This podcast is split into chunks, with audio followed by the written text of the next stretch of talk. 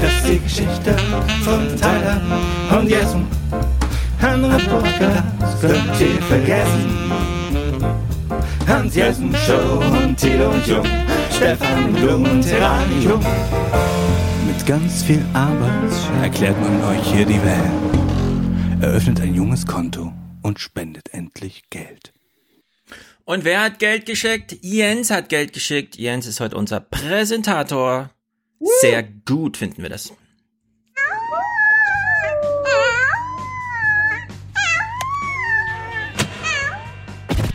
Die Erwartungen sind groß im kleinen Festsaal von Riesa an Ex-Verfassungsschutzpräsident Maaßen.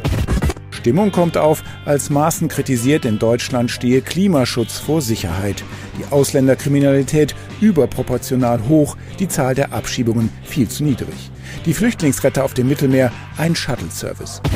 Die AfD ist aus meiner Perspektive und aus der Perspektive auch ähm, meines Amtsnachfolgers keine extremistische Partei. Es gibt eine, denke ich, unüberwindbare Hürde zwischen CDU und AfD, jedenfalls im Moment. Natürlich möchte ich, dass hier nachher diejenigen, die bisher sagen, vielleicht will ich AfD, rausgehen und sagen, wir machen das Kreuz dann doch bei der Partei, in der Herr Dr. Maaßen ist.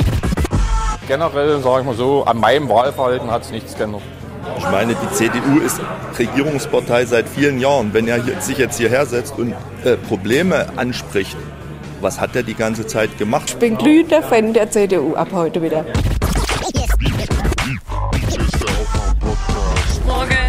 Guten Morgen.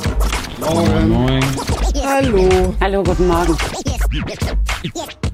Grünen haben es deshalb schwer, weil alles das teurer gemacht werden soll, was für den normalen Bürger wichtig ist. Sprit als Beispiel, andere Sachen mit Öko-Kram, was sie da machen, ist alles übertrieben. Wake up and clear your brain. Time to listen to what people are saying. Government is lying again and the media is acting insane. It's good to stay in bed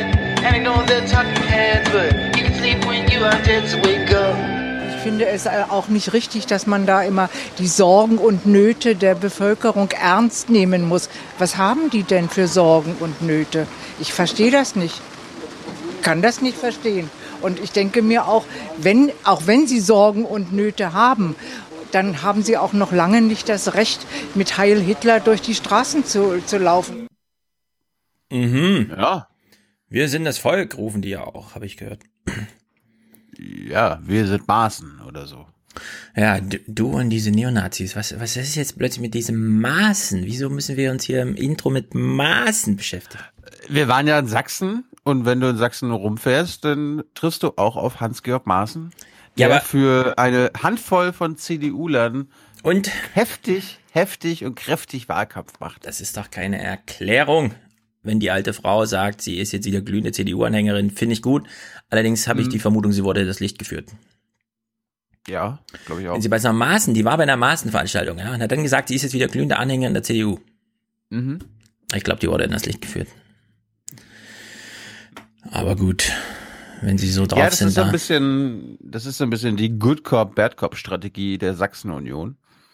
Der Good Cop ist Michael Kretschmer und der Bad Cop sind der Rest der Sachsen-Union, unterstelle ich jetzt einfach mal. Die Mhm. auch, auch sprachlich, glaube ich, so der rechteste CDU-Verband Deutschlands ist. Ja. Allerdings die besten Schulen. Gestern ist wieder sein. bestätigt. Sachsen führt wieder. Vor Bayern und Thüringen. Hm. Wir wissen aber auch, dass Sachsen nach dem Abitur Sachsen verlassen. Das zeichnet sie aus. Genau wie Thüringer. Mein Jahrgang komplett abgedüst. Und da reden wir von Jena. Das gilt noch als München des Ostens. Echt? Ja, da zieht man eigentlich nicht so gerne weg. Und wenn jemand die Statistik liest, oh, 2018 nach fast 30 Jahren das erste Mal mehr Umzüge von Osten, äh, von West nach Ost als Ost nach West, ja. Differenzierter Blick auf die Altersstruktur. Die Rentner kehren nach ihrem Halbarbeitsleben im Westen zurück. Also. Ich habe sogar, ich habe sogar jemanden in unserer Sachsen-Reihe, der oder diejenige ähm, kommt aus Sachsen, ist dann nach Frankfurt am Main gezogen und wollte dann unbedingt aus Frankfurt wieder weg, zurück nach Sachsen. Einzelfall. Ja. Gibt's? Kann ich mir Ja, vorstellen. gibt's. Ja. 40.000 Zuzüge im Jahr, da will auch mal einer zurück Ja. nach Sachsen. Aber die anderen 39.999 pro Jahr, die wollen halt bleiben. Deswegen ist Frankfurt schon ziemlich voll. naja. Ja, ja. Und teuerst. Ich werde ich, ich werd da noch ein bisschen was beisteuern zu Sachsen und Brandenburg. Okay, aber bitte nicht so viel Neonazi-Kram, bitte ordentliche Politiker. Die gibt's Nein, ja da auch, habe ich gehört. Ja, ja, ja, ja. Okay, okay, okay. Wie gesagt, aus Sachsen, in Sachsen haben wir eh nicht mit dem AfDler geredet. Der FDPler hatte leider auch keine Lust, äh, keine Zeit und. Warte mal, der FDPler, gibt's sowas da? Ja. Es gibt Also FDPler in Sachsen? Ich stelle ihn dir mal vor. Oh Gott. Also es ist Holger Zastro, der Spitzenkandidat und äh, Parteichef. Und der hat irgendwie, wir haben ihm gesagt, hier, hast eine Auswahl von zwei Wochen. Sag uns, wo du mindestens eine halbe Stunde Zeit hast, ne? damit wir ähm, irgendwas machen. Achso, habe ich noch gar nicht gesagt. Ne? Phoenix wird in der Woche vor der Sachsenwahl äh, 15-minütige Ausschnitte äh, von Junge Naiv in Sachsen senden, jeden Tag. Und sogar eine halbstündige? Primetime-Fassung. In welchem Äh, Programmformat? Um 18 Uhr bei der Tag. Mhm. Ist der Tag deren Tageszusammenfassung? Die kommt schon 18 Uhr? Nee. Die haben doch oder auch so nach, oder nach der 22 Uhr Tag. Auf jeden Fall irgendwie, auf jeden Fall entweder bei der Tag oder nach der Tag um 18 Uhr. Mhm. Startet Okay. am 26. August, äh, vier Tage lang. Wann sind Und auf die jeden Wahlen? Fall, auf jeden Fall ohne, am 1. September in Brandenburg und Sachsen. Und es war ein bisschen schwierig, weil wir hatten halt nicht den AfDler und den FDPler und dann waren die Das Öffis ist jetzt nicht schwierig, das macht die Sache halt viel einfacher. Ja, für mich und für uns. Mhm. Und wir haben uns auch besser gefühlt. Aber bei den Öffis war das ein Problem. Und dann wurde das erstmal Haben die Tage keine eigenen Gespräche mit den Leuten oder was? Ja, aber es ging ja um meine Sendereihe bei denen und wie kann man, kann man das intern verkaufen, Mhm. dass dort zwei Parteien fehlen. Und wir haben es geschafft. Aber ich will, ich will dir nur sagen, wen du verpasst hast, wen wir verpasst Ja, haben. zeig mal. Und wen die Sachsen eigentlich alle, alle wählen sollten. Also, es ist so ein Mhm. geiler Typ. Friedliche Revolution ist 30 Jahre her. Wir sollten uns eigentlich inzwischen emanzipiert haben. Hätten wir nie vorstellen können, wie bürokratisch Hat er gerade gesagt, wir sollten uns eh emanzipiert haben?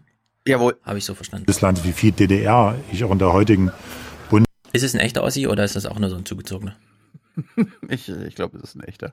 Bundesrepublik äh, wiederfinde. Und ich glaube, die Zeit jetzt ist genau die, wo man weg muss von dem, was man immer so kannte. Die Zeit der starren Blöcke und dieser festen Koalition und dieser Äh, kurze Methodenkritik. Zu, äh, wer, das, Ja, ja. wer das produziert? Ja, die FDP selbst. Die FDP Also selber?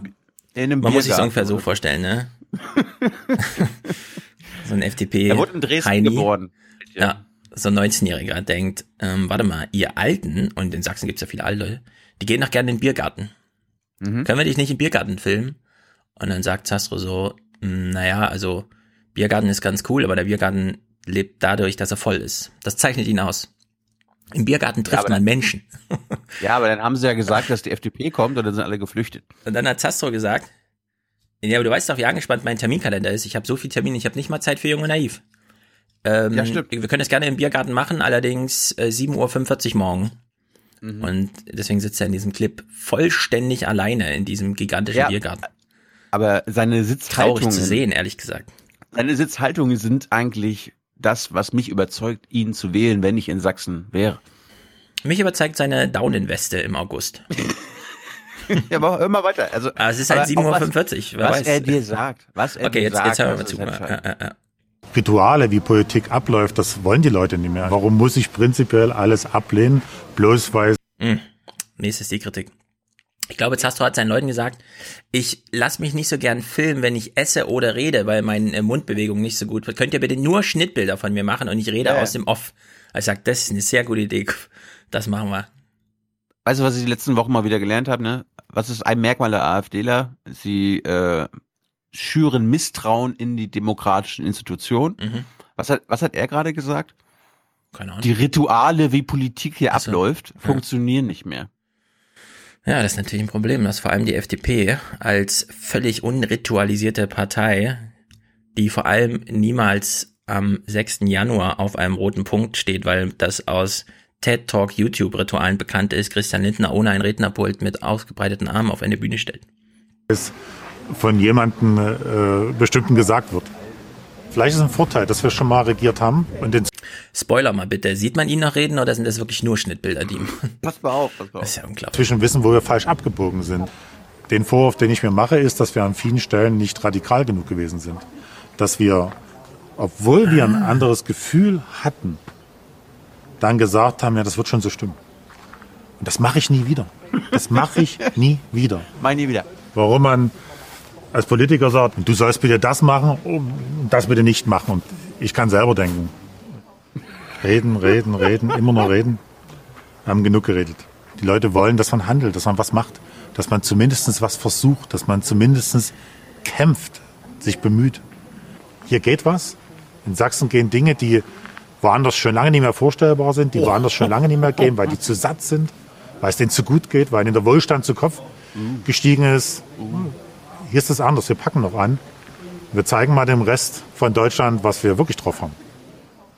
Ich halte den voreiligen Braunkohleausstieg für einen großen Fehler, für den größten Fehler, der in der letzten Zeit gemacht worden ist.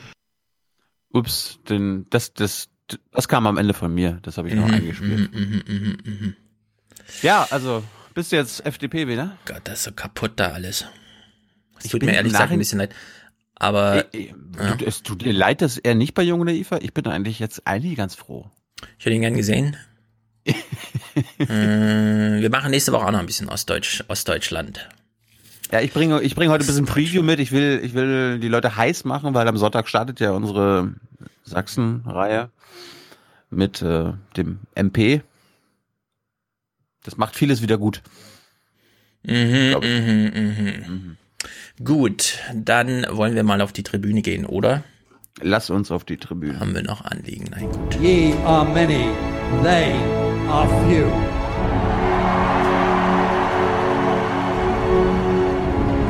Willkommen im 1% Club. Our biosphere is being sacrificed so that rich people in countries like mine can live in luxury. Über Greta werden wir heute natürlich sprechen. Sensationell. Sie segelt.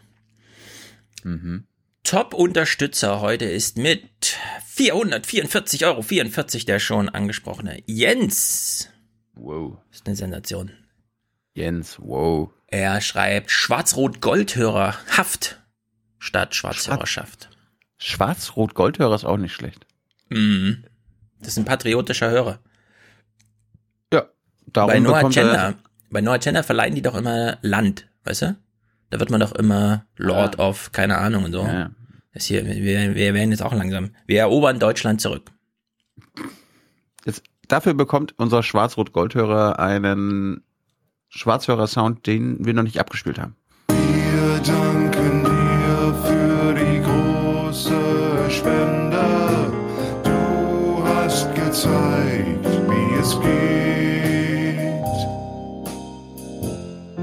Kein Schwarzhörer zu sein. Es ist sensationell, Markus. Ich frage mich immer, die, die Frage, die man sich eigentlich stellt, ne, wo beginnt Kitsch? Und dann die zweite Frage, kann man die Grenze verschieben durch das Herstellen von Kunst? Markus ist Profi. Sehr gut. Ich glaube, ich, ich, glaub, ich muss das Bild hier von Sastro ändern. Kennst du? Das ist irgendwie so ein, Zeig, so ein wie er zusammengesackt nach unten schaut, während er irgendwie sagt, was ein Ja, ist, großer Fehler war. ist, ist, ist irgendwie vorteilhaft, ne?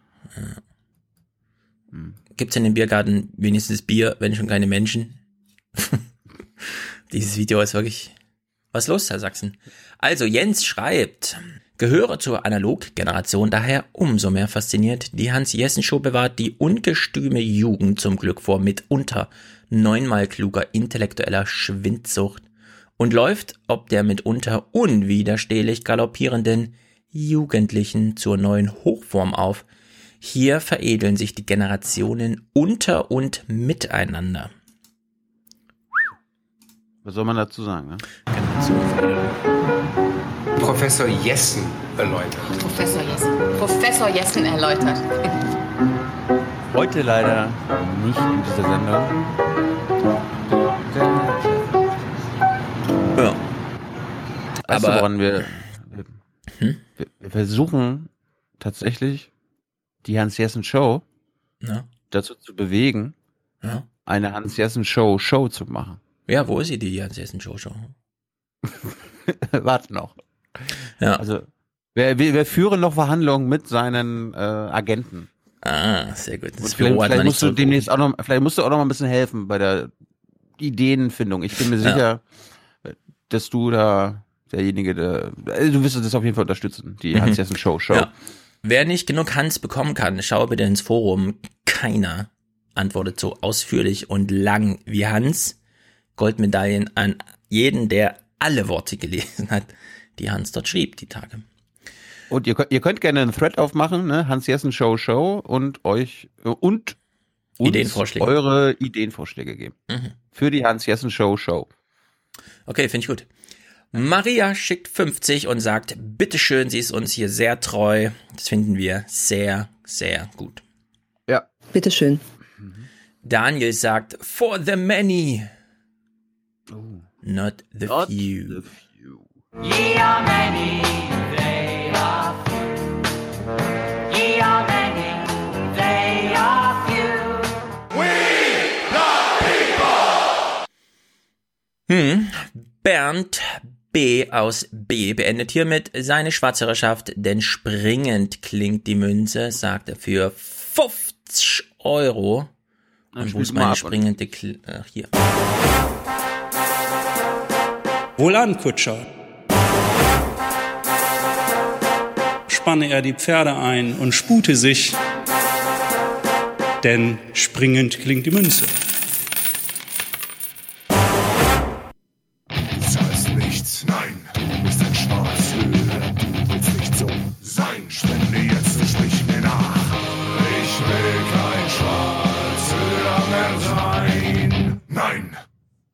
Den müssen wir künftig ein bisschen lauter hören, bitte. Der ist sehr gut.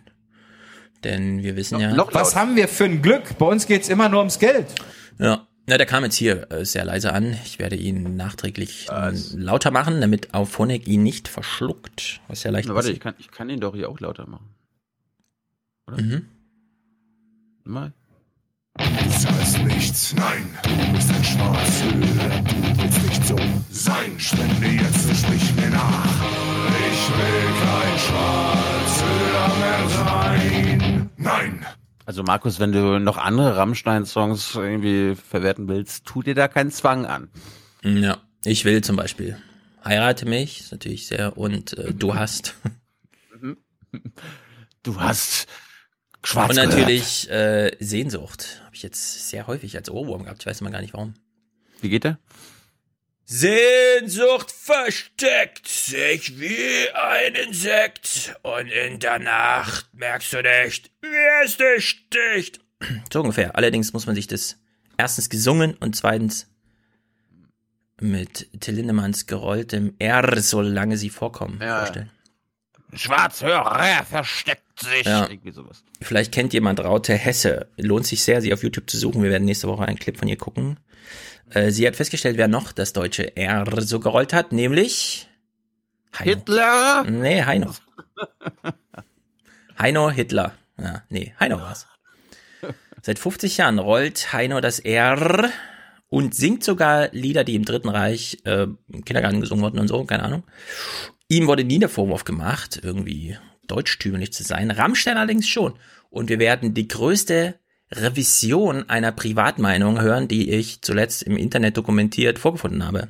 Seid gespannt nächste Woche, wenn wir hier ein bisschen mehr AfD und so einen Scheiß machen. Diese, äh, heute allerdings nicht. Heute ist heute nur gute Themen. Heute retten wir die Welt, wie gesagt. Nadja unterstützt diesen Podcast mit 50 Euro im Namen von, und das war sehr lustig, denn sie hat eine sehr förmliche Mail von der E-Mail-Adresse ihres Arbeitgebers geschrieben, notiert dann aber mittendrin, bitte folgenden Gruß über ihren Poddy aussenden. Poddy, weißt du? Go Poddying. Manuela aus Kassel. Liebevolle Krawallschachtel mit einem großen Herzen. Alles Liebe. Deine KollegInnen Bereich MKK STW AG. Ich nehme an, es ist Stadtwerke Kassel. Sehr gut. Happy Birthday to you. Bitte alle. Happy Birthday to you. Alles Gute zum Geburtstag. Ja, das ist ziemlich gut. Jan schickt ebenfalls 50. Gruß an Felix aus Berlin. Es wird Zeit für ein Ostfalia Revival. Okay, was auch immer das ist. Macht bestimmt Spaß und ich wünsche auch viel Erfolg damit. Henning schickt 45. Ihr begleitet mich oft auf vielen Reisen, gerne mehr als 20 Minuten. Klammer auf ARD, die haben ja diesen tollen Tweet zu dieser tollen Studie, wo drin stand, die besten Podcasts sind sechs Minuten lang. Schön, dass äh, die Sommerpause vorbei ist. Gruß aus Kärnten. Das ist auch Doppelpunkt krass, cool für Deutschland. Ziege, Zwinker Smiley. Ist sehr gut. Okay. Radikal, krass, cool. Für Deutschland. Ja, Madeleine schickt 45. Riesenpuffjes fahren ist besser als Auto kutschieren. Richtig, sehr gut. Jawohl. Es waren so 45 Euro über den Schnitt. Bereut? Na, überhaupt nicht. Wir haben Riesenrad gegessen und haben schön Puffjes gefahren. Hm. Damit sind die Produzentenschaften abgeschlossen hier. Das ist sehr gut. 40, also knapp drunter. Ruwan, sehr treu, sehr gut. Wir freuen uns. Irene sagt, Happy Birthday, Niklas. Smiley. Nochmal rot oder was? Nee, den Bundestrainer bitte. Oh ja. Ja, herzlichen Glückwunsch und natürlich auch Gratulation von meiner Seite. Ja. Genau. Herzlichen Glückwunsch! Auch von uns allen. Thorsten. Nie wieder Connecting the Dots. Was? Fick dich, Alter. Connecting the dots, du Penner! Fick dich! Nie wieder. Was meint er damit? Nie wieder. Never wahrscheinlich. Never. Aber wer weiß. Never.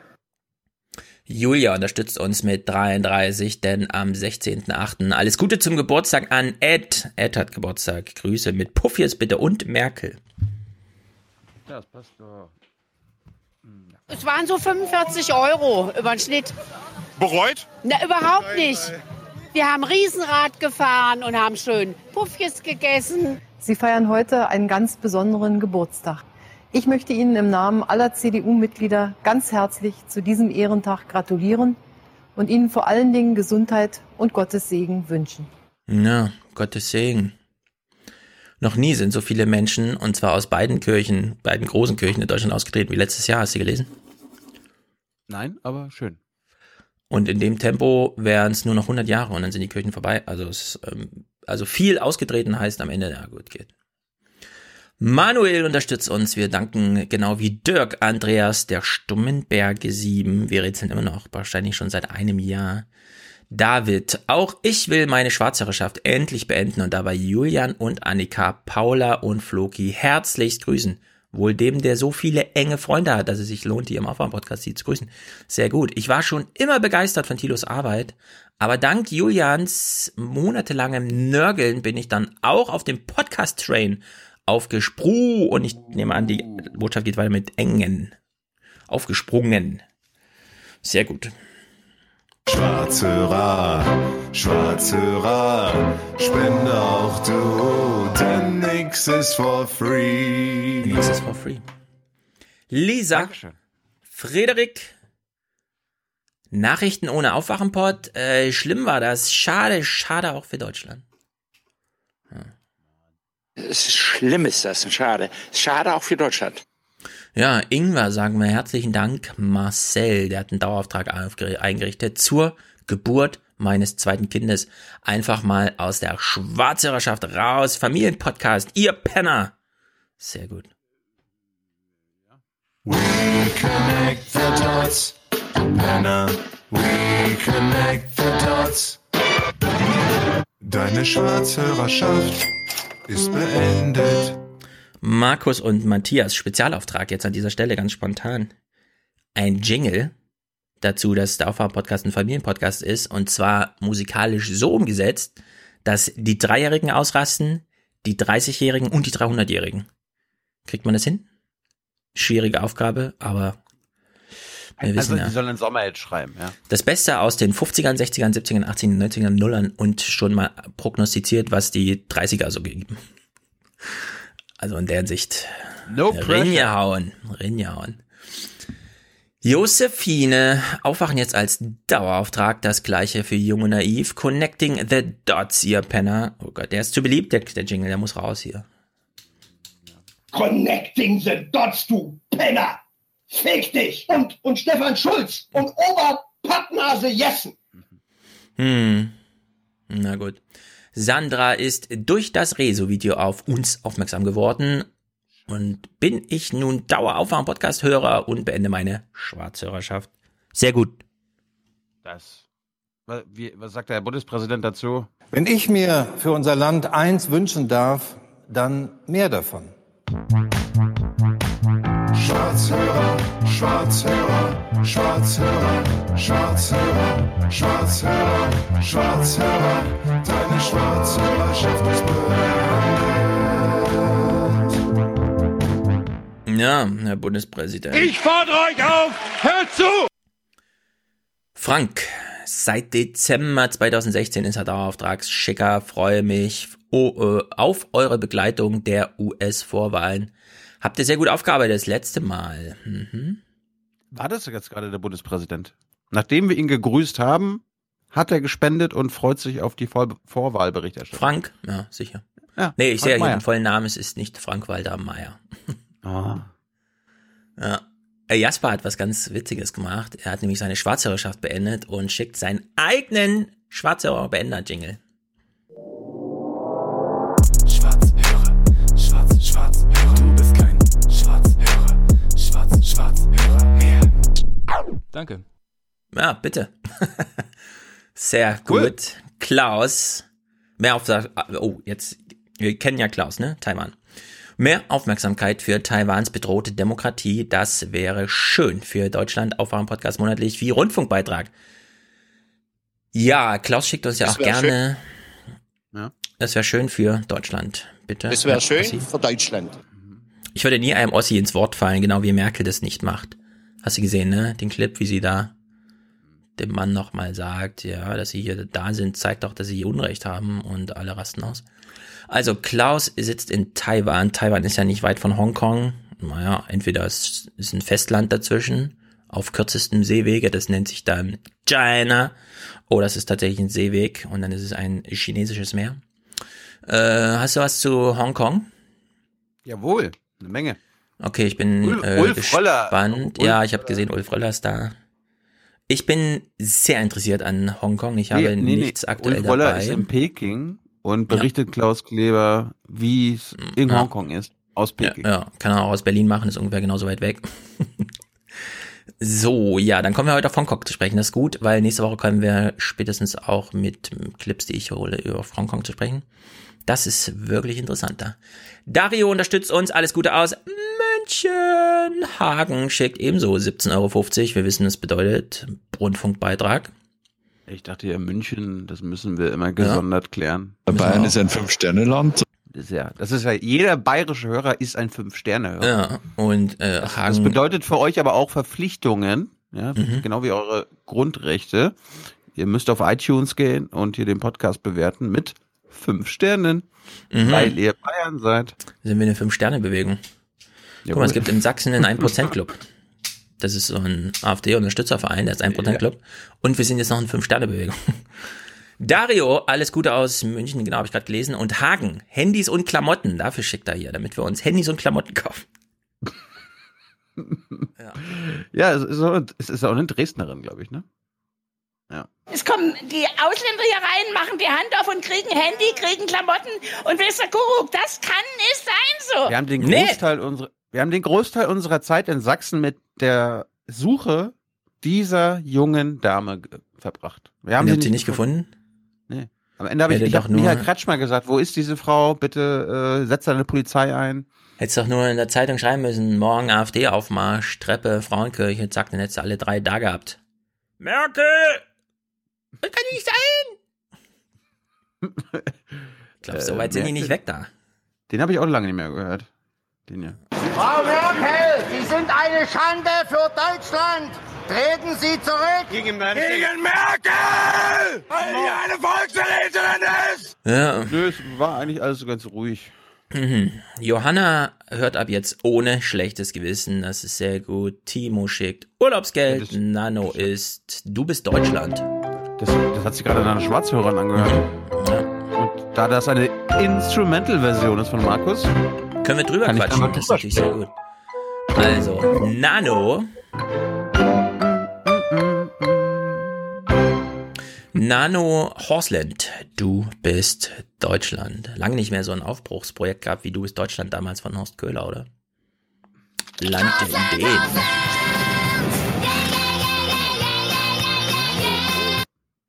Malte unterstützt uns und Katharina, ein Teil dieses Podcasts, würde die Bevölkerung verunsichern, daher nach unregelmäßiger Unterstützung endlich der Auftrag eingerichtet. Sehr treu. Teil dieser sehr Antworten gut. würde die Bevölkerung verunsichern. Ja, Navid unterstützt uns, Miriam, Robert, Jan, Timo, Robert, Bastian, Steffen, Klaus, Lars und Imke. Die haben nämlich ihre Schwarzhörerschaft beendet. Hm. Weil ich gerade jetzt äh, die Misere gehört habe, der diese Sprüche immer bei PKs bringt oder BBKs. Mhm. Äh, eure Chance am Wochenende ist es, ist es ist nicht nur Tag der offenen Tür der Bundesregierung in Berlin, sondern auch wieder Tag der offenen Tür bei der Bundespressekonferenz. Mhm. Und da könnt ihr mal Hans Jessen Show spielen oder Thilo Jung und äh, Fragen stellen. Am Samstag und Sonntag könnt ihr online gucken, wer da alles kommt. Die besten Minister aller Zeiten, unter anderem Olaf Scholz und Ja. Und Seibert macht eine Heiko Kinderkonferenz oder Maas. so, habe ich gesehen. Ja, ja. ja. Ja, Heiko. Maas kommt, kommt auch. Ist Steffen Seibert eigentlich schon Großvater? Wissen wir sowas? Weiß Ein bisschen privat, aber kann man das sagen? Ohne Scheiß. Ohne Scheiß. Das kommt jetzt erst, äh, jetzt nicht am Sonntag. Aber der Spitzenkandidat der SPD ist Opa Wer? Wo? Brandenburg, Sachsen oder was? in Sachsen. Mhm. Der ist Opa. Wie glaub, wie alt glaubst du ist der Mann? Na, wenn du so fragst, würde ich sagen 48, keine Ahnung. 45. 45. Ja, warum nicht? Der ist Opa. Der ist mit 16 schon Vater geworden. Naja, aber ich meine 45, guck mal. 45 durch 2 geteilt sind 22,5. Das ist jetzt kein ungewöhnliches Alter, um Kinder zu kriegen, oder? Hat mich auf jeden Fall so von den Socken gehauen. Ja, weil bei dir die biologische Uhr tickt, oder was ist da los? Muss man jetzt mit dir schon Psychoanalyse machen? Die, die tickt bei oh, mir. Der ist nur zwölf Jahre älter als ich und ist schon Opa und ich bin ja nicht mal Vater oder irgendwie so. Ja, ja. ich hatte, ich äh, bereite mich ja nicht auf die familiären Verhältnisse vor, wenn ich mit Leuten rede. Ich, ich gucke ein bisschen auf die Mhm. Biografie, damit wir was zu erzählen haben. Ne? Also in welchem Hitler-Jugendverein hat er rumgespielt und so. Mhm, mhm, mhm. Aber ich gucke jetzt nicht, wie, wie viel Kinder er gemacht hat. Und wenn er so erzählt, dass er mit 16 schon Vater geworden ist und mit 45 sechsfacher Vater ist und Opa und Ja, Wirtschaftsminister und Spitzenkandidat in Sachsen, Wir wissen dann ist das eine Lebensleistung, das ist eine Lebensleistung, die ich respektiere. Ja, von Leistung würde ich jetzt nicht sprechen, denn es gehören halt einfach zwei dazu, die das nicht als Sport ansehen, Kinder zu bekommen, sondern die das aus gefühlsmäßigen Gründen machen.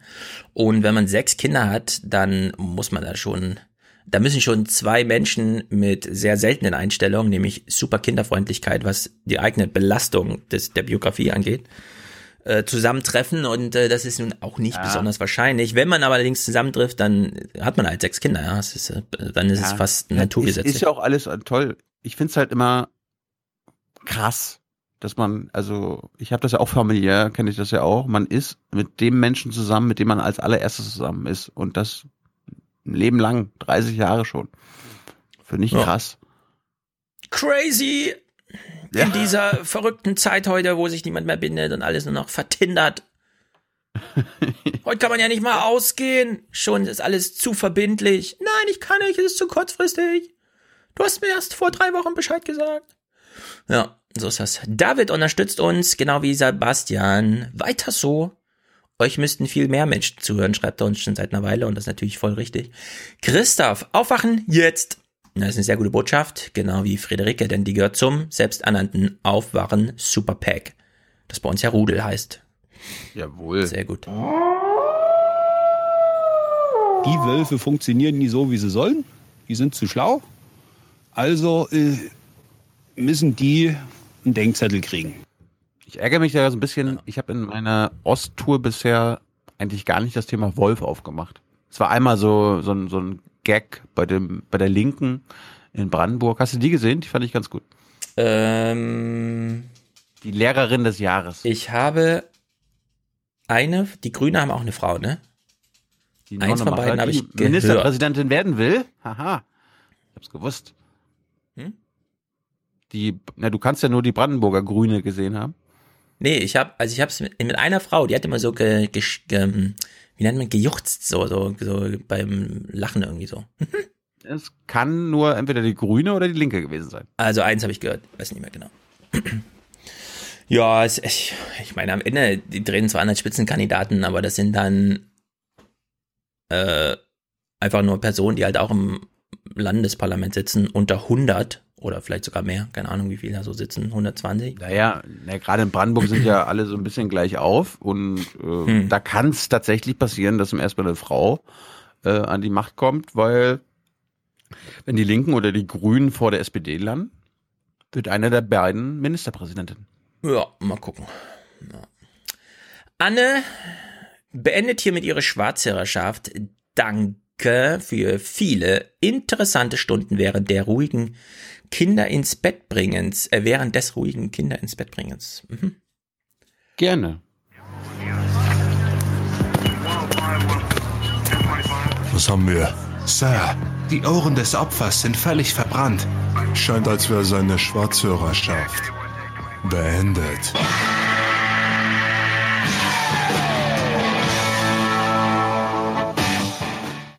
Satzheiße Ohren, glüht noch.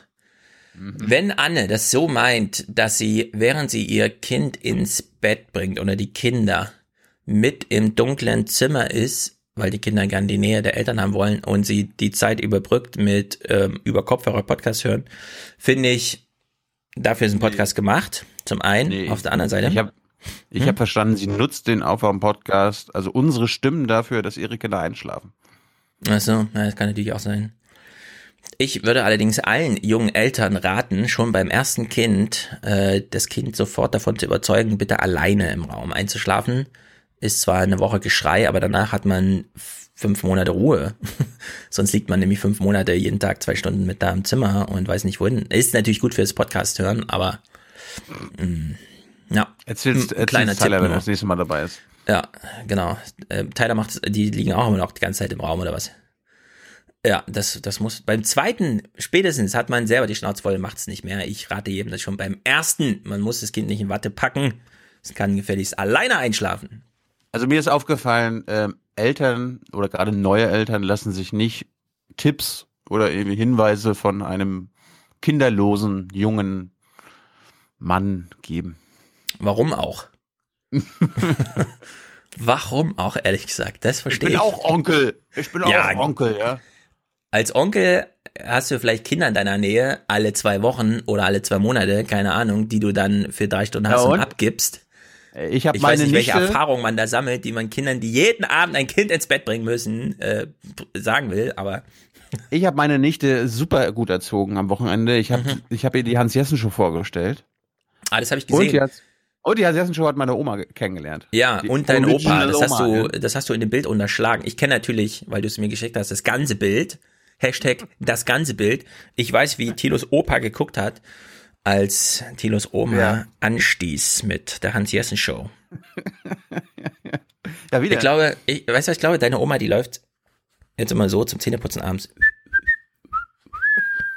Und dann ruft dein Opa von hinten, Mensch, Trude! Helga. Helga! Ja. Raus mit diesem Ohrwurm. Naja. Ja, Oma, ich gehe nur tot hier raus. Ja, ich gehe nur tot hier raus. Ja. Philipp, Fünfer pro Woche, weil einfach nur geil, muss leider gerade sparen. Mehr wäre besser. Kann ja mal einer der anderen Schnorr drauflegen. Das ist natürlich gut. Jawohl. Schnorr. Ich finde das nur geil hier. Ja, Anna steht da Tropfen. Hört den Steinmonatsbeitrag sehr gut. Und Kirsten danken wir noch explizit. Denn statt eines Kaffees am Bahnhof weckt sie sich mit Mauerwaren Podcast. Das ist auch gut für die Umwelt. Ist nicht nur gut für sie, das ist Planet Health and ähm, Ear Health. Sehr, sehr, sehr gut. Wir danken natürlich auch allen ungenannten Kerlen vor allem, die hier die Tribüne voll machen, mitrufen, mitbrüllen und für Stimmung sorgen. For the many, for the many, not, not the few, the few.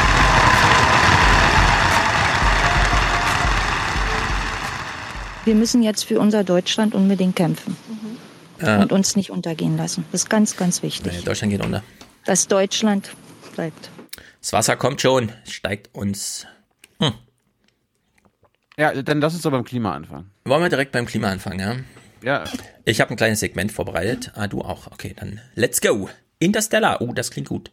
Ja. Ich lese, ich lese hier Interstellar auf deiner Notiz. Ich werd, ich werd hier, ich, guck- ich höre immer so einen Podcast und da gibt's so einen Typen, der echt, der ist so ein, so ein, der glaubt an den Klimawandel, der glaubt, dass man da was machen kann, der warnt davor und äh, vergleicht quasi unsere Zukunft mit dem Film von Nolan, Interstellar. Mhm, mhm, Und da dachte mhm. ich, das glaube ich, das glaube ich nicht. Ja. Es gab schon immer einen Klimawandel. Ja, gab auch schon mal Weizenfeldbrände und Ja. Und nur heute werden sie halt Allerwicht- gefilmt. Und das Allerwichtigste für mich, ja, ist, dass, die, dass wir daran keine Schuld haben. Beziehungsweise, wenn, dann können wir aber daran nichts machen. Ich habe ein grünes Cappy auf. Woran könnte ich schon schuld sein? Ja, eben. Auf Twitter heiße ich irgendwas, keine Ahnung, mit einem grünen Herzchen. Was könnte ich schon schuld sein? Ich bin unschuldig. Ich will auf jeden Fall jetzt zeigen, was die, was wir alles machen sollen. Ja. Ich kann doch nicht äh, beschließen mit dem Kohlenausstieg und mit dem ganzen Zeug, was die Grünen da bringen.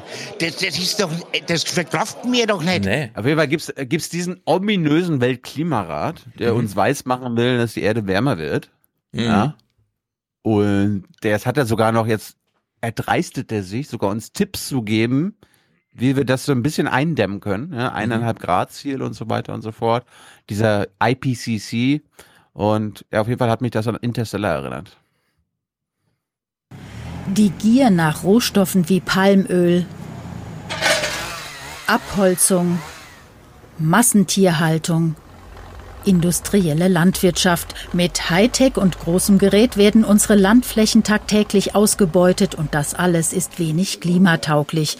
Im neuen Bericht des Weltklimarates setzen sich die Wissenschaftler mit der Wechselwirkung zwischen Landnutzung und Klimawandel auseinander und die Botschaft lautet, uns droht ein planetarer Notstand, denn Zusammen mit der steigenden Bevölkerung, die natürlich ernährt werden will und muss, äh, sehen wir eben auch ein sich sehr stark veränderndes Pro-Kopf-Konsumverhalten. Äh, vor allem eben auch in Ländern, wo das Durchschnittseinkommen ansteigt. Der Nutzungsdruck, er wird immer größer. Die Erderwärmung schreitet voran mit gravierenden Folgen. Dazu gehören Dürre, Verlust von Lebensraum und Schwund der Artenvielfalt.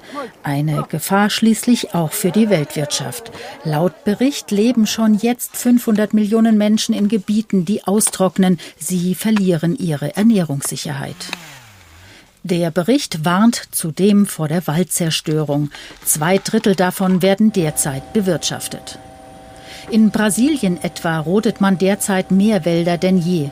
Der Weltmarkt verlangt Soja und Rindfleisch. Ein wissenschaftlicher Mitarbeiter der Studie bringt es auf den Punkt. Die Abholzung von Regenwäldern allein trägt über 10 Prozent zu den Treibhausgasemissionen bei. Ist also ein großes Problem. Ja. Zweites großes Problem, Interstellar, ne? 30 Prozent Überproduktion. Richtig. Wir produzieren viel mehr, als wir eigentlich brauchen. Auch das belegt der Bericht. Bis zu 30 Prozent der Weltnahrungsmittel werden weggeschmissen oder gehen durch falsche Lagerung verloren. Dem Verbraucher ist meist nicht bekannt, dass damit unnötige Treibhausgase verpuffen. Wenn wir diese 30 Prozent stark reduzieren könnten, haben wir natürlich erstmal wieder Fläche gewonnen und das ist erstmal wieder gut fürs Klima. Der Weltklimabericht mahnt ein Umdenken in Gesellschaft und Politik an.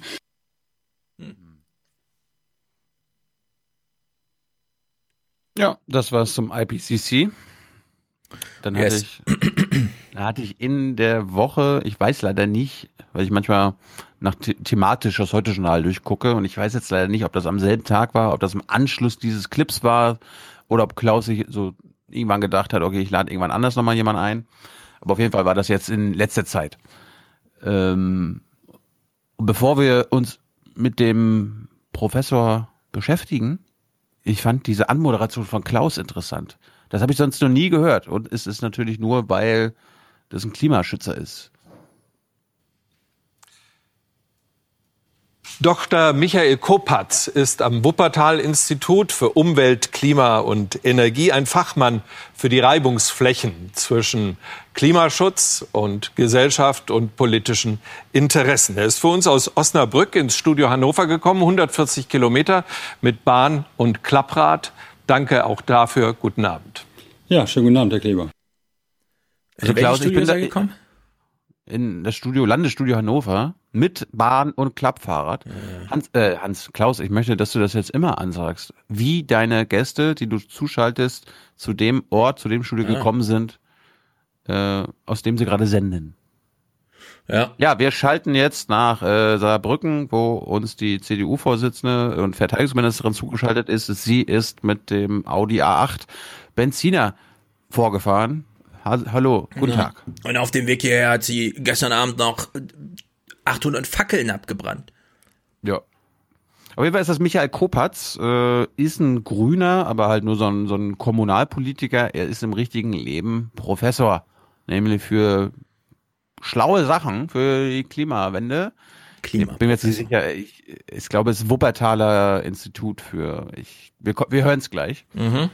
Und weißt du, was der sich erdreistet? Der will uns unsere schönen, unser schönes Verkehrssystem wegnehmen. Ja? Staus, ähm, hier Benziner auf den Straßen, äh, scheiß Luft und so. Der hat sich eine Verkehrswende ausgedacht. Und ich glaube, wir sollen uns damit mal be äh, beschäftigen. Weil ich finde das eigentlich gar nicht so doof. Wir hören mal rein. Also zunächst einmal ist das ja ambitioniert und gut, aber es wird nicht ausreichen und ich habe den Eindruck, dass wir uns davor drücken, unbequeme Wahrheiten auszusprechen. Na, dann sprechen Sie sie mal aus. Eine unbequeme Wahrheit ist, dass äh, die, keine neuen Straßen mehr gebaut werden dürften, um das CO2-Ziel im Verkehr zu erreichen. Wir haben jetzt ein Wachstum von äh, jedes Jahr ist CO2 angestiegen im Bereich Verkehr. Es gibt keinen Rückgang und wir wollen bis zum Jahr 2030 minus 40 Prozent CO2. Das hat die Bundesregierung äh, sich selbst vorgenommen. Und es ist unmöglich, CO2 zu reduzieren, wenn wir weitere Straßen bauen man baut doch ständig bessere und effizientere Autos, dann kann man doch auch ein paar mehr Straßen bauen. ja, das wäre gut, wenn sie nur besser und effizienter würden, aber leider wurden sie auch immer schwerer und immer mehr. Das äh, zunehmende Gewicht hat dafür gesorgt, dass die Effizienz quasi kompensiert wurde. Also ein SUV nicht, der verbraucht ja immer noch viel mehr als damals ein VW Käfer. Sind jetzt die SUVs auf der Abschussliste? Müsste eine konsequente Politik so weit gehen, zu sagen, wir verbieten SUVs? Ich würde das nicht als verbieten bezeichnen. Ich plädiere in meinem Konzept der Ökoroutine für höhere Standards. Das heißt, wir heben die Standards äh, für die CO2-Emissionen der Autoflotte an. Das ist jetzt schon bereits politische Beschlusslage und sorge dafür, dass über die nächsten Jahre bis zum Jahr 2030 das Null-Emissionsfahrzeug zum Standard wird, und zwar in der gesamten Europäischen Union.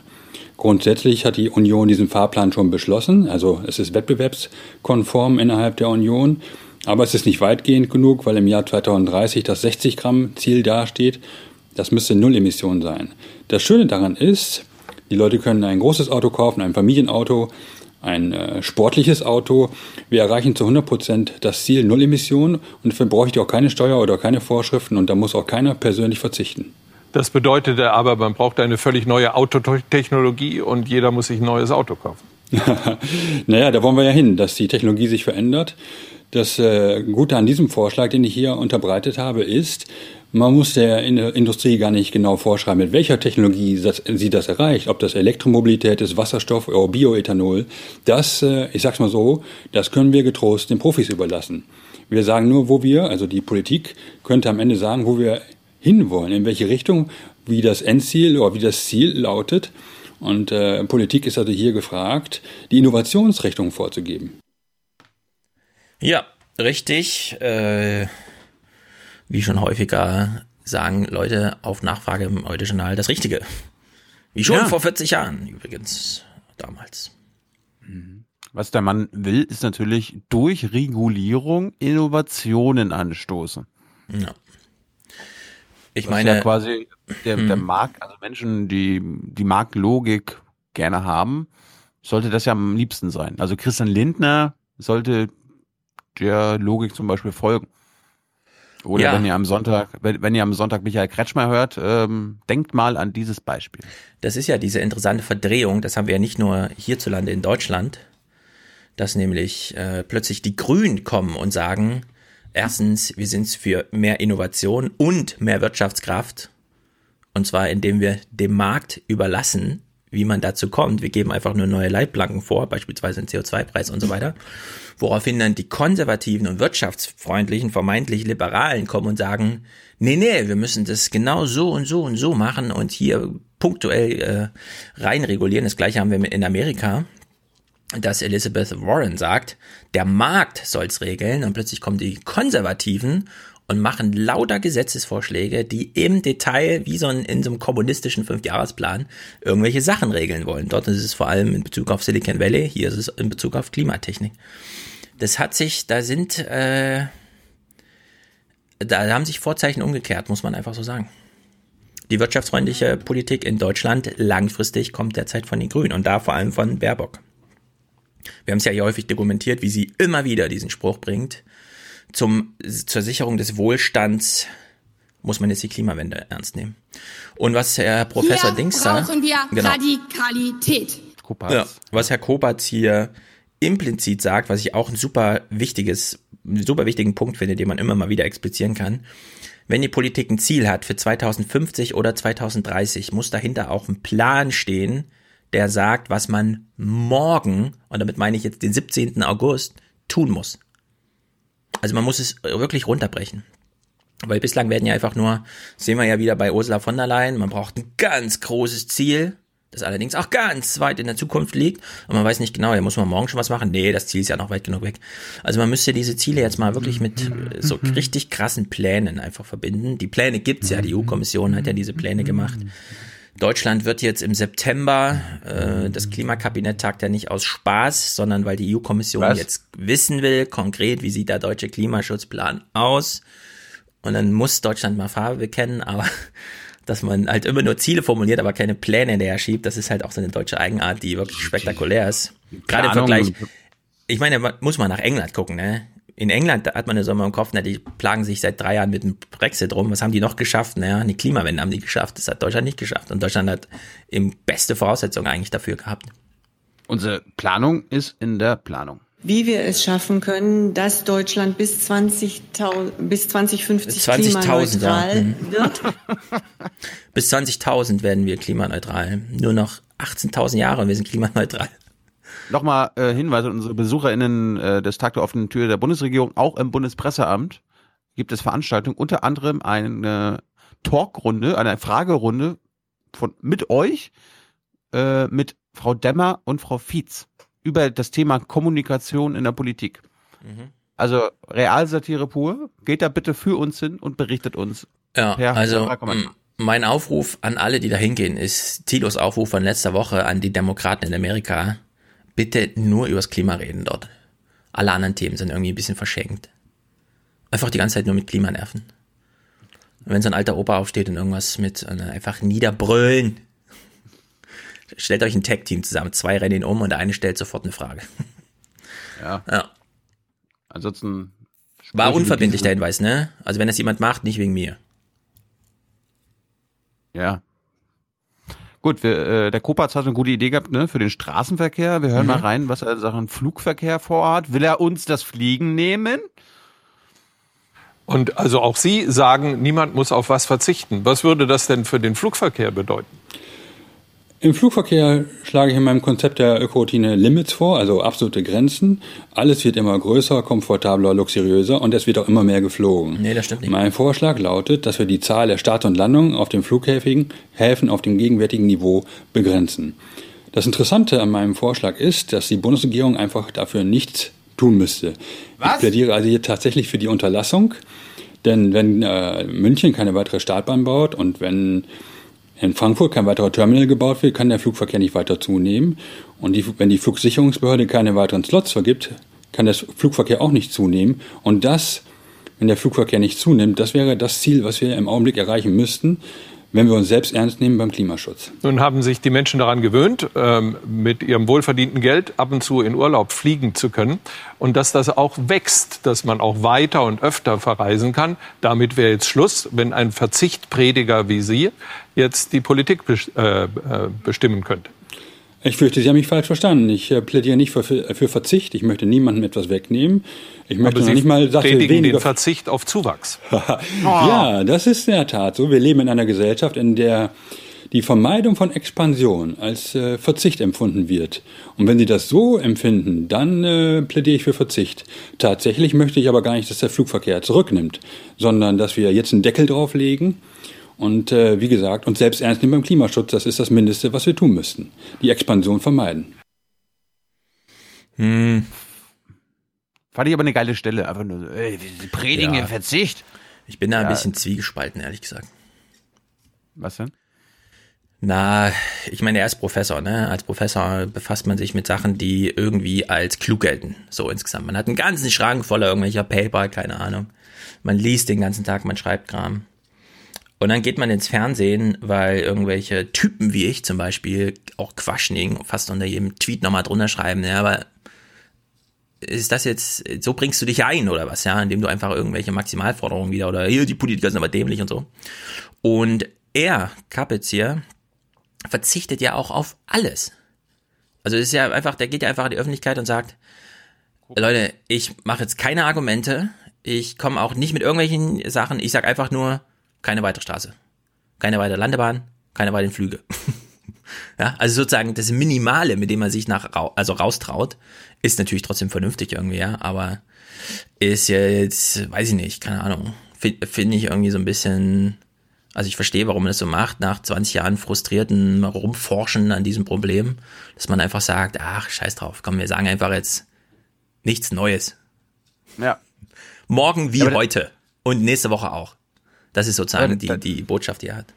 Ich hatte ja im, im also ich hatte es ja nicht geplant, aber ich hatte bei Voigtke, das ist der, Brand, der brandenburgische Ministerpräsident, ja so spontan gefragt, ob wir nicht einfach den BER zulassen können, ne, um unsere Klimaziele zu erreichen. Mhm. Da war ja sofort, nein, nein, nein, nein, nein. Und selbst die Linke, die haben sich auch einen grünen Touch gegeben, meinte so, nee, der muss schon auf, der muss schon auf. Also das Ja, wäre noch mal ein also- Thema für die, äh, ärgert mich, dass ich die Grüne nicht gefragt habe. Ja, Ich teaser jetzt ein Aber- bisschen. Ich finde, der sollte auf sein. Die Frage ist, was für Flugzeuge fliegen denn da? Und die Frage kann man ja die nächsten 20 Jahre mal grob umsteuern. Also nicht einfach sagen, wir fliegen jetzt 100 Jahre noch mit Kerosin, aber nicht mehr, sondern einfach anders. Ich bin ja auch nicht, ich bin ja nicht, ich bin ja nicht gegen das Fliegen, ich bin das gegen das Wie beim Fliegen. Und Ja. da, da wäre das schön, wenn wir eine Regulierung finden würden. Meine, mein Lieblingsbeispiel ist ja immer, äh, wie wir das formulieren, ist ja scheißegal, aber keine Ahnung, wir sagen, 20, ab 2035 darf nicht mehr fossil geflogen werden. Genau, sowas. Und alle, alle haben jetzt 15 Jahre Zeit, wissen, dass es bis dahin äh, Genau. Und dann überlässt man muss. den Markt und sein Unternehmen. Lösungen zu Genau. finden. Und wenn der erste Flug mit Wasserstoff 20.000 Euro kostet, keine Ja, Sorge, das so? liebe FDP, es wird dafür Käufer finden und dann gehen zehn Jahre ins Land und dann kann man auch für 200 Euro wieder mal über den Atlantik fliegen. So, dann, dann schließ mal deinen Kappetz hier ab, dann würde ich gern mal hier über Kopatz. Kopatz, äh, sorry, sorry, sorry. Aber hast du mal Lust, sollen wir den mal in den Podcast holen? Ist der mal interessant? Äh, na, wie eben schon gesagt, finde ich das jetzt super uninteressant, weil der Punkt ist in einem Satz erklärt, nicht mehr. Ja, also morgen wie heute und nächste Woche auch. Weiß nicht. Hast du, da, hast du man kann natürlich ihn challengen, indem man das wieder herausfordert, aber hm. Ja, sonst hole ich mir mal, hole ich mir mal für Jung Naiv oder so. ja, mach mal jung naiv. Du bist ja so ein, so ein Stopp-Wachstums, oder wie heißt das, äh, Dingsterbums, Wachstumsverächter. Ja. Ich, nö, ab- nee, ich möchte das Thema aber mal mh, setzen. Ich möchte das auch hier im Podcast setzen. Ich möchte nicht, dass unsere Hörerschaft wächst. Ich möchte, dass eigentlich jeder, jede Folge ein Hörer weniger da ist. Einfach nur für die Umwelt, für Deutschland, für die Welt. Mhm. Das ist ja- ist ja auch Energie, oder? Wenn man hier Ja. den Podcast hört, äh, Ich- runterlädt. Ja. Stimmt. Ja, ja, wir verbrauchen extrem viel Energie hier. Das kann man sich gar nicht vorstellen. Und, und je mehr Hörer wir haben, desto mehr tragen wir zum Klimawandel bei. Ja, also ich würde gerne mit einem Professor, wir hören jetzt gleich seine Stimme, im ähm, Widerspruch mit dir, mit dem würde ich gerne mal sprechen. Kann es ein Wirtschaftssystem geben, das nicht kapitalistisch ist? Das, meine Frage wäre, kann es ein kapitalistisches Wirtschaftssystem geben, was nicht zerstörerisch ist? Das ist die interessante Frage. Ja.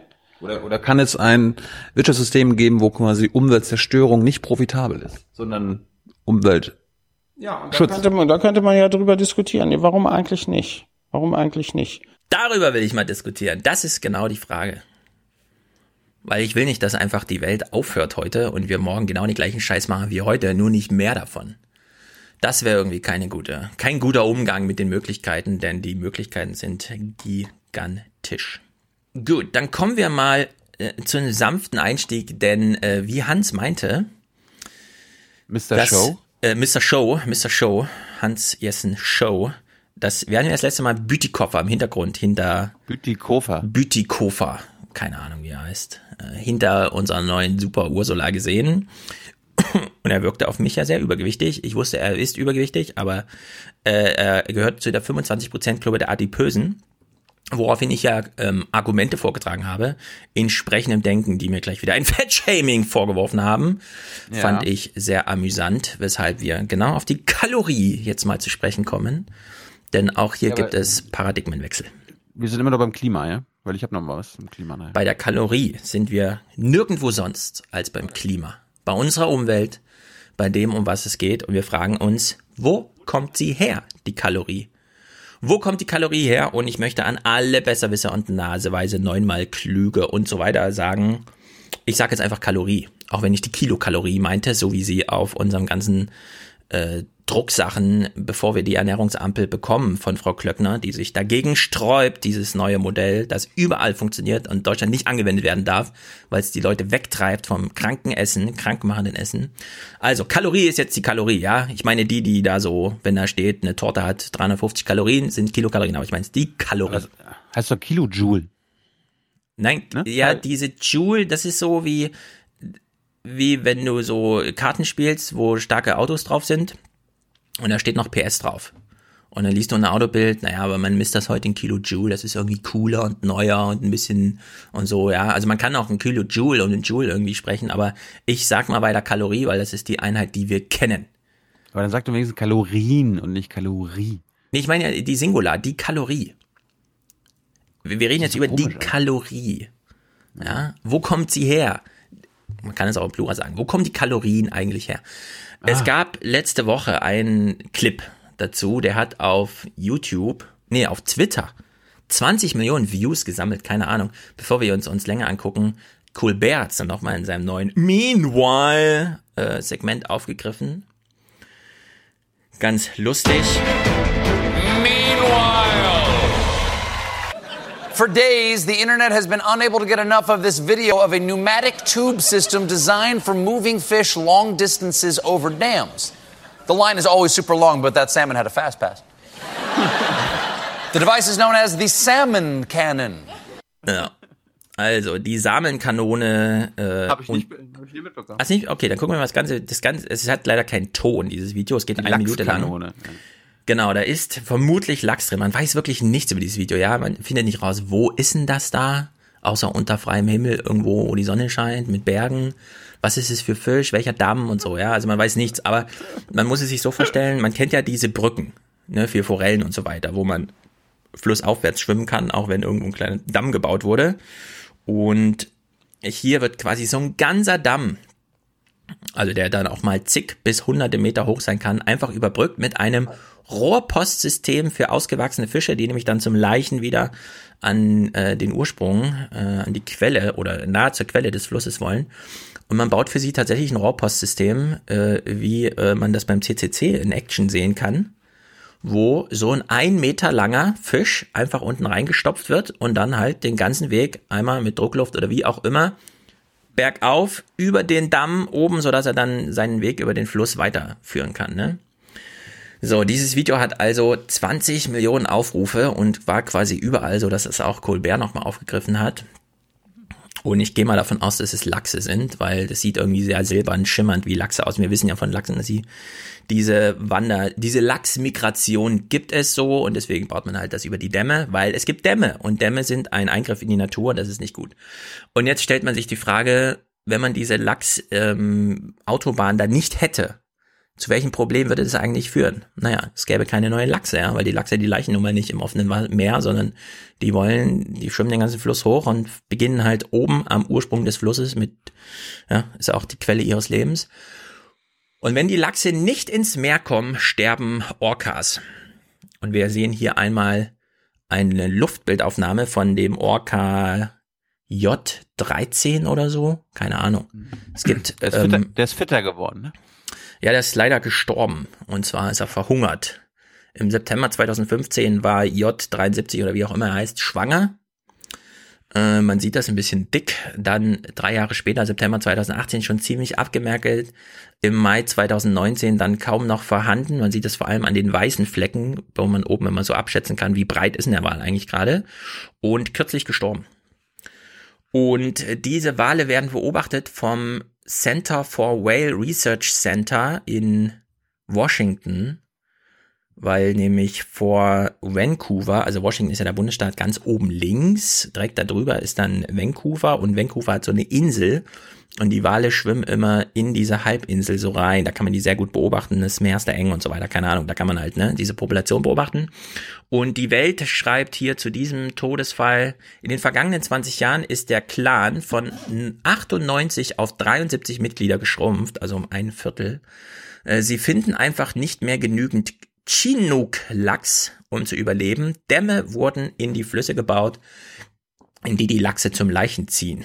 Also man äh, rettet nicht nur den Lachs, indem man solche äh, Dammautobahnen da baut, sondern äh, hier geht's um die ganze Nahrungskette bis hin zum äh, Wal im Ozean. So ein Lachs ist 150 Zentimeter lang und 20 Kilo schwer. Und wenn sie nicht zur Verfügung stehen, verhungern die Wale. Weil wir wissen ja, Wale fressen eigentlich das Plankton und so, aber diese Orcas, die fressen halt Lachs. Und die Bären. Und die Bären fressen auch Lachs, genau. Der Weg ist sehr gefährlich für die Lachse, flussaufwärts jeder Sprung äh, ein Wasserfall hoch, ja, kann gleich das Todesurteil sein. Naja, wir, wir sind hier nicht nur ein Wolfs-Podcast, sondern auch ein Bären-Podcast. Richtig, wir sind ein für die, Wild, für die Wiederansiedlung des Braunbären in Ostdeutschland. Ja, also man kann sich ungefähr vorstellen, wie kalorienreich so ein Lachs ist, ja, wenn er 20 Kilo wiegt. Wir wissen also von nicht. Thunfischen, die sie werden ja noch erheblich schwerer und die kosten manchmal, und da kostet ein einzelner Fisch auf dem japanischen Fischmarkt eine Million Euro. Also es gibt große ökonomische Bestrebungen, das Meer einfach leer zu fischen. Da kommt die Fischerei, dann kommen die Dämme in den Flüssen und so weiter. Ja, es kommt einfach alles zusammen, so dass die Nahrungsketten ausdünnen. Plus die Tiere, die fressen, fressen dann auch noch häufig Plastik, so dass äh, die ganzen Schildkrötenmägen voller Plastik sind. Plastik hat keine Kalorien, verdaut auch nicht sodass die Mägen voll sind und die Tiere mit vollem Magen verhungern. Ja, also wir haben sozusagen die Komplettzerstörung, die 360 Grad Zerstörung des Ökosystems anhand solcher Sachen, ja, vom Damm über Plastik, über was weiß ich, alles Mögliche. So, und jetzt wissen wir, äh, Nahrungskette, da nehmen wir doch auch dran teil. Wir sind noch gar nicht so weit weg von so einer Natur, ja.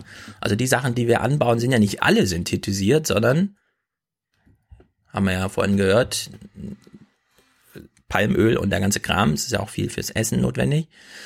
Kosmetik kommt noch oben drauf. Äh, selten haben wir so viel Natur zerstört, um so ein bisschen Agrarfläche zu haben und ja, zerstören dabei aber solche kompletten Ökosysteme, auf die wir irgendwie angewiesen sind. Und wir wissen, der Mangel an Kalorien kommt zurück. Ja, bisher hatten wir ein Verteilungsproblem, deswegen hat man in Afrika gehungert. Demnächst ist es vielleicht auch ein Erzeugerproblem. Wir haben den Clip schon mal gespielt. Ich erinnere nur dran ähm, Sarah Manker, Manker, keine Ahnung, hat ein Unternehmen gegründet, das Grow Intel heißt. Und ähm, sozusagen das einzige Unternehmen ist, das globale Big Data Agraranalysen macht. Und die hat ja diesen kleinen Forecast. The best way to think about it is in the next eight to 10 years, you have, we estimate that we're going to have a gap of about 214 trillion calories of food that cannot be produced in any region in the world, right? So this is basically a deficit that we need to, a gap that we need to fill by being more productive, not And- by planting more land. So by being more productive on the land that we've already planted, or so, a, co- combination of. and, what, and what exactly, like how how much food is 214 trillion calories? Is it is there a way to? Is it a football size, field size? Like what are we what are we talking about here? Yeah, so I mean, the way that we chose to summarize this is in Big Macs. Of course. Um, because we, we, we, we actually looked at a lot of different ways to look at it. A Big Mac's essentially one, right? And, and that's because A, you already have things like the Big Mac index. Um, a Big Mac has 563 calories. Okay. Right? And so if you look at what the shortage is, you're looking at 379 billion Big Macs. 379 billion Big Macs. Isn't that more than they've sold? Yeah. Ever. Yep. In the Wow. history of McDonald's. Ja, also 214 Billionen Kalorien fehlen. Das sind 380 Milliarden Big Macs. Das ist viel.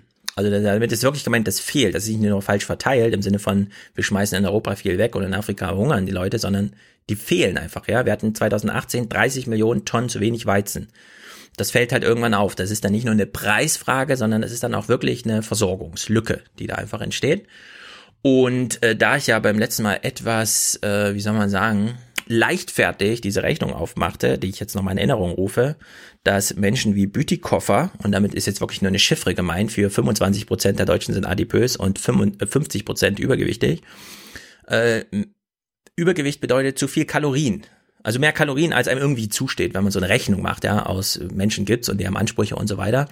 Und das summiert sich doch relativ zügig auf, denn 40 Kilo Übergewicht, die jetzt nicht ungewöhnlich sind für einen typisch Deutschen, bedeuten halt tatsächlich 300.000 me- oder mehr, ja, Kalorien zu viel. Die man einfach zu viel zu sich genommen hat, die halt irgendwo anders in so einer Rechnung dann einfach fehlen. Und äh, da ähm, ich das letzte Mal etwas flapsig gesagt habe, wohl wissen, dass wieder Fat-Shaming und so weiter vorkommt und das dann auch gleich wieder aufkam, wenn auch nur in wenigen Kommentaren, möchte ich doch zwei Kommentare kurz aufgreifen, die nochmal das kulturelle Denken, das etwas hochtrabendere äh, da darstellen, nämlich zum einen hat ja äh, Wolfgang im fantastischen Denken Podcast hier vor zwei Wochen In Time diesen Film vorgestellt, In Time, in dem einfach Knappheit bezogen auf Geld mal umgesetzt wird in was würde eigentlich bedeuten, wenn Lebenszeit knapp ist. Wenn jeder wie so eine KZ-Nummer auf dem Arm einfach so einen Timer ähm, eingestempelt hat und dann läuft die Uhr halt ab, ja, und man muss halt irgendwie mit irgendwem ins Geschäft kommen, um Lebenszeit zu erringen, ansonsten liegt man halt tot auf der Straße. Das ist ja dieser Film mit Justin Timberlake. Und nun hat Maximilian. Darum habe ich nicht gesehen. Ja, ich hatte, ich hatte den äh, vor drei Jahren oder so mal gesehen, habe dann auch dran gedacht, und als Wolfgang ihn da, meint, äh, nannte, habe ich gesagt, ja genau, stimmt. Da wurde so eine Idee mal umgesetzt, ja. Also einfach so eine Transformation von Geld auf Zeit, Zeit ist Geld und so. Also in deren Sicht vielleicht sogar ein Filmtipp für alle, die einen tollen Justin Timberlake-Film wollen. Wolfgang hat ihn ja dann auch sehr gelobt als Generalist. TV-Tipp Big Brother, neue Staffel, sensationell. Ja, aber was hat Big Brother jetzt damit zu tun? Weiß nicht, ist mir jetzt gerade noch. Also, ja. Ich wollte es nochmal erinnert Ja, okay. An, an alle Cliffomaniacs, okay? Ja. Ja, ich werfe Game of Thrones in den Ring, denn der Autor George R. R. Martin, den wir als Urheber von Game of Thrones kennen, hat laut Maximilians Twitter-Empfehlung einen, ein Buch geschrieben, das heißt Planetenwanderer oder auf Englisch Tough Voyaging. Und Tough ist der Name des Protagonisten. Und da in diesem Buch ist die Kalorie die planetare Währung.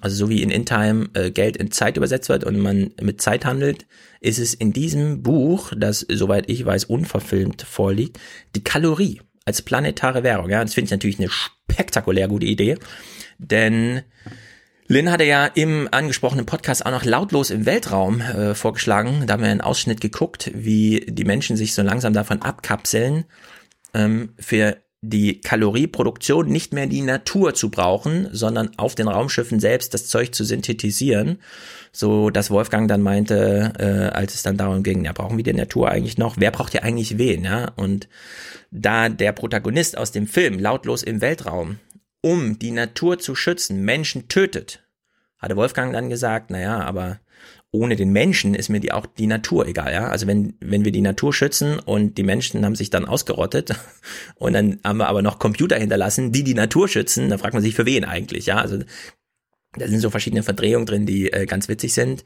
Jedenfalls, lautlos in Weltraum. Wenn das ein Film ist, der übrigens 1972, als der Welterschöpfungstag ähm, noch am 21. Dezember lag, ja, muss man sich mal vorstellen. Nicht irgendwann im August wie jetzt, sondern am 21. Dezember. Und damals wissen wir, hat der Club of Rome ja schon von den Grenzen des Wachstums gesprochen. Ja, und dann hat sich die Weltbevölkerung seitdem verdoppelt und der Erschöpfungstag ist vom 21. Dezember auf irgendwann August gerutscht. Wenn das also ein Film ist, der damals schon mit der Idee spielte, na, wir brauchen die Natur ja eigentlich mehr, dann erinnern wir uns doch jetzt an Bas Kast, der ja sehr umtriebig ist und überall diese These, vor allem in seinem Buch macht, wenn ihr esst und gesund essen wollt, dann am besten nah dran an der Natur. Ja, man kann Essen kochen, also Tomaten sollte man vor allem erwärmen, ja, damit da noch so ein paar Sachen rauskommen, die, wenn man sie einfach kalt isst, nicht rauskommen.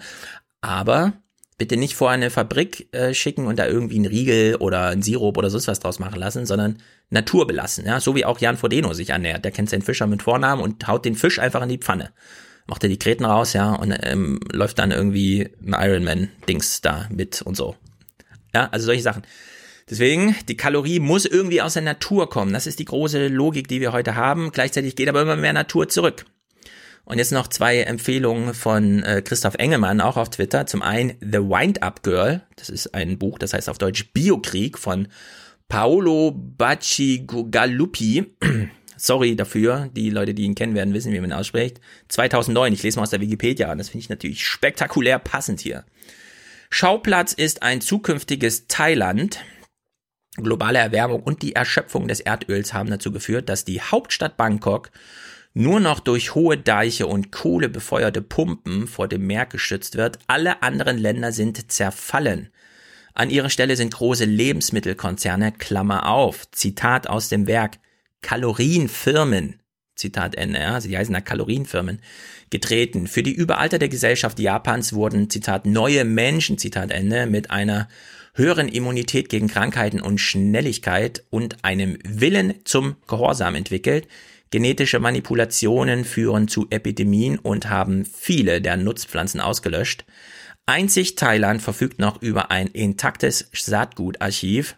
Das Umweltministerium, die, Zitat, Weißhemden, versucht dabei, das Land gegenüber der restlichen Welt abzuschotten, während das Handelsministerium eine Freihandelspolitik anstrebt. Also ehrlich gesagt, Leute, was sind das für geile Bücher, die es da anscheinend gibt, ja? Und das ist jetzt schon 2009.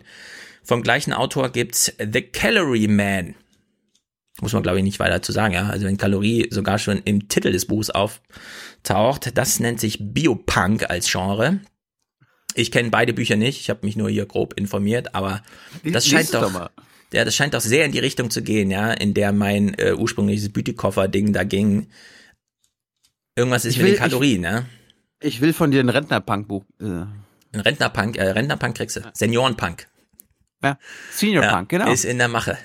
So, laut allgemeiner Weitsicht, äh, Weltsicht, ja, das habe ich ja eben schon gesagt, bisher, bisher, da muss man sich jetzt wirklich umdenken. Bisher war der Hunger der Welt ein Verteilungsproblem. Das ist sozusagen der alte Hunger, ja. Aber jetzt kommt demnächst der neue Hunger, der ein tatsächliches Produktionsproblem ist. Und wenn man sich die Statistik des alten Hungers nimmt und sagt, ja, aber die Millenniumsziele wurden ja irgendwie erreicht, der Hunger ging ja zurück und so. Wenn man da China aus der Rechnung rausnimmt, ging der Hunger nicht zurück.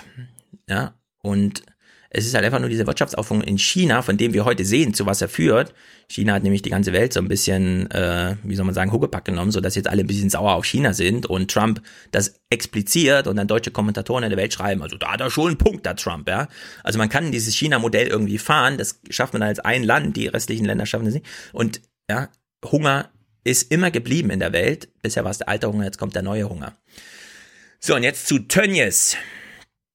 Äh, Tönnies Tönnies hat so eine Kalorienfirma, das kann man im Grunde sagen, ne? wie, wie es da in diesem Roman steht. Und was er genau macht, ist Kalorien veredeln. Er macht also aus pflanzlichen Kalorien Fleischkalorien. Und man braucht ungefähr, grobe Rechnung, zehn pflanzliche Kalorien, um eine Fleischkalorie zum, äh, herzustellen.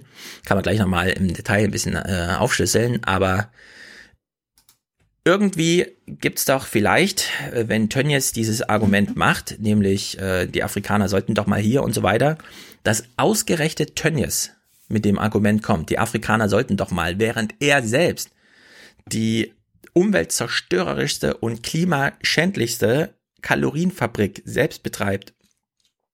Dazu möchte ich sehr Jennys aktuellen Podcast empfehlen, in dem sie auf Tönnies nochmal eingeht, weil sie da genau diesen Bogenschlag zwischen Tönnies Spruch und Tönnies Schweinen äh, nochmal in Bezug auf Afrika aufdröselt. Und wenn wir künftig ein Argument zum Thema Hunger machen wollen, müssten wir ja im Grunde irgendwie sagen, wir brauchen mehr pflanzliche Kalorien, beziehungsweise wir haben sie schon, wir dürfen sie jetzt nicht aufs Spiel setzen, um daraus tierische Kalorien zu machen, also esst weniger Fleisch, ist dann der Tenor. Denn dieses Verhältnis aus pflanzlichen und tierischen Kalorien hängt wie auch wieder zusammen mit der CO2-Produktion, von der wir ja wissen, wie klimaschädlich ja, Rinder, Schweine, selbst die Hühnerställe ja, sind da nicht frei zu machen von so einem Argument. Und da hat äh, Mandy für uns nochmal in Spiegel Online einen Text zu gelesen, der äh, das nochmal mit dem CO2 in Verbindung bringt. Also wir sind jetzt wieder ganz eng beim Klima. Wer Fleisch isst, belastet das Klima. So viel steht fest. Eine Forderung des Präsidenten des Deutschen Tierschutzbundes und der neue Sonderbericht des Weltklimarates haben die Debatte über Ernährung und die Auswirkungen auf das Klima jetzt neu belebt. Den mit Abstand größten Einfluss auf den CO2-Ausstoß durch die Viehhaltung hat Rindfleisch. Das liegt daran, dass nicht nur Treibhausgase entstehen, um Futter für die Tiere zu produzieren und Bäume gefällt werden, um Weideland zu gewinnen. Die Kühe stoßen auch selbst das klimaschädliche Gas Methan aus. Jedes Kilo Rindfleisch, das in Deutschland verkauft wird, erzeugt laut dem Klimarechner des Instituts für Energie- und Umweltforschung Heidelberg im Schnitt ein Äquivalent von gut 12 Kilogramm CO2. Bei der Produktion von einem Kilo Kartoffeln entstehen dagegen nur 0,4 Kilogramm CO2-Emissionen. Reduziert ein Durchschnittsdeutscher seinen Fleischkonsum um ungefähr ein Viertel, spart er 0,1 Tonne CO2 ein. Bei vollständig vegetarischer Ernährung spart er 0,45 Tonnen. Das entspricht einem Viertel des durch die Ernährung entstehenden CO2. Insgesamt hat Deutschland in dem Jahr 866 Millionen Tonnen CO2 ausgestoßen. Würde die Bevölkerung weniger Fleisch essen, diese sich immerhin knapp ein Prozent davon einsparen. Wären alle Vegetarier, wären es ungefähr vier Prozent. Die Rechnung geht allerdings nur auf, wenn wirklich alle ihre Ernährung umstellen. Ja, jetzt fragt man sich so ein bisschen, warte mal, wenn alle Vegetarier werden, sind es trotzdem nur vier Prozent. Wir lösen gleich mal auf, wo das eigentliche ja, Problem ist, aber trotzdem vier Prozent sind auch viel. Also die Veredelung von ähm, Kalorien, von tierisch in, äh, von pflanzlich in tierisch, zieht Kalorien aus der Welt ab und steckt CO2 in sie hinein. Das ist sozusagen, man kann die CO2-Rechnung machen, aber die Kalorienrechnung, die finde ich noch viel frappierender Rindfleisch pro Kilogramm 2500 Kalorien, schön und gut. Kartoffeln 690, okay. Weizen 3100, ja. Also mit Getreide hat man auf die gleiche Menge sehr viel mehr Nährstoff. Und dann kann man noch fragen, ist es eigentlich gesunder Nährstoff in so einem Fleisch, ja? Oder im Vergleich zu so einem Getreidefeld? Also da ist es doch ein echtes Problem. Wolfgang Buckelmann von äh, der, ist der wissenschaftliche Beirat für Agrarpolitik, Ernährung und gesundheitlichen Verbraucherschutz im in Klöckners Laden, also ganz eng angebunden. Aber wir wissen ja, wie es ist mit wissenschaftlichen Beiräten. Ja, da fragt man, könnt ihr in zwei Jahren mal einen Text schreiben, den ich dann nicht vorstelle in einer Pressekonferenz?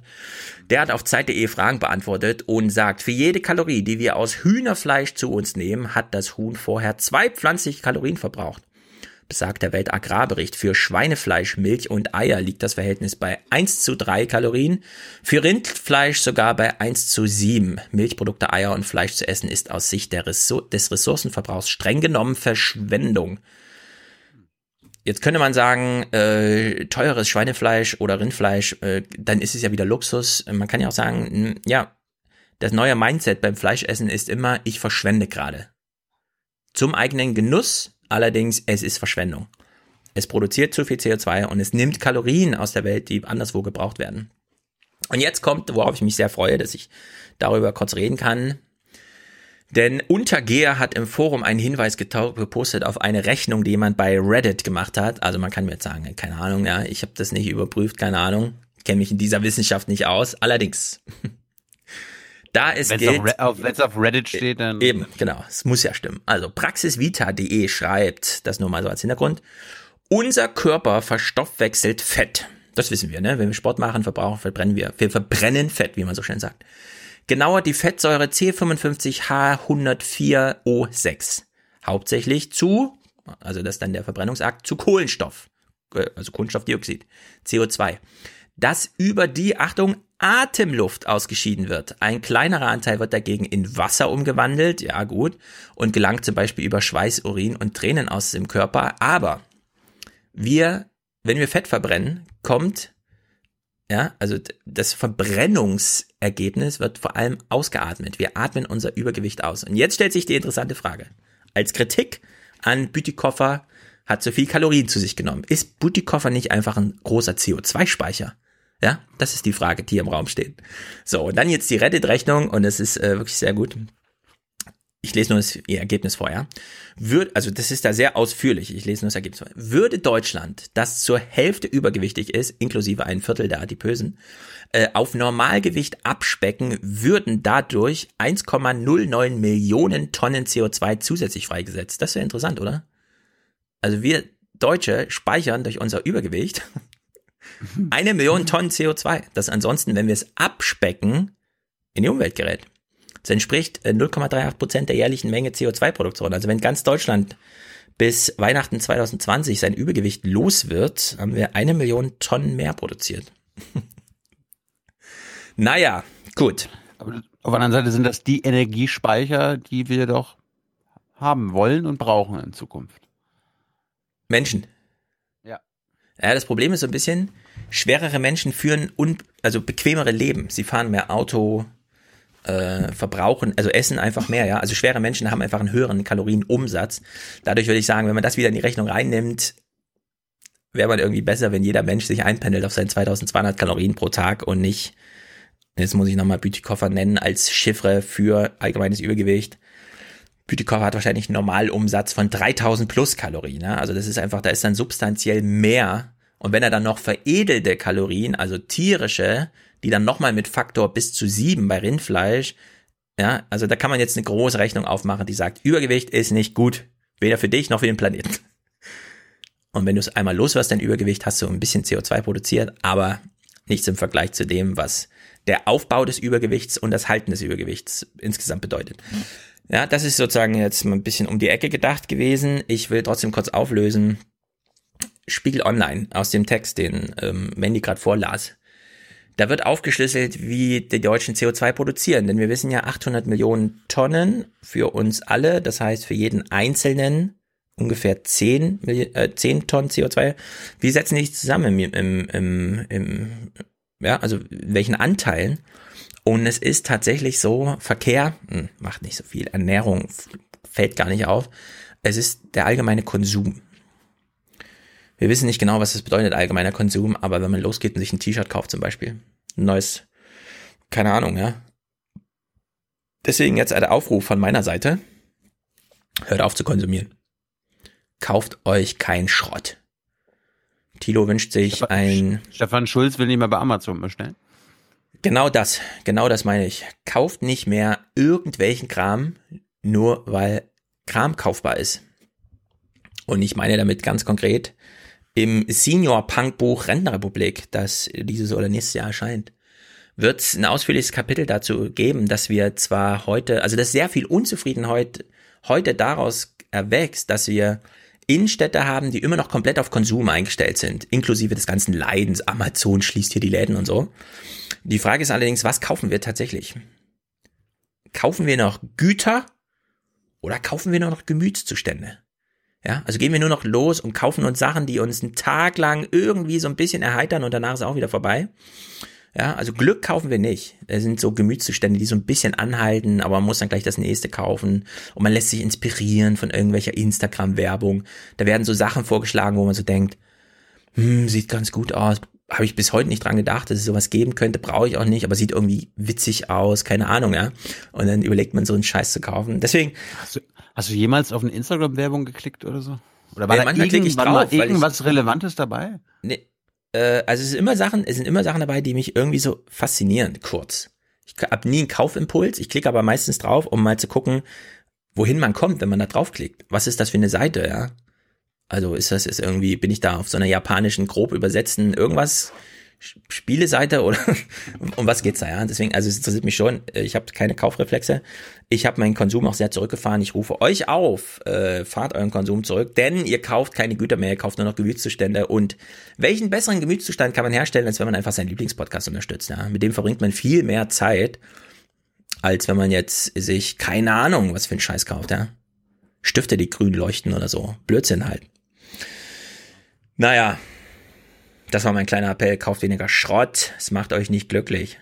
Und, wenn man die Aufschlüsselung macht, 40 Prozent, 40 Prozent eurer 10 Tonnen haben nichts, jedenfalls weniger als ihr glaubt, mit der Heizung eurer Wohnung, mit dem Braunkohlekraftwerk in der Lausitz oder mit sonst was zu tun, sondern es ist der schlichte Konsum von Sachen, in denen irgendwas drin ist, für das man Regenwald abholzen musste oder für das irgendwelche komischen Produktionsbedingungen in Bangladesch oder so, ja, die euch nicht weiterhelfen, also die einfach die Umwelt zerstören, ohne dass man das sieht, ohne dass man das weiß. Deswegen einfach nicht konsumieren, einen radikalen Schritt machen. Aber diese Konsumkritik mit Konsumkritik, das geht mir auf den Sack, Stefan Schulz. Wie mit Konsumkritik? Ja, du Konsumkritik mit kritisierst gerade unser Konsumverhalten, Ja. indem du das tatsächlich aufgeschlüsselt hast und kritisiert hast. Weil ich zeig dir mal, so. dass das scheiße ist. Jetzt verstehe ich. Das ist scheiße. Ja. Oh, Überlastungstag, gerade davon gesprochen. Das kannst, du, ganz- das kannst du ganz anders machen. Ja. Pass mal auf. Der Kommentar, ich meine, Kai Gnifke, letztes, letztes Mal war schon der Höhepunkt Ja. des Julis der Tagesthemen in Sachen Kommentare. Wurde noch Der- geschlagen oder was? Ja, der ist auf Platz zwei. Okay. Du hörst jetzt Konsumkritik ohne Konsumkritik. Schon wieder so ein lästiges Umweltthema. Erdüberlastungstag. Hatten wir doch schon letztes Jahr und im Jahr davor und davor und so weiter. Immer die gleiche Predigt. Von wegen, die Menschheit lebt über ihre Verhältnisse, wir verbrauchen die Ressourcen der Erde schneller, als sie nachwachsen können und wir in den Industrieländern verbrauchen mehr als die Leute aus Afrika. Okay, verstanden. Und Okay. jetzt?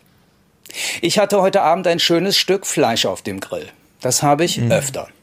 Und wenn ich beruflich reise, nehme ich zwar die Bahn, aber privat steige ich oft ins Auto oder ich fliege um den Globus, weil ich gerne tauche und Korallenriffe liebe. Ich werfe zwar keine fast neuen Klamotten weg und brauche auch nicht alle zwei Jahre ein neues Smartphone, aber wenn ich jetzt mit einem Finger auf Sie zeige, zeigen drei Finger auf mich zurück. Ich bin Konsumjunkie. Und wenn Sie zufällig keiner sind, seien Sie einfach froh. Die Frage ist, warum ich mich nicht schäme?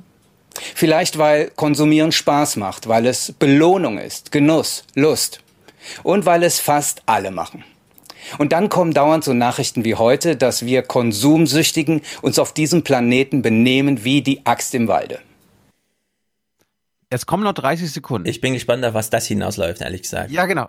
Was glaubst du, worauf es hinausläuft? Keine er ist ein. Konsumjunkie. Ja. Was also mir ist schon mal aufgefallen, äh, ich weiß nicht genau, zu wem er glaubt zu sprechen, aber 40 Prozent der Deutschen sind keine Konsum-Junkies, weil sie sich gar nicht leisten können, weil sie beispielsweise wie in Frankfurt 40 Prozent ihres Einkommens schon für die Miete aufbringen, ja, und dann bleibt gar nicht mehr viel, um sowas wie er ist. Ich fliege gern zu den Korallenriffen, um zu tauchen. Was sagen die Leute Alter, dann zu Hause, die Du kannst auch mit dem Zug nach Rostock fahren und in der Ostsee tauchen. Ja, ehrlich gesagt, in, äh, da kann man sich schon mal, also in der Ostsee kann man sich schon mal angucken, wie es demnächst auch da aussieht, wo es heute noch Korallen gibt. Ja, er, er kann doch anstatt der Korallenriffe sich die Nord Stream 2 Pipeline angucken. Ja.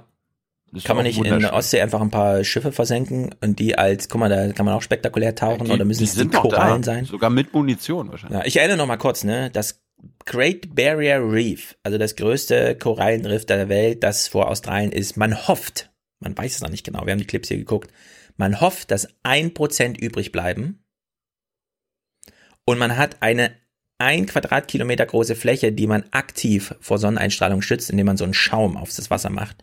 da, da fliegt er hin, ja, um nochmal und so sein Konsum-Junkie. Okay, ich bin jetzt, ich bin jetzt sehr gespannt, wie dieser Kommentar ausklingt. Ich habe jetzt noch ein bisschen zurückgespult. Ne? Wir Mhm. merken uns nur, er ist Mhm. Konsumjunk. Er sagt Ja. selber, mit ihm ist offenbar was faul. Ja, das glaube ich auch. Jetzt, jetzt rate mal, wer ihm dabei hilft. Konsumjunkie. Und wenn Sie zufällig keiner sind, seien Sie einfach froh. Die Frage ist, warum ich mich nicht schäme? Vielleicht, weil Konsumieren Spaß macht, weil es Belohnung ist, Genuss, Lust. Und weil es fast alle machen. Und dann kommen dauernd so Nachrichten wie heute, dass wir Konsumsüchtigen uns auf diesem Planeten benehmen wie die Axt im Walde. Jeder weiß, Süchtige brauchen Hilfe. Das Problem ist, dass kein Arzt umweltschädliche Konsumsucht heilen kann. Das können nur mutige Politiker. Deshalb die Bitte, macht Fleisch, Autofahren und Fliegen so verdammt teuer, dass wir davon runterkommen. Bitte, schnell. Dann wählen wir auch euch alle. Selten sowas Arrogantes erlebt. Es ist wie in so einer Selbsthilfegruppe, ne? Äh, Gruppe. Wie, wie heißt der Typ? Lorenz. Hallo, Lorenz. ich bin Lorenz. Ich bin konsumsüchtig. Lorenz Beckhardt vom Die WDR. Politik hat nichts dagegen getan.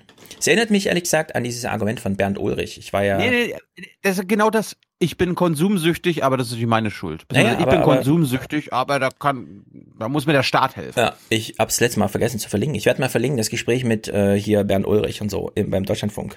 Da fing er ja auch wieder an mit, ja, also dass es gerade so ist, wie es ist, das hat sehr viel mit diesem Merkel-Barock zu tun. Da können wir gar nichts machen, wir Journalisten. Ich bin zwar Chefredakteur der Zeit oder Vize, aber also für die Zustände in Deutschland, das, das ist Merkel, die, die schläft uns alle ein hier, die schläfert uns ein und da können wir gar nichts machen. so, ja, und genauso in diesem Tenor ist es ja auch. Das ist, scheint so, so ein, so ein Phänomen der 50 plus Bartträger, Kurzhaar-Bartträger zu sein, dass sie am Ende nochmal feststellen, okay, Greta, du hast recht, ich bin schuld.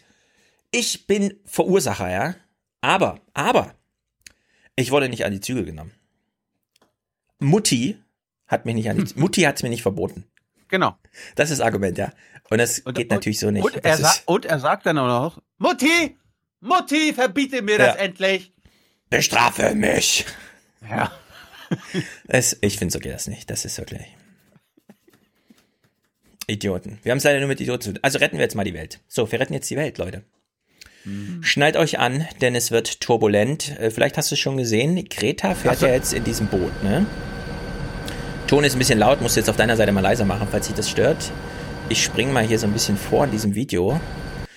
Also das, es ist ein Einhandsegler, das heißt, wenn der Kapitän ruft, all hands on deck, geht genau ein Typ hoch, nämlich der, der Kapitän ist. Das ist der einzige Typ und er fährt alleine mit diesem 18 Meter langen Boot, wohin er will. Er kann damit über die ganze Welt fahren, ja. Also es, selbst stürmischste See kann er damit einfach äh, trotzen und im Ein-Mann-Betrieb. Das Wasser schwappt quasi über ihn. Manchmal muss er sich so ein bisschen ducken, weil dann doch ein bisschen mehr Wasser über ihn fließt. Und Dass man beim Segeln nass wird. Ekelhaft. Ja, wirklich. manchmal muss man ein bisschen Ausschau halten, weil Oh. gerade bei einer Atlantiküberquerung kommt dann auch immer mal so Eisberge. Das kennt man ja, Titanic. Also wir haben es hier mit einem Schiff zu tun, das, äh, also die Milatia 2, mit der Greta gerade fährt, die wir hier gerade gesehen haben.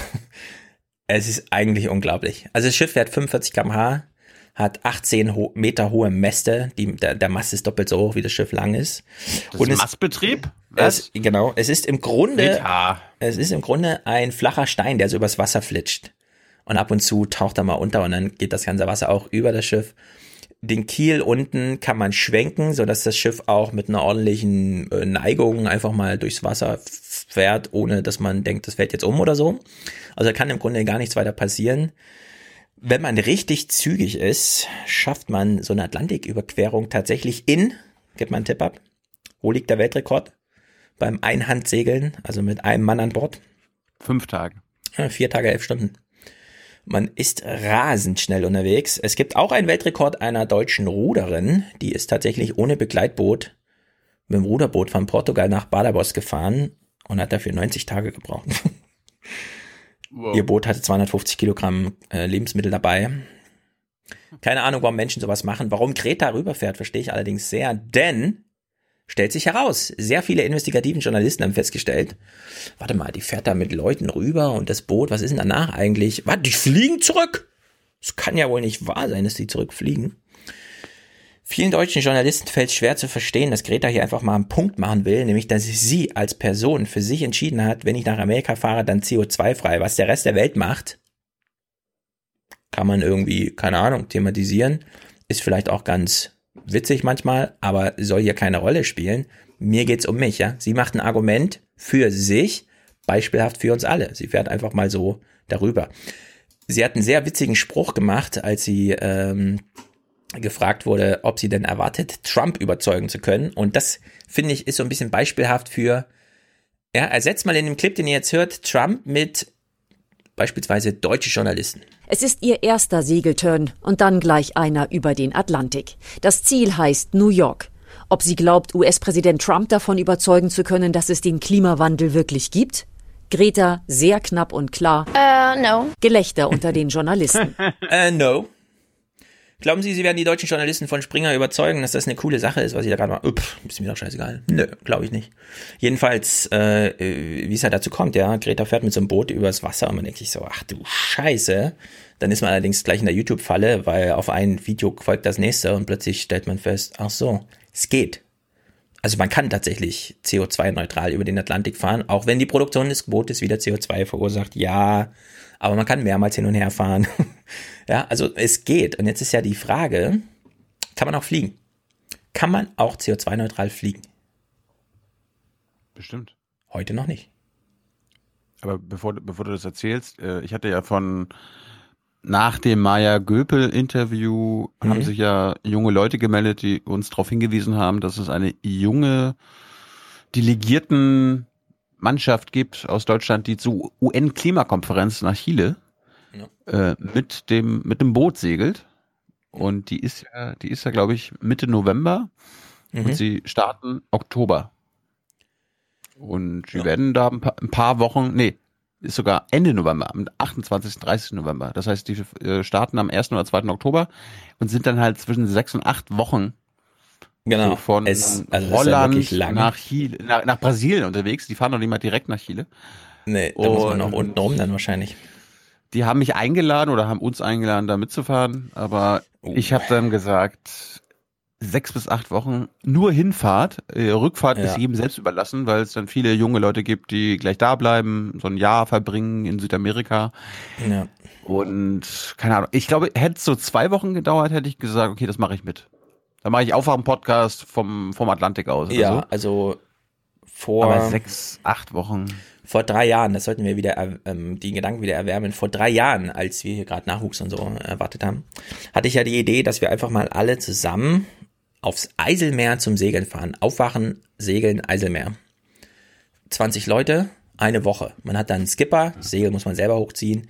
Da macht man tolle Erfahrungen. Äh, vielleicht sollten wir es wieder aufgreifen für nächstes Jahr, Frühling oder so, dass wir da mal außerhalb der Feriensaison, wir wollen ja keine Abschluss, Abschlussklasse in Deutschland, ja, das Erlebnis Eiselmeer wegnehmen, nur weil wir, die wir auch zur Nicht-Ferienzeit buchen könnten. Also, aber das sollten wir mal machen.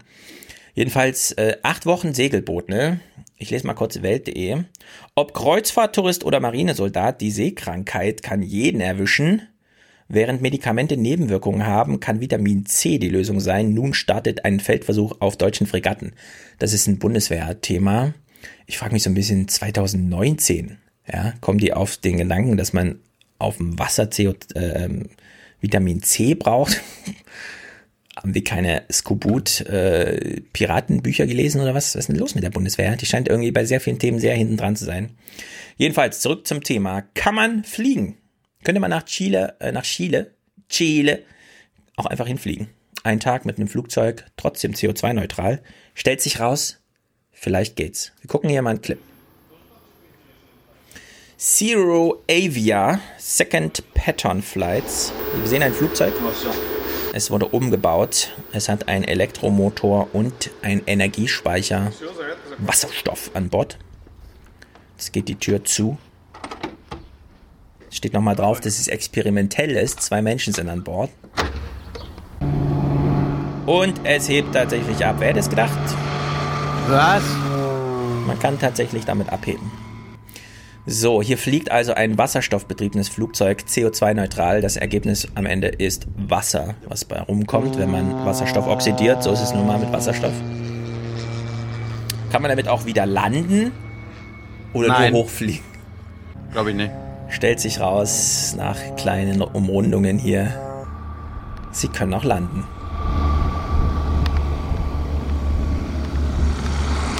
Zack, Touchdown.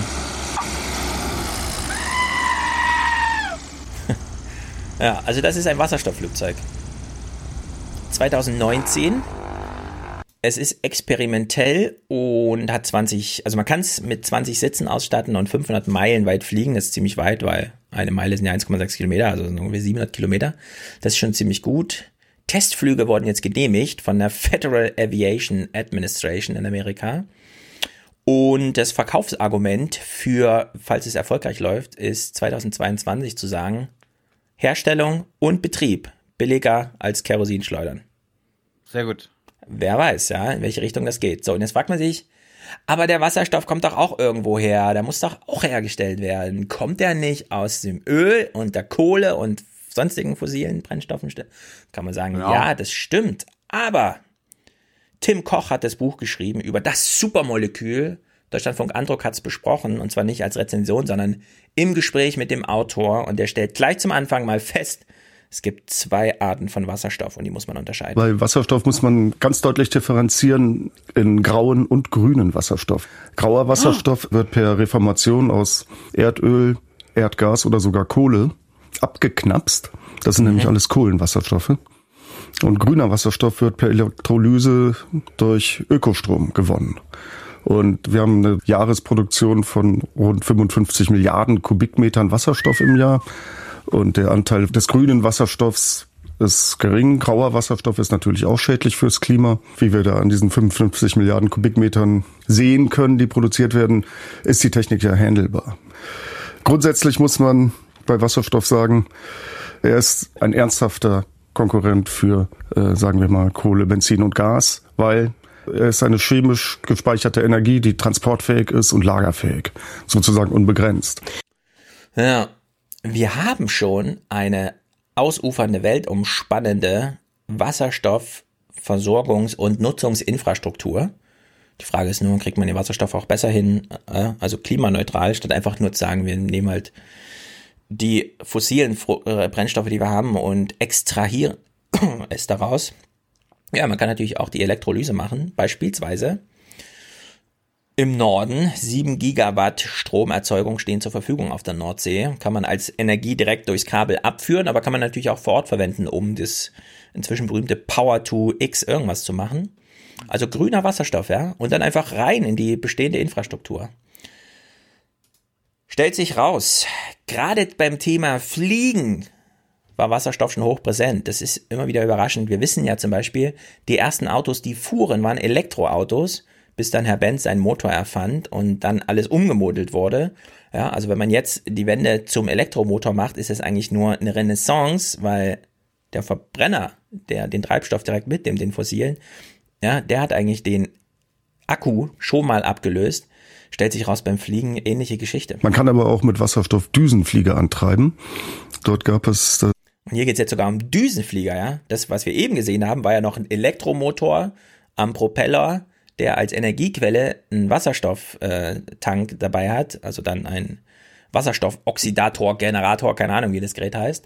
Hier geht es sogar um Düsenflieger, die mit grünem Wasserstoff fliegen. bei Airbus und 14 Ländern der Europäischen Union gab es dieses Projekt Cryoplane. Das sollte mit tiefgefrorenem Wasserstoff fliegen. Hätte wegen der voluminösen Tanks einen Abstrich von 30 Prozent entweder an Passagierzahl oder an Reichweite gehabt. Aber dafür würde hinten wirklich nur Wasser rauskommen, ein bisschen Stickoxid, was kein Klimagas ist. Cryoplane landete im Jahr 2000 in den Schubladen mit dem Hinweis, dass auf absehbarer Zeit nicht genügend grüner Wasserstoff zur Verfügung stehen würde, damit dies klimatechnisch sinnvoll wäre. So fliegen wir weiter mit Kerosin. Ja, man hat vor 20 Jahren die Bemühungen, mit Wasserstoff zu fliegen, eingestellt, die technische Entwicklung, weil man nicht genug Wasserstoffquellen hatte. Jetzt hat man genug, ja. Also wir haben jetzt die Elektrolyse, die beispielsweise in Offshore-Windanlagen einfach stattfinden kann. Dann wird der Wasserstoff dort wegtransportiert, wie Wasserstoff ja transportiert wird. Äh, und man kann tatsächlich damit auch Düsen fliegen. Das Flugzeug hat dann nur 30 Prozent weniger Kapazität, aber wen interessiert's? Ja? Wen interessiert? Man könnte ja sagen, man baut die erste Klasse aus, da kommt der Wasserstofftank rein. Was? Erste Klasse ist dann ein eigenes klimaneutrales Flugzeug, ja? Ja? So Concorde-Style. Ist halt einfach nur ein Flugzeug, in das nicht 300 Leute gehen, sondern nur 100 und die haben alle unendlich viel Platz. Das kostet dann ein bisschen teurer, das Ticket, ja, aber es ist trotzdem genauso klimaneutral. Also unglaubliche Möglichkeiten, die er hier in seinem Buch, ich habe das Buch nicht gelesen, ja, es geht nur auf der Rezension, aber Deutschlandfunk hat so gesendet und ich glaube ihm das ehrlich gesagt, weil wenn man die Videos so guckt, die beispielsweise als Reaktion auf VW geht jetzt auf den Akku als Energielieferanten im Auto. Da gibt es doch sehr viele Power-to-X-Verfechter, die das sehr kritisch sehen und die glauben, dass sich VW da verschätzt hat. Ich habe ich hab Ingenieure, VW-Ingenieure in der eigenen Familie. Ja. Die sehen das auch so wie du.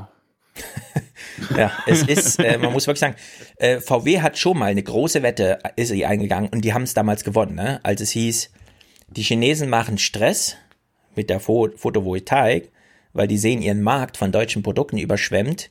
Die lassen unsere Autos da nur weiterfahren, wenn ihr das zurückdrängt. Die Bundesregierung so, okay, ja, und dann haben wir ja von Quaschning das Argument, minus 80.000 äh, Erwerbstätige in der Photovoltaik in Deutschland und so weiter. Es könnte sein, dass ähm, VW jetzt einfach die nächste Wette eingeht gegen die Vernunft und sagt, äh, also mit Windkraft wollt ihr Wasserstoff herstellen und damit unsere Autos befeuern? Nö, wir setzen hier mal auf Akku und wir setzen alle Lobbybewegungen dagegen. Und sonderbarerweise, ja, wird 2019 kein Windkraftwerk mehr gebaut in Deutschland. Also es scheint also ein paar Verknüpfungen zu geben. Da lohnt sich vielleicht auch mal ein Journalismus dazu irgendwie. Ja, welche Industrie kämpft ihr eigentlich gerade gegen welche? Denn, und das ist wirklich das, das zentrale Argument, wenn wir grünen Wasserstoff jetzt haben können und bisher schon grauen hatten, heißt das, die Infrastruktur für Wasserstoff, die ist schon da. Die muss man nicht jetzt, ja, neu, die ist einfach schon vorhanden. Und am interessantesten fand ich eigentlich äh, meine Besuche über den Wasserstoff Pionieren. Da war der Herr Fuhrländer oder der Professor Wasserscheid. Wasserscheid hat die LOHC-Technik ähm, in Das ist dieser runtergekühlte oder diese. Nee, die LOHC, LOHC steht für Liquid Organic Hydrogen Carrier. Dort wird äh, Wasserstoff chemisch eingelagert in eine Trägersubstanz. Wir kennen das von der Margarine. Äh, Margarine ist hydriertes Pflanzenöl. Und dieser Ja, kennen wir doch von, Marga, von der Margarine. Professor Wasserscheid macht quasi dasselbe mit einem Wärmespeicheröl. Und ähm, das Zeug ist, das wird vollgeladen, chemisch per Katalyse mit Wasserstoff und ist absolut ungefährlich. Also der, in Videos geht er da mit einem Bunsenbrenner dran und per Katalyse wird es auch wieder rausgezogen. In der Zwischenzeit kann man es transportieren mit Pipelines, Tankern, Tankzügen, mit der Infrastruktur, die wir haben. Also es wäre, das wäre jetzt wirklich eine Lösung, wo nicht nur dieses reiche Deutschland Wasserstofftechnik nutzen könnte, sondern auch Länder, denen es vielleicht wirtschaftlich nicht so gut geht wie uns. Da wird dann auch wegen dem Wirkungsgrad wird das viel kritisiert. Im Prinzip ist es ein Nullsummenspiel. Während des Beladens dieser Trägerflüssigkeit entstehen 300 Grad Celsius. Die muss man am Ende, um den Wasserstoff wieder rauszukriegen, dann wieder reintun. Aber mit diesen 300 Grad Celsius, die beim Beladen entstehen, kann man ja auch was anfangen. Zum Beispiel Meerwasser entsalzen. Ui, Meersalz ins Übrigens, Wasser, ja. Welches Problem haben wir künftig? Nicht nur Kalorienmangel, sondern vor allem auch Wassermangel.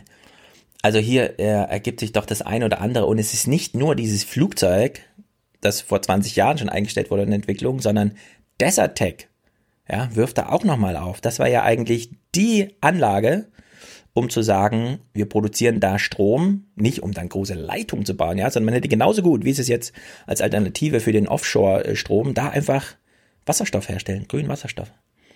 Aber Und da hat, hat man hat, Quaschning, hat, hat Quaschning ja erzählt, dass das am Ende, da war ja auch ein großer Anhänger von, aber einfach nur die Transportkosten und die Transportinfrastruktur würde so viel Umwelt zerstören und wäre gerade angesichts der heutigen Solarpanelpreise unsinnig. Damals war es eine gute Idee. Ja, man kann es lokal machen. Also man kann Genau. den Strom lokal erzeugen. Auf jedem neu gebauten Haus sind ja heute auch äh, Solarzellen drauf. Allerdings kann man, bedeutet. also ich meine, so ein Tanker, ne? So ein Tanker ist, also so ein Öltanker einfach, der ist wirklich riesengroß. Und die fahren ja jetzt auch rum, die, die sind da, warum nicht da, ja, die quasi Margarine, wie er da sagte, den Wasserstoff verpackt, dann einfach da mittransportieren. Und wenn nur als Brückentechnologie, keine Ahnung, ja, aber einfach nur den Wechsel vom grauen zum grünen Wasserstoff, ist da schon mal eine Sensation. Also er sagt hier, sein Fazit ist Wüstensonne ernten, Welt retten. Zurück zur Windkraft, um da kurz zu bleiben. In Deutschland wird keine Windkraft mehr gebaut, weil irgendwas ist mit diesen Fördermitteln, keine Ahnung, die laufen jetzt aus nach 20 Jahren, es wird wieder abgebaut, da kommen wir gleich zu. Das war eh das Geilste und liebe Hörer mhm. und Hörende und Hörerinnen, ja. wenn ihr Michael Kretschmer am Sonntag guckt, guckt es euch wirklich an. Das ist so nach Sigmar Gabriel mal wieder ein richtig geiles Jung Naiv-Interview mit einem Spitzenpolitiker und das Thema Windkraft, mein Highlight-Thema, die ganze Woche in Sachsen weil du ja gerade das äh, gesagt hast. In Sachsen, was glaubst du, wie viele Windräder wurden dieses Jahr schon gebaut in Sachsen? Äh, keines wurden dafür zehn abgebaut oder so, keine Ahnung. Ja, es wurde gar ja. keins gebaut. Ja. Und, hör, ja, und hört mal, hört mal dem Ministerpräsidenten zu, wie viele Windräder er in den nächsten Jahren bauen möchte. Ja, also in NRW hat man jetzt auch neu geregelt, dieses Jahr vor wenigen Wochen erst, 1,5 Kilometer Abstand zur nächsten Bebauung, ja, muss ein Windrad. Also damit bleiben keine Flächen übrig. Nun ist es so, Windkraft ist als Technik in der Welt. Kretschmer will zwei Kilometer. Ja, ist absurd. Aber wer weiß, vielleicht sterben noch ein paar Oma Ernas, ja, und ein paar Annes und äh, Martins und Stephans und Tilos ziehen aus Sachsen weg. Dann hat man die Flächen wieder. Jedenfalls, wir hören mal kurz SWR 2 Forum. Dort ging es um Windkraft und äh, um euch kurz reinzubringen ins Gespräch man redet darüber, was Windkraft so bedeutet, welche Potenziale da drin sind. Und jetzt, äh, ich weiß nicht genau, es könnte sein, es ein Verbandssprecher des Maschinen- und Anlagenbauerverbandes in Deutschland ist, also ein sehr großer, mächtiger Verein oder ein anderer Gesprächsteilnehmer. Ich habe es jetzt nicht genau auf dem Schirm. Jedenfalls, er plaudert mal, wie er gleich sagt, aus dem Nähkästchen. Wie ist das denn so, wenn der BDI, also der Bund der deutschen Ingenieure, eine Rechnung darüber aufstellt? Ja, ich dachte einen anderen BDI. Ach, Industrie. Ihr wisst doch, I, I steht für Internet und wenn nicht für Ingenieure. Also, der Ingenieursbund. Der IB. Oh. Ich dachte hier an durch, durch, durch Waffen verhindern wir Krieg. Ja. Menschen. Also der ähm, Verband der deutschen Industrie, oder wie heißt er? Der BDI halt. VDI. Nee, VDI meine ich. Verband der deutschen Ja, ihr wisst schon, wie ich meine. Ah. Schrempfsladen. Ja, heißt der Schrempf? Nee, er ist nicht Schrempf. Wie heißt er? Also, es wissen alle, wovon ich rede, ne? Ich muss es nicht weiter ausführen. Jedenfalls, die machen Studien zum Thema, kann uns jetzt Windkraft retten oder nicht? Und dabei, und das ist erstaunlich, versuchen sie sehr realistisch an die Sache ranzugehen und werden von der Realität immer wieder überholt. Darf ich ganz klein ja, bisschen bitte. aus dem Nähkästchen plaudern? Ich hatte nämlich das mehr oder weniger Vergnügen, bei der Entstehung der BDI-Studie dabei zu sein. Erstmal, es ist völlig richtig, dass sie technologisch dahingehend konservativ ist, dass tatsächlich die Eingangsgröße war, dass man gesagt hat, lasst uns gucken, was mit den Technologien, die entweder heute verfügbar oder von denen schon sicher ist, dass sie verfügbar sein werden, was dabei rauskommt. Das ist der eine Punkt. Und ja, da steckt noch eine ganze Menge an zusätzlichem Potenzial drin. Das wird auch im Prosatext sozusagen gesagt, aber meines Erachtens auch nicht ausreichend gewürdigt. Das Zweite ist, und das unterstreicht dasselbe, dass wir allein innerhalb dieses Studienprozesses, der durchaus ein Jahr gedauert hat, zweimal die Kostenannahmen für Offshore-Wind, Windenergie auf See, nach unten korrigieren mussten, weil nämlich die Realität uns schon wieder eingeholt hat. Und das zeigt, natürlich ist da noch ein gewaltiges Potenzial drin. Ich glaube aber die wichtigste Aussage, äh, die neben den Kosten in dieser Studie steht, steht, ist die, dass sie volkswirtschaftlich kostenneutral dieser Umbau machbar ist.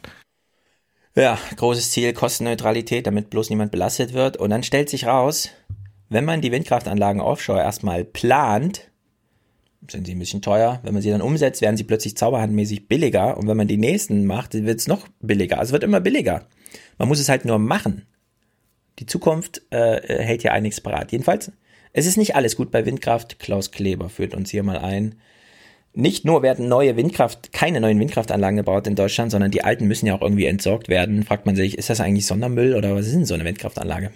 Tatsächlich ist der Rückbau einer Windkraftanlage nicht ohne Tücken. Zwar sind Turm und Fundament aus Stahl und Beton gut verwertbar, das Problem aber sind die Rotorblätter. Sie sind teils mit Polyesterharz verklebt und dadurch kaum recycelbar. Gerade die schwer belasteten Rotorblätter, die sind aus faserverstärkten Kunststoffen gefertigt. Das sind Verbundstoffe, die sind schwer voneinander zu trennen. Und da ist man jetzt gerade dabei, die Verfahren zu entwickeln, das zu tun. Besser wäre es natürlich gewesen, man hätte sich das im Vorhinein beim Design dieser Anlagen schon überlegt, wie man sie letztendlich wiederverwertet. Das Fraunhofer ICT hat mal ausgerechnet, ähm, dass äh, pro Jahr etwa 40.000 Tonnen äh, Rotorblattmaterial äh, anfallen werden in den nächsten Jahren. Solche Verbrennungskapazitäten haben wir in Deutschland gar nicht und ein stofflicher Recyclingweg fehlt bislang. Mhm. Mhm. Kennen wir aus der Wurstverpackung ja, wir wollten dieses Plastik nehmen, das so besonders schimmert. Deswegen haben wir so eine Plastiklegierung aus irgendwelchen Plastikmischungen gemacht. Soll mal die Recycle-Industrie ja rausfinden, wie man das wieder trennt. Ist ja nicht unsere Aufgabe als Produzenten, sich darüber schon Gedanken zu machen. Also da könnte man auch mit mehr IQ rangehen. Deswegen auch mein Appell, ja, bei Copitz, ja, einfach nur nicht weiter wachsen, okay, Kopatz. aber man könnte jetzt äh, Copatz, man kann jetzt auch mit IQ irgendwie so ein bisschen intelligent irgendwie sowas machen, ja, und die Windkraftanlagen trotzdem bauen, klüger bauen, Elektrolysegerät gleich unten dran bauen, Meerwasser entsalzen, keine Ahnung, ja, das kann man jetzt alles machen. Man muss jetzt nicht sagen, keine neuen Straßen und so, sondern man kann jetzt einfach sagen, okay, fliegen, aber nur noch Wasserstoff. Ne? Irgendwie sowas. Ja. Klaus Kleber macht trotzdem noch mal einen Ingenieure, Punkt. Ingenieure ja. vor Probleme stellen. Das ist in Sachen Innovationen ja, der Leitspruch. Ja, stellt mal die Ingenieure vor Probleme. Ich glaube, man kann sie lösen. Klaus Kleber, ja. für alle, die jetzt denken, ja, aber mit die der Lösung, Die Lösungen sind doch schon da, die müssen nur skaliert werden und massentauglich werden. Ja, in Praxis umgesetzt und dann macht man noch so ein paar Erfahrungen, die einem da auch weiterhelfen. Jedenfalls für alle, die jetzt glauben, ne, Klaus, ähm, äh, siehst du, Windkraft ist auch nicht gut. Die Rotorblätter, mm -mm, nicht nur Infraschall, sondern auch die verklebten Rotorblätter. Klaus Kleber macht jetzt den sehr guten, sehr richtigen Spruch dazu. Wenigstens ist das Zeug nicht radioaktiv, wie der letzte Energiemüll, der produziert wurde, bevor Richtig. man wusste, was man am Ende damit macht. Das ist ein sehr guter Spruch, finde ich. Hinsichtlich Tschernobyl und wie es alles heißt. Hast du die Serie mittlerweile gesehen? Nee, noch nicht. Guckt sie euch an, wirklich ja. sensationell. Ja. Ich habe ein kurzes Update, ein SPD-Update. Mhm. Es haben sich innerhalb dieses Podcasts zwei SPD-Männer gemeldet, die, ähm, ich wollte gerade sagen, Bundespräsident werden wollen. SPD-Vorsitzende. Ja, werden. Zum einen der hier. Dazu hätte mein Schwiegervater früher gesagt, weil meine Oma Räder hätte, wäre sie ein Omnibus. Ich weiß nicht genau, wer das ist. Ist es Pistorius? Jawohl. Ach du große Scheiße. Heute Morgen habe ich das gehört in Deutschlandfunk und gedacht, bitte jetzt keine Rückschritte. Mhm. Wenn Oscar das macht, äh, bin ich raus aus, also aber er, raus er, aus diesem politischen Geschehen, Alter. Er hat sich aber bei der Damenwahl, äh, beziehungsweise eine Dame hat sich entschieden, mit ihm zu runnen. Nämlich? Sein Running Mate ist Petra Köpping. Kennst du? Nee. Ist die SPD-Integrationsministerin von Sachsen. Genau. Das ist das mhm. äh, Team Pistorius Köpping. Und es hat sich noch jemand anderes gemeldet. Ja. Der der aber keine Frau hat. Also keine Frau im Sinne von, der mit ihr antreten will. Ich lasse es mal äh, von Harald Schmidt verkünden. Sie entscheiden per Applaus. Äh, Olaf Scholz, Liebling des Monats. Olaf Schäuble möchte SPD-Chef werden. Alleine oder was? Jawohl. Nachdem er doch hier auch im Podcast hm. gesagt hat, äh, kann er nicht, will er nicht, er ist ja Finanzminister. Das hat AKK auch gesagt. Man soll jetzt bloß nicht, mhm. ja, das würden die Leute einem nicht abkaufen. Mhm. Plötzlich ist sie Kriegsministerin. Aber mit Krieg kennt sie sich aus. Ey, das war doch das konsequente letzte Kapitel der SPD. Ich weiß, wen Olaf sich Olaf Schäuble, Schäuble nehmen sollte. Konsequenterweise. Johannes Kahrs. Muss eine Frau sein, glaube ich. Zwingend. Ich glaube schon, ja. Ich finde es aber interessant, dass er quasi alleine antritt. Das, äh, da bin ich mal gespannt, wie wer das lösen will. Beziehungsweise das heißt ja eher, dass er keine, keinen Running Mate gefunden hat. Ja. Olaf Scholz. Also, also wie, wie, wie kann er sich dagegen Gesine Schwan äh, ausgesprochen haben? Also dann, dann lieber alleine. Dann lasse ja, ich die Gesine, Gesine Schwan, Schwan mit ihn Ralf ausgesprochen, oder? Stegner. Ja, ja, oder so. Ja, Gesine Schwan hätte ihn nicht angefragt. Aber ey, ohne Scheiß, Gesine Schwan tritt mit Ralf Stegner an. Na, man muss doch ehrlicherweise, es ist auch wie bei den Amerikanern, man braucht auch einen Running Mate, der ergänzt. Also hm. der sozusagen komplettiert. Aber was ja, ergänzt Ralf Stegner? Was, äh, wo ist Ralf Stegner die perfekte Ergänzung? Nee, genau. Das, ich, ich würde jetzt sagen, Olaf Schäuble bräuchte im Grunde Simone Lange. Genau. Das wäre die Mischung. Und Gesine Schwan braucht, bräuchte eigentlich Alexander Jorde und nicht Ralf Stegner. Das stimmt. Das, das wäre natürlich eine Sensation. Gesine Schwan und Alexander Jung. Alex, Alexander, wurdest du nicht angefragt? Ja. Mit wem ist Kühnert jetzt unterwegs? Ist er? Der ist nicht in the running Der bisher. ist nicht, okay. Ist, glaube ich, auch ganz schlau. sich wieder. Europaparlament? Nö. SPD-Vorsitz? Nö. Irgendwann ist er dann 50 und stellt fest, ach, hättest doch mal. Na, ich glaube, entweder hier in Berlin wird irgendwann irgendwas passieren oder Bundestag. Mit Kevin, meine ich jetzt. Ja, ja. So, Ja, zurück zur Natur. Jeweils merkt euch Stefans Argumentation in Sachen Windkraft, äh, Fliegen und so weiter und so fort. Ist die perfekte Vorbereitung. Danke dafür für Sonntag, Michael Kretschmer. Mhm. Ja, da Wirklich. sehen wir einen ganz alten Hasen. Wahrscheinlich im Kopf. Sensationelles Gespräch. Ich glaube, der ist dann so wie der alte, den du da auf dem Clipboard hast. Das kann nicht sein, geht doch nicht. Das ist in die Zukunft, das ist doch wirklich, das übernimmt uns. Und ich habe sogar eine Hausaufgabe sterben. für dich. Ich habe eine Hausaufgabe für dich und für alle Hörer und Hörerinnen. Ich weiß aber nicht, ob ich Sonntag das- schaffe. Nö, ist mir egal, wann du es Okay. hörst. Hauptsache vom 1. September. Also, wenn du dir ein sächsisches Gespräch anhörst, dann das. Ähm, Hausaufgabe an euch, guckt vorher ins CDU-Wahlprogramm Sachsen und sucht das Wort Klimawandel. Das ist die Hausaufgabe. Ja. Gibt es zu. Sachsen schon ein Wahllokal Ost? CDU Sachsen? Nee, ne, glaube ich nicht. Nee, aber es gibt, äh, wir können ja mal reinhören, was die Sachsen so von den grünen Vorstellungen halten. Ne? Diese verrückten Grünen. In Regionen wie der Lausitz allerdings, wo die Menschen durch den Kohleausstieg ihre Existenz gefährdet sehen, sind grüne Ideen weniger populär. Hier in Hoyerswerda kam die Partei zuletzt bei der Europawahl auf 4 Prozent. Die wollen zu viel auf einmal. Und das gefällt mir nicht. Also, dass die Grünen einfach nicht dafür sind für unsere Region hier und das von aber unser Leben ist, die Kohle hier in der Region. Grünen haben es deshalb schwer, weil alles das teurer gemacht werden soll, was für den normalen Bürger wichtig ist. Sprit als Beispiel, andere Sachen mit Öko-Kram, was sie da machen, ist alles übertrieben. Hoyerswerda, ihr kennt alle das Schicksal, Suhl, die älteste Stadt Deutschlands. Hoyerswerda ist die am schnellsten schrumpfende Stadt Deutschlands. Es gibt dazu eine Dissertation. Ich werde sie in Rentenrepublik ausführlich würdigen. Es sind unglaubliche Zustände. Hoyerswerda ist eine Stadt, die ist 800 Jahre alt. Und die hat bis 1950 quasi keine Rolle gespielt, keine Einwohner, nichts. Dann kam die DDR und gesagt, hier machen wir Kohle. Dann ist diese Stadt explodiert. Und jetzt implodiert sie gerade. Und es ist für Ethnographen das größte Schauspiel, das sie sich überhaupt vorstellen können.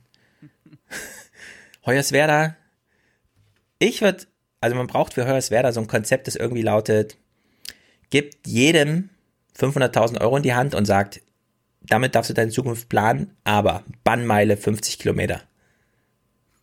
Verlasse diese Gegend.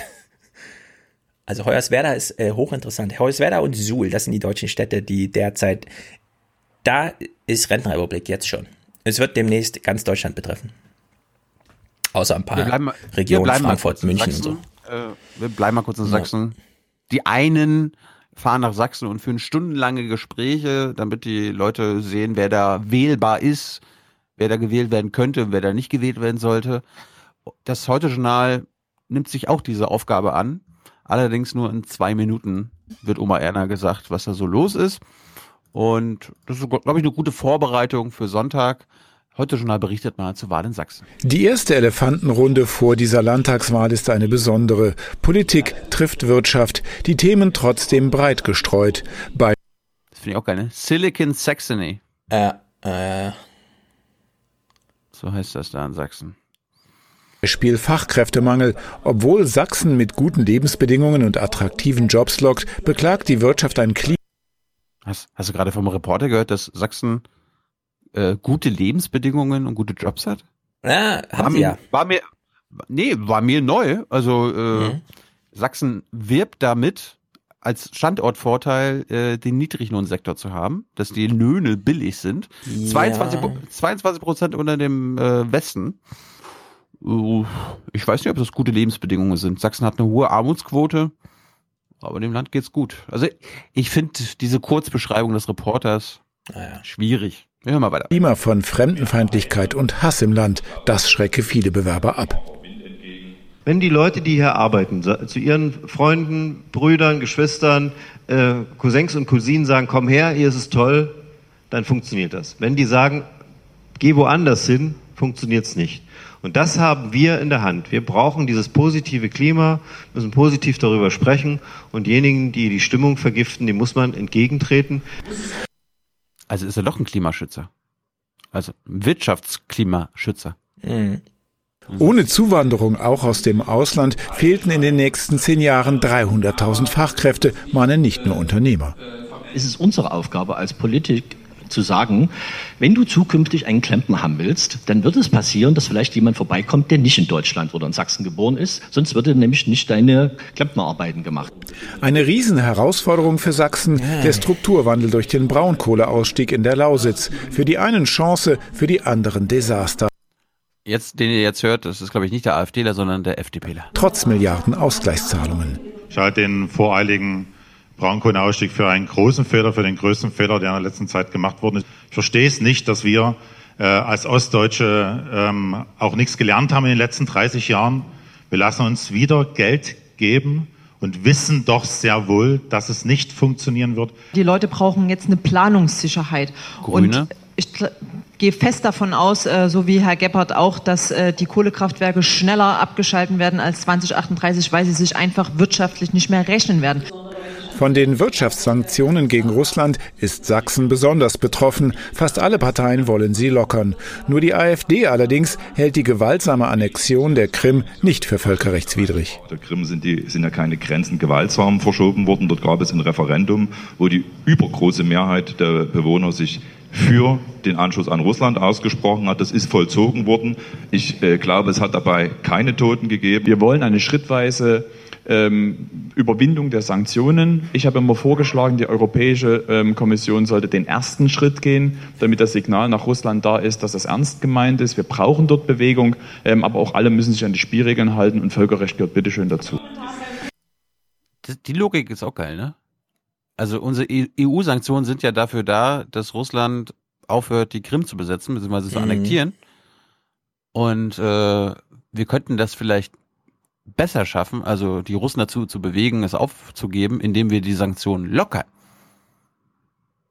Das ist, glaube ich, sehr sinnvoll. Naja, wir haben Ja, das ist halt keine klar. Es Hm? ist ja, das hat ja Baerbock auch schon dargestellt. Es gibt die große geopolitische Herangehensweise, dann info- informiert man sich irgendwie bei der Stiftung Politik und Wissenschaft und guckt, was das Kanzleramt macht und was die EU macht und was Europa, äh, was Amerika macht, weil die EU macht dann, was Amerika macht und weiter. Und dann gibt's natürlich die ganz kleine Logik der Apfelernter in Sachsen, die einfach sagen, die Sanktionen schaden uns, weil wir die Hälfte unseres Absatzmarkts verloren haben und die argumentieren aus dieser Richtung und das verstehe ich dann auch, weil es ist nur mal eine Landtagswahl und keine Europawahl, die da stattfindet. Aber lustigerweise hatten wir, war ja auch Thema in den Gesprächen, das Hauptproblem ist der Absatz des Maschinenbaus. Naja, alles Sachsen. Mögliche. Milch, die Landwirtschaft, Äpfel, Maschinenbau. Ja, alles. jetzt nicht so, haben sie jetzt nicht so gesagt. Gut, wir haben mal zu Ende. Klaren Aussagen zur Koalitionsfrage. Nur so Ah, viel. Koalition. Mit der AfD will keiner regieren, aber für fast jede andere gedachte Koalition ist eine Mehrheit nach den Umfragen ausgeschlossen oder unsicher. Das bringt manche zum Nachdenken. Warum nicht mal eine Minderheitsregierung von zwei Partnern, die gut zusammenpassen und dann bereit sind, auch mit dem einen oder anderen im Parlament zu sprechen? Ich Aha. glaube, äh, wir brauchen eine andere politische Kultur des Miteinanders. Und vielleicht ist das für einen Moment, für eine gewisse Zeit eine, äh, ein tatsächlich anderer Weg. Ja, Testfrage an alle. Was ist jetzt nochmal der Unterschied zwischen einer Minderheitsregierung und einer Koalitionsregierung, die etwas ungewöhnlich bisher nicht den Traditionen entspricht? Ja, ob man sich jetzt Entsche- Entscheidung zur Entscheidung dulden lässt oder vorher einfach einen Koalitionsvertrag unterschreibt, indem man einfach reinschreibt, bei was man sich dulden lässt. Wo ist der Unterschied? Also das verstehe ich immer nicht. Ich wollte nur mit diesem Clip darauf hinweisen, die ich gehe mal davon aus, dass heute Journal bis zum Tag der Wahl wahrscheinlich nicht mehr weiter nach Sachsen gucken wird. Und das Einzige, was wir jetzt zum Beispiel über diesen, nö, also ich habe bisher nichts gefunden. Das war der einzige in diesem Monat.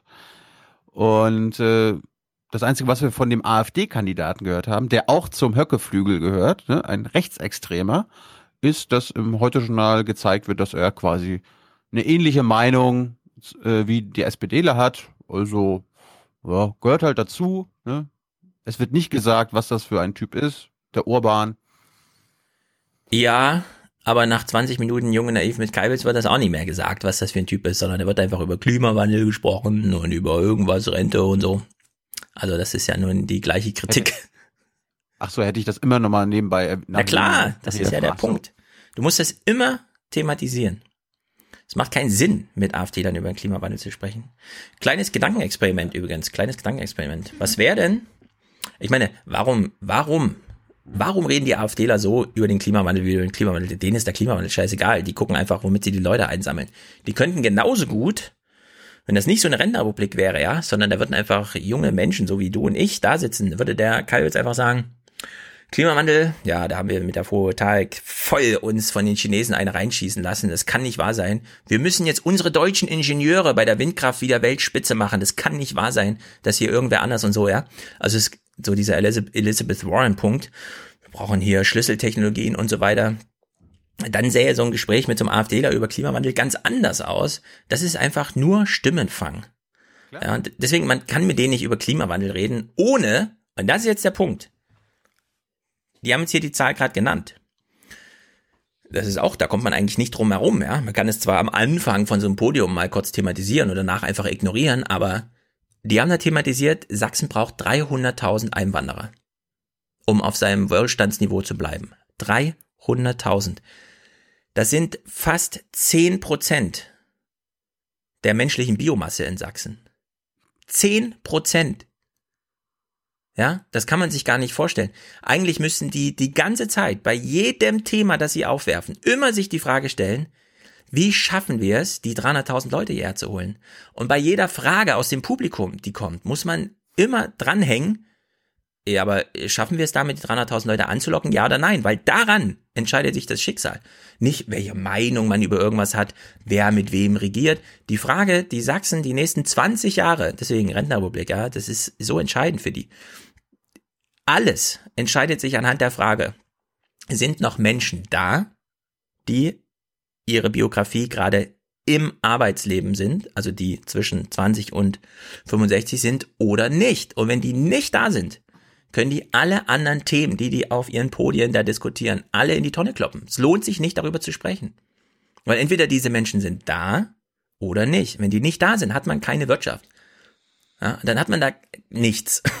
Dann hat man vielleicht allerhöchstens einen Tourismusbetrieb, weil das ist der einzige Wirtschaftsbereich, in dem es völlig reicht, für ein ordentliches Monatsgehalt Betten zu beziehen, Essen zu kochen. Ja. Alles andere äh, kostet einfach äh, Arbeitskräftepotenzial, wie man so schön sagt. Und wenn das nicht da ist, können die sich die Köpfe zerbrechen über was sie wollen. Dann ist jede Thematisierung von allem auf diesen Podien null und nichtig. Bei Kretschmer geht's ausführlich darum. Ja, das ist gut. Ich habe ich, ich hab deinen Wunsch erahnt. Aber wir gucken mal noch kurz nach Brandenburg. Da hatte, das hatte er auch ein paar Tage später äh, was zu gemacht. Ne? Ihr könnt euch Jung Naiv angucken, fünf Stunden lang mit diesen, äh, mit dem Angebot in Brandenburg oder einfach drei Minuten äh, Brandenburg-Berichterstattung aus dem Heute-Journal. Mal gucken, wie dort Herr Kalbitz hypernormalisiert wird. Zum ersten Mal im Wahlkampf treffen sich die Spitzenkandidaten. Bei einem Bürgerdialog wollen sie heute punkten. Gleich fünf Parteien liegen dicht beieinander. Da zählt jede Stimme. Seit 30 Jahren ist die SPD stärkste Kraft in Brandenburg. Ministerpräsident Dietmar Woidke ist bei den Brandenburgern noch recht beliebt. Seine Partei ist es nicht. Heute Morgen präsentierte er ein neues Plakat. Es soll eine Antwort auf die Wahlkampfslogans der AfD sein. Und ich finde dieses Plakat das sieht so aus, als ob sie erst einen anderen Spruch unten hatten und ihn dann noch, noch mal überklebt haben. Ja, also das muss man kontextualisieren. Deren Problem ist gerade, dass die AfD das Gleiche macht, was sie schon mal in Bayern gemacht hat. Damals ist sie mit Franz Josef Strauß auf den Plakaten hausieren gegangen. In Sachsen plakatiert die gerade Willy Brandt. Und deswegen muss die. SPD da irgendwie reagieren. Das macht sie natürlich jetzt mit solchen Dingen hier. Es ist ich habe leider kein, apropos plakatieren, ich habe leider kein Foto gemacht, aber es gibt ein Plakat, AfD-Plakat mit einem Schaf. Mhm. Und das heißt, für meine Heimat, natürlich. Ja. Ich, also ich, es ging, glaube ich, um den Wolf oder so, aber es, die AfD plakatiert, plakatiert Schafe. Naja, warum nicht? Symbolisch halt irgendwas, keine Ahnung. Auf jeden Fall, die SPD hat ein neues Plakat vorgestellt, was so aussieht, als ob sie den letzten Spruch überklebt haben. Und an alte sozialdemokratische Werte erinnern. Ich werde mit vollem Einsatz äh, meinetwegen 16, 18, 20 Stunden am Tag dafür arbeiten, dass äh, hier nicht die Rechtspopulisten stärkste Kraft wären. Ich werde dafür arbeiten, dass es die SPD des Landes Brandenburg sein wird. Und äh, das ist meine Motivation. Die AfD liegt derzeit in den Umfragen vorne. Ihr Spitzenkandidat Andreas Kalbitz gehört zum rechten Flügel der Partei. Mit Wende 2.0 und der Osten steht auf, knüpft die Partei gezielt an Erfahrungen der Menschen in der DDR an. Für Bürgerrechtler eine Zumutung, für Kalbitz selbst aus dem Westen kein Problem. Das bedeutet, äh, dass wir wahrnehmen, dass bei vielen Menschen, gerade hier im Osten, Osten ist ja nun Wende erfahren, der Westen nicht durch die unterschiedliche Geschichte, dass die Erwartung vieler Menschen äh, nicht erfüllt wurde. Der Spitzenkandidat der CDU, Ingo Senftleben, ist unterwegs im Land. Nur ein Bündnis mit der AfD schließt er aus. Nach der Wahl will er mit jeder Partei sprechen, um eine Regierung zu bilden, auch mit Linken und Grünen. Auch wenn das nicht jedem in der CDU gefällt. Und wir alle müssen gemeinsam uns auch einen Weg machen und den auch gestalten. Und deswegen geht es zuallererst mal darum, nicht wie glücklich ist eine Partei, sondern was machen wir fürs Land und für die Menschen in diesem Land. Neben der AfD. Hast du den eigentlich gesehen? Nee. Ist, ja. äh, äh, kommt was bei rum, oder? Äh, ich fasse es zusammen mit Nein. Aha, okay. Nein. Nein. Derzeit nur eine Partei im Aufwind, die Grünen. Früher mussten sie bangen, ob ihnen der Einzug in den Landtag gelingt. Jetzt erleben sie einen Höhenflug. Allein in diesem Jahr haben sie gut ein Viertel neue Mitglieder dazugewonnen. Ihre Themen kommen gerade bei jungen Menschen an. Die Menschen spüren, der Klimawandel betrifft sie jetzt auch und der ist auch hier in Brandenburg angekommen. Das ist etwas, was uns Auftrieb gibt. Der gute Bundestrend wirkt sich natürlich gut aus. Hast du die gesehen? Die ist gut. Äh, nee, aber werde ich noch, weil die Grünen sind natürlich jetzt im Fokus meiner rentnerrepublikanischen Überlegungen auf allen Ebenen. Und, Und da geht es nicht um die Themen, sondern da geht es allein um Gemütszustände. Und Vergleich Frau Nonnemacher, ne, die brandenburgische mhm. Spitzenkandidatin mit der sächsischen, ist ein himmelweiter Unterschied. Die Linken regieren in Brandenburg mit.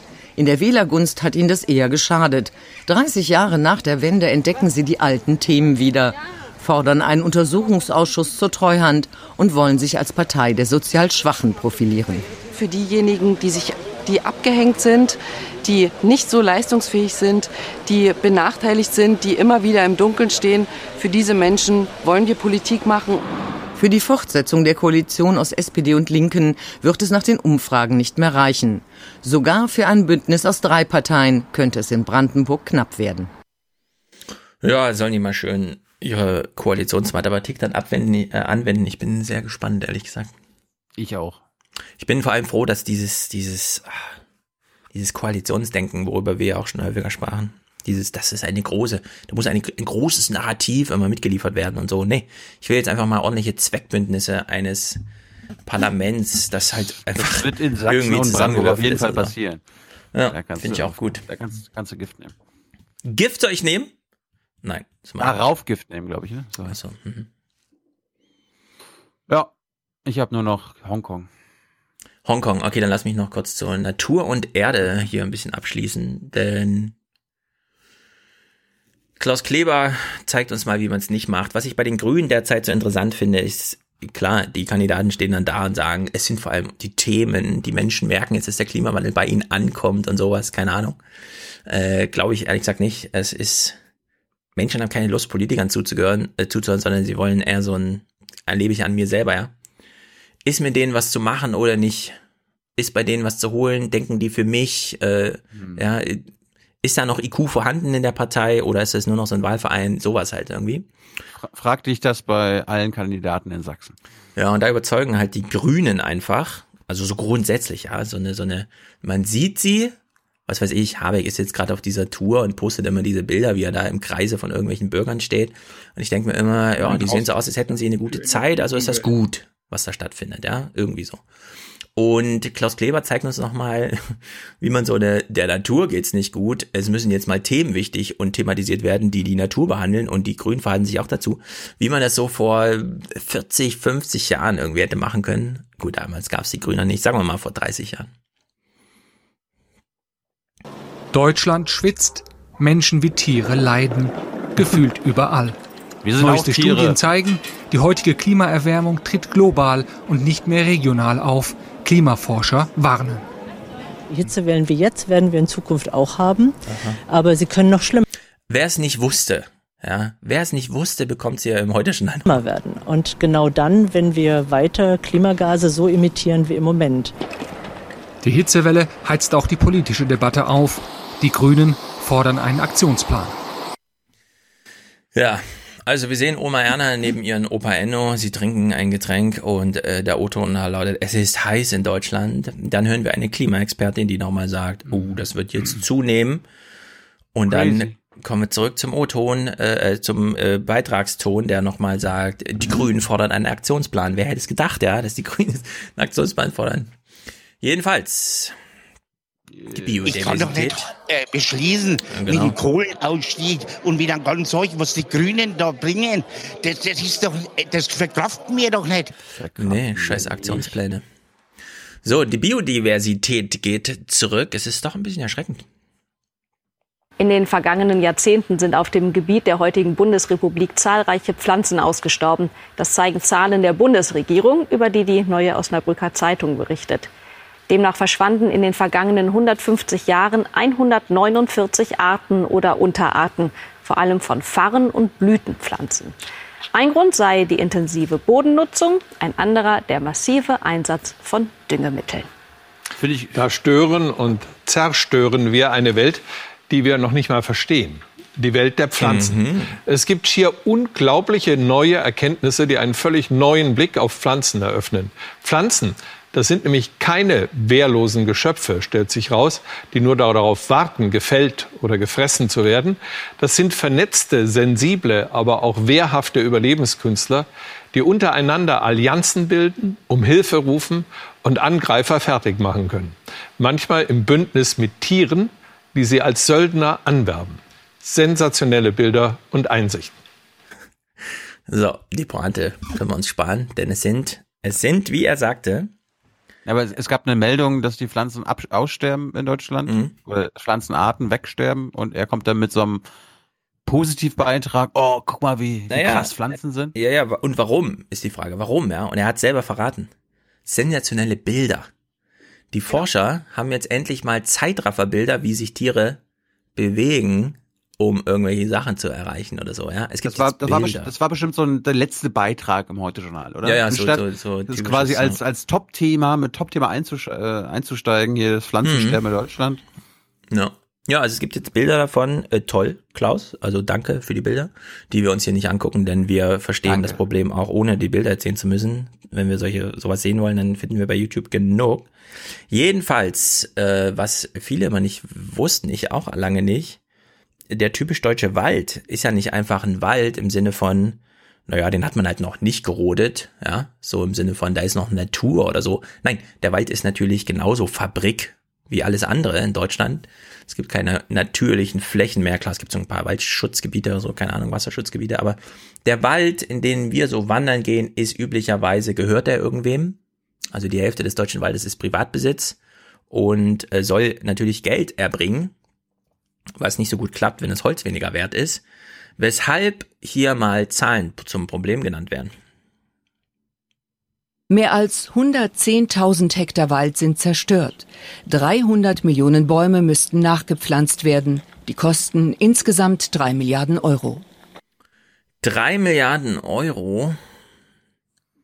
Das ist sozusagen, nachdem äh, die Missernten 2018 eingefahren wurden, ging ja auch der Bauernverband äh, ne, zu Klöckner, hat gesagt, wir brauchen hier Nothilfe. Eine Milliarde, Jawohl. das ist jetzt so dieses Geld, ja. wir sollen jetzt äh, das Geld irgendwelchen Privatleuten geben, damit sie ihren Wald aufforsten, damit demnächst wieder mehr Holz geerntet werden kann.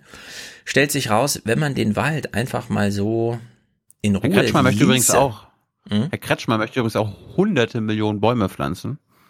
Gut. Und Ich frage mich mal, das mit diesem Bäume pflanzen, was soll denn das bedeuten? Ein Samenkorn in den Boden legen und dann gießen oder? Äh, Du bist gut. Du bist gut. Freu dich auf Kretschmer. Okay. Das bringt er nämlich auch. Aber ich meinte dann so äh, 100 Millionen, also so wie an einem Wochenende wie in Äthiopien. Ja. Also, äh, wir sind doch hier in Äthiopien. Das machen wir über Jahre. Ja. Also so ein Baum, ne? Ein Baum an sich. Ja. Äh, Wir hören mal, ich will einen Clip von Markus Wunsch spielen, um ihn vorzustellen. Er lässt sich anrufen bei H2 der Tag, während er mit seinem Handy im Wald steht und er gibt eine Beobachtung kund, die passt vielleicht auch so ein bisschen zu Sachsen. Markus Wunsch ist Förster in der Eifel und er ist gerade im Wald. Guten Tag, Herr Wunsch. Hallo, grüß. Sie. Was sehen Sie in Ihrem Wald?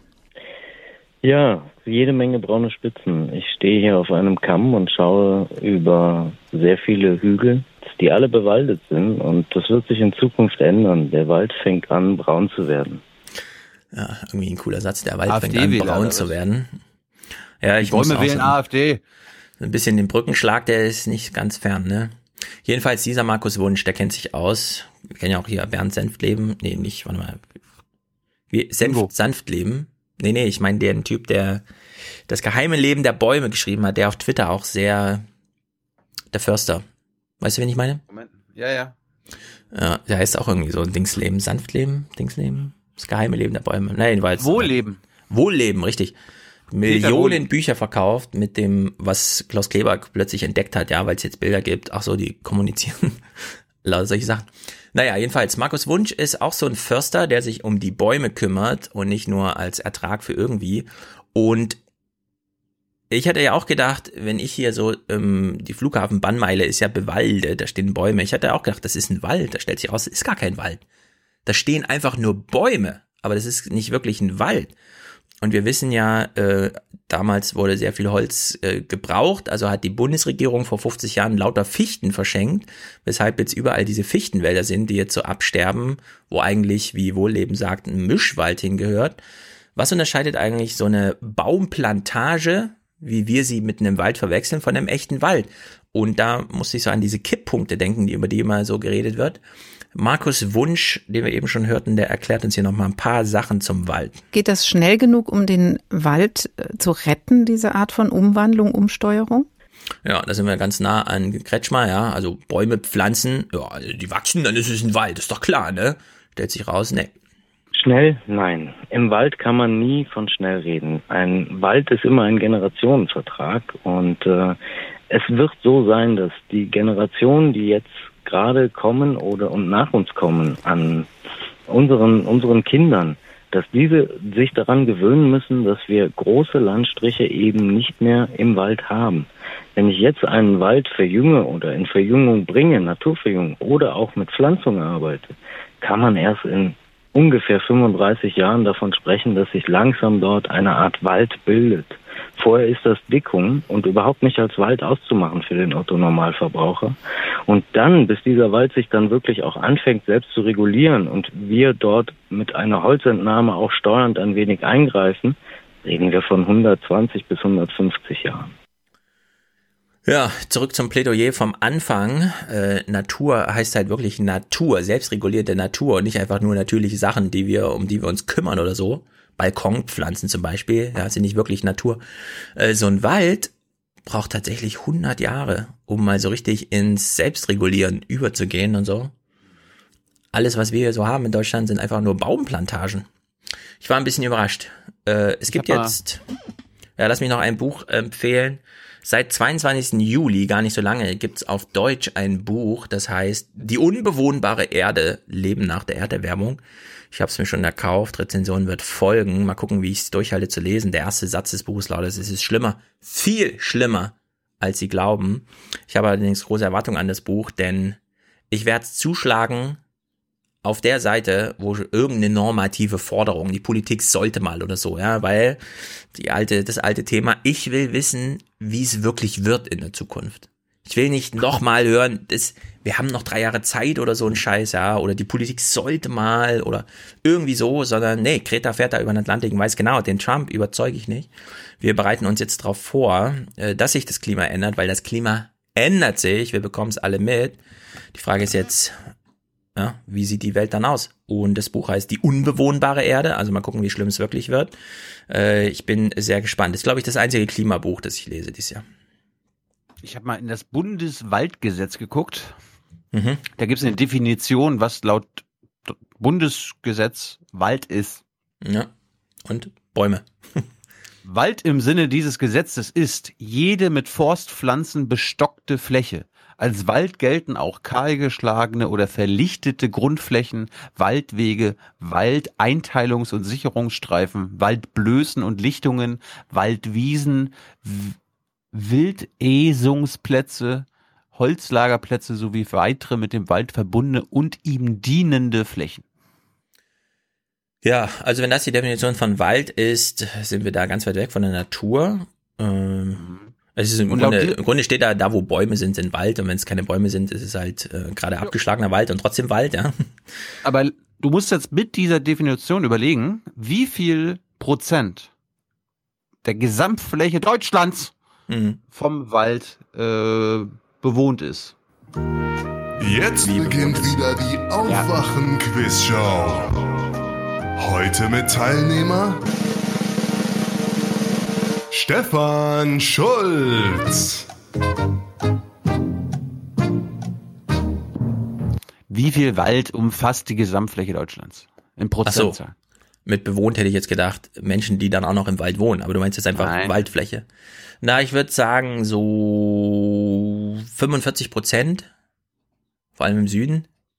45 Prozent, krass. Nein, 33. Okay. 33. Also Deutschland hat schon sehr viele Bäume. Es ist also, halt nicht äh, dieser Urwald, sondern es ist alles dieses künstliche Zeug. Also Wald im Sinne von Wald ist es nicht. Du hast aber Glück, du lebst in Hessen und dort ist der höchste Waldanteil an der Landesfläche mit 42 Prozent. In Hessen ist der höchste? Ja. Nee, Bayern und Baden-Württemberg, oder? Rheinland-Pfalz. Baden, Baden-Württemberg 38,4 und Bayern 36 Prozent. Okay, Schleswig-Holstein hat, Schleswig-Holstein hat noch weniger Landesfläche, also Waldanteil an der Landesfläche als Hamburg und Bremen, ja. nämlich 11 Prozent. Ja, ehrlich gesagt, Holland auch. Es ist pervers. Ich bin ja geflogen vor drei Wochen von Amsterdam nach Berlin, um zum Deutschlandfunk zu kommen. Ich habe ein bisschen gesündigt. Allerdings dachte ich mir, warte mal, heute ist der heißeste Tag des Jahres. Ich steig mal in ein Flugzeug. Ich guck mal, wie die Stimmung so ist. Da muss ich aber auch den Heusgen-Spruch bringen. Das hat sich aber nicht gelohnt. ja. Also das war, das war, du warst also, gut, aber die anderen haben dich nicht verstanden, beziehungsweise äh, ich fand das teilweise langweilig. Ja, Deutschland, ah, die war sensationell. Ich, ich verlinke sie, hört sie euch mal an. Bernd Ulrich versucht wir, wir, immer, wir sich rauszulavieren. Im, und im mecklenburgischen Urlaub an der Mittelmeerküste ja. zusammengehört. Ja, ja. Und ähm, wenn man von Amsterdam nach Berlin fliegt, man sieht überhaupt keine Bäume. Das sind alles nur kleine Quadrate, hell, dunkel, gelb, rot, grün, alles Mögliche. Ich habe mir so gedacht, die europäischen Politiker jammern und flehen, dass Bolsonaro bitte nicht den äh, brasilianischen Regenwald weiter abholzt, um da Plantagen, Felder draus zu machen. Gleichzeitig fliegt man über halb Europa und sieht nichts außer Mais, Weizen, irgendwas Plantagen, ja. Also wir sind die größten Sünder auf diesem Gebiet überhaupt. Wir können das Brasilien, äh, Brasilien gar nicht. Wir können Brasilien den Wald abkaufen, ja, das fände ich fair. Wenn Deutschland einfach sagt, für 40 Milliarden kaufen wir da den halben, dann ja, ist sozusagen das Geschäft erledigt. Aber nach, nach der Ausbeutungsgeschichte Europas, was den Wald angeht, kann man muss man irgendwie anders mit Brasilien umgehen, als eine normative politische Forderung zu stellen. Ja, das finden wir aber nicht gut, dass du jetzt hier Plantagen baust. Ja, wir würden es zwar nie verkraften, äh, wenn bei ähm, in der deutschen Drogerie plötzlich das äh, Palmöl durchsetzte, was weiß ich, auch so teurer würde, ja, aber dass du deinen Wald abholst, ja, fand ich echt ein bisschen erschreckend. Auf dem Rückflug. Ah, zurück auch noch. Ja, zurück, naja, es sind halt wirklich neun Stunden. Dadurch, dass da keine guten Züge, Züge fahren. Ja, ja, Berlin, Amsterdam ist nicht sehr gut angeschlossen. Obwohl da eigentlich Hannover, Osnabrück und so dazwischen sind, aber es ist, fährt sich scheiße. Jedenfalls, ich bin von Berlin Schönefeld geflogen. Ich habe gedacht, ich bin in Nigeria. Ehrlich jetzt. Eieiei. Kein Scherz. Bist du mal in Schönefeld? Warst du mal auf dem Flughafen in Schönefeld? Ich, ja, ja, öfter, aber ich vermeide Oh. es. Ich meine, ich wohne hier seit zwölf Öfter? Jahren. Ich, ich vermeide es um alles in der Welt. Es ist unfassbar. Über Schönefeld zu fliegen. Es ist unfassbar. Es war keine Toilette in Betrieb. Mhm. Es war alles zu, 6 Uhr morgens. Du hast nur diese Antalya, da fliegt ja alle Stunde, stündlich, ne? 1 Uhr morgens, 2 Uhr morgens, 3 Uhr morgens, kannst du in die Türkei fliegen in Urlaub. Und ich dachte, okay, ein bisschen CO2 produzieren kann ich machen, ist ja natürlich auch alles kompensiert, zumindest in dem Rahmen, den man so Möglichkeiten hat. Jetzt bin ich um eine Erfahrung reicher. Das äh, Witzige ist nur, dieser Flughafen wurde ja vor irgendwann 40, 50 Jahren gebaut für die absolute Upper Class der DDR. Für die 0,01 Prozent. Und jetzt ist das wirklich das letzte Dreckloch in Deutschland. Also Berlin-Schönefeld, das ist schlimmer als jeder ostdeutsche verlassene Bahnhof, der seit zehn Jahren nicht mehr angefahren wird. Fand ich wirklich das ist ein- erschreckend. Das Jetzt ist das einzige. Gute an dem bald sich öffnenden BER, dass Schönefeld dann weg ist. Krass, krass, krasser Flughafen. Also das ist, muss man echt sagen. Ja. Nee, aber die, die Sendung war nicht gut. Die Sendung war sehr gut. Nein. Ähm, du hast ähm, Bernd Ulrich. Der. Ja, ihr, ihr, ihr beide hättet einfach nur diskutieren müssen. Das wäre das wär spannend gewesen. Oh, ultralativ und so, das will man auch mal hören, das ist schon ziemlich gut. Ja. Nee, Ich fand die Sendung gut. Es hat mir sehr viel Spaß gemacht. Ul, Ul, Bernd Ulrich entblockt, hat mich dann auch gleich entblockt im Fahrstuhl. Oh ja, ja ich, ich, das wollte ich dir noch schreiben. Wir Frag folgen uns jetzt wieder gegenseitig. Er folgt mir auch wieder. Ah, sehr gut, ja. Ja, nee, ich fand das Willst du, sehr noch, gut. will- will- willst du noch einmal raten? Ein kleines Quiz zum Wald. Äh, äh, ja, Quiz, ja. Wie viele Waldbesitzer gibt es in Deutschland? Gib mir circa. Mm, Also der Staat ist Besitzer der halben Waldfläche und die andere Hälfte, das sind ganz alte Geschlechter. Ich würde sagen 800 äh, alte Clans, Familien, die sich den Wald aufteilen, keine Ahnung. Zwei Millionen. Zwei Millionen, ja gut, wenn jetzt jeder Garten, in dem Bäume stehen, auch als Wald durchgeht, da habe ich auch Onkels in Sachsen, die paar Quadratmeter haben. Aber Wald, der jetzt wirklich so als öffentlich begehbarer Wald und so, zwei Millionen Waldbesitzer. Hm. Zu Waldbesitzern zählen neben den Waldeigentümern auch Nutzungsberechtigte, sofern sie unmittelbare Besitzer des Waldes sind. Na, na, wer weiß. Es gibt jedenfalls sehr große Waldbesitzer, die ganzen alten Adelsfamilien und so, die haben alle noch sehr viel Wald. Hast du noch was im Wald? Ansonsten hätte ich, eine, hätte ich noch einen Clip, der hier schon eine Weile rumliegt, der aber Ja. super passt. Sag mal, hast du wieder Bilder, Screenshots mit unserer URL gepostet? Wir haben ja eine Anfrage an unserem kleinen Videochat teilzunehmen nach der anderen. Ich, ich hab's echt so. Leute, das lohnt sich nicht. Übrigens, wenn ich auf äh, Twitter irgendwas zu Strava schreibe, dann müssen wir nicht 50 Leute Anfragen stellen. Die lehne ich natürlich alle ab, außer jetzt Mandy und der Flegge oder so, ja. Aber nur weil irgendwelche obskuren Profilbilder plötzlich wissen wollen, wo ich wann hier Sport mache vor meiner Haustür, das geht doch niemandem was an. Bitte sofort einstellen. Also, was kann man mit einem Wald machen? Was kann man mit den Bäumen so alles machen? Man kann Feuer. auf sie klettern. Ja, man kann sie abbrennen. Man kann aber auch auf sie klettern. Und was gibt es Besseres als die Europameisterschaft im Baumklettern?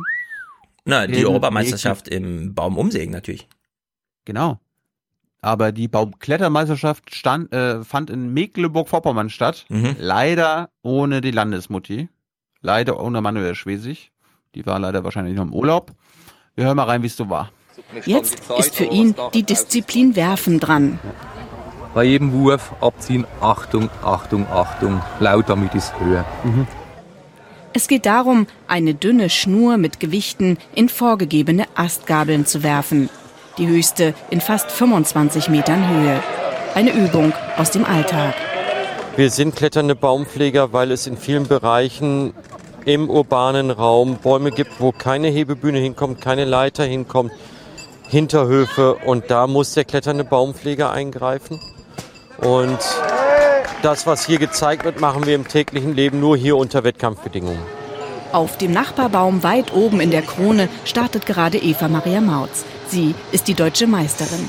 Hier müssen vier Arbeitsstationen angeklettert werden. Mit der simulierten Stangen- oder Handsäge muss sie die Glöckchen erreichen.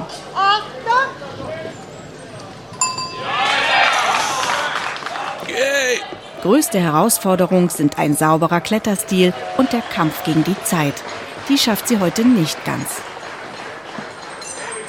Das lief an sich super, bin zufrieden. Es ist einfach nur der Zeitunterschied. Man hat fünf Minuten Zeit und das ist für die Männer konzipiert, die Besten in Europa. Und da hat man als Frau, ist man da einfach ein bisschen hinten dran, zumindest ich mit meiner Körpergröße von 1,58. Fabian Weber Aber dafür ist sie auch besonders leicht, ja? Muss man auch dazu sagen. als nächste Disziplin ist der freie Aufstieg. Für ihn sogar in persönlicher Bestzeit. Für mich ist eigentlich der Wettbewerb total wichtig, weil da alle Freunde sozusagen da sind aus allen europäischen Ländern und das motiviert mich eigentlich sehr, da wirklich gut zu sein, so wie die anderen hier auch natürlich. Zwischendurch bleibt immer auch mal Zeit, bei den Wettkämpfen der Freunde zuzusehen. Wie hier bei der Disziplin Retten vom Baum. Da ist immer die Möglichkeit, dass der Kollege verunglückt und dann muss man einfach sofort da sein und wissen, was man tut. Und dafür ist es einfach ähm, unerlässlich, dass man immer wieder retten übt. Am Ende wird Eva Maria Mautz Vize-Europameisterin. Ja. Toll. Ich Silber. gewinne. Hm? Silbermedaille. Ja, sehr gut. Ich gewinne äh, Sympathien für sehr viele Sachen, von denen ich noch vor einer Weile dachte, ah, was für ein Quatsch. Also Feuerwehrmeisterschaften, Ironman in der Hitze, Baumklettern, Bereitschaftspolizeimeisterschaften. äh, sowas, Baumklettern und seit Greta jetzt fährt, dieses Weltumsegeln, in Team oder einzeln. Weil das scheinen mir alles Sachen zu sein, die den Menschen mal wieder als Menschen in den Mittelpunkt stellen. Und die für uns alle sehr lehrreich sind, weil man da so äh, bei anderen Grenzerfahrungen sehen kann, die man so ein bisschen als eigene Lernverursachung äh, Verursachung sozusagen ausbeuten kann. Denn diese Bäume, äh, wir haben ja auch so Parks in der Nähe und so, man sieht jetzt immer häufiger, also sichtbar, dass sich Menschen um die Bäume kümmern. Bisher war es ja immer so, einmal im Jahr fährt so ein Auto durch, dann ist ein bisschen abgesperrt, da wird da mal ein bisschen gesägt oder so. Jetzt hat man so eine, so eine, es ist immer so eine Dauerveranstaltung. Plötzlich liegen um irgendwelche Bäume so Wassersäcke, die so Tröpfchen, Infusionen von Wasser machen für die Bäume und sowas, ja. Äh, man sieht irgendwelche Markierungen an den Bäumen und so. Der Stadtwald in Frankfurt leidet ja unfassbar. Also hier sind ja vier Monate Regen nötig, um das wieder auf Normalmaß zu bringen. Also vier Monate Dauerregen wären quasi nötig. Und lauter solche Sachen. Und wenn man sich jetzt der Natur wieder zuwendet und sei es nur mit einem Seil, um auf den Baum hochzukommen, finde ich sehr gut. Unterstütze ich sehr. Ich hoffe, hier ist auch mal eine Baum irgendwas Meisterschaft, da kann ich mal hingehen. Die hessische Baumklettermeisterschaft. Zum Beispiel. Gut, dann Hongkong. Da, Hongkong kann man auch mit was ja, erreichen? Hongkong. Mit dem Segelboot. Mhm. Ich habe jetzt nicht irgendwie irgendwelche Insights, ich habe keine Podcasts dazu bisher gehört, keine Zeit gehabt. Äh, wir hören einfach mal, Auch nicht was The Daily? Leider, ja, ich, ich kann Daily, Daily leider nicht immer, ich kann Daily leider nicht Daily hören. Mhm. Muss ich immer aus, ausgewählt machen. Ich, ich vertraue da auf die Tipps von dir und anderen. Da landet ja einiges. Wir hören mal am 13. August vor drei Tagen, wie war denn so die Lage in Hongkong? Tausende von Demonstranten legen den Flughafen in Hongkong lahm, zunächst friedlich. Es ist ihre Antwort auf den Polizeieinsatz vom Wochenende. Sie wollen Hongkongs Regierung ins Markt treffen. Der Flughafen ist das zentrale Drehkreuz für China und Südostasien. Ohne Flüge keine Geschäftsleute, ohne Geschäftsleute keine Geschäfte, so das Kalkül der Demonstranten. Wir haben uns zu dieser Aktion entschlossen, um der Regierung und der Polizei zu sagen, dass wir ihre Brutalität und Gewalt nicht akzeptieren. Wir werden bis zum Ende kämpfen. Ihre Augenklappen erinnern an eine verletzte Demonstrantin. Ein Gummigeschoss der Polizei traf die junge Frau, sie verlor ein Auge. Am Abend kippt die Stimmung am Flughafen. Die Demonstranten errichten Barrikaden. Sie reagieren aggressiver auf die Versuche der Polizei, den Protest aufzulösen.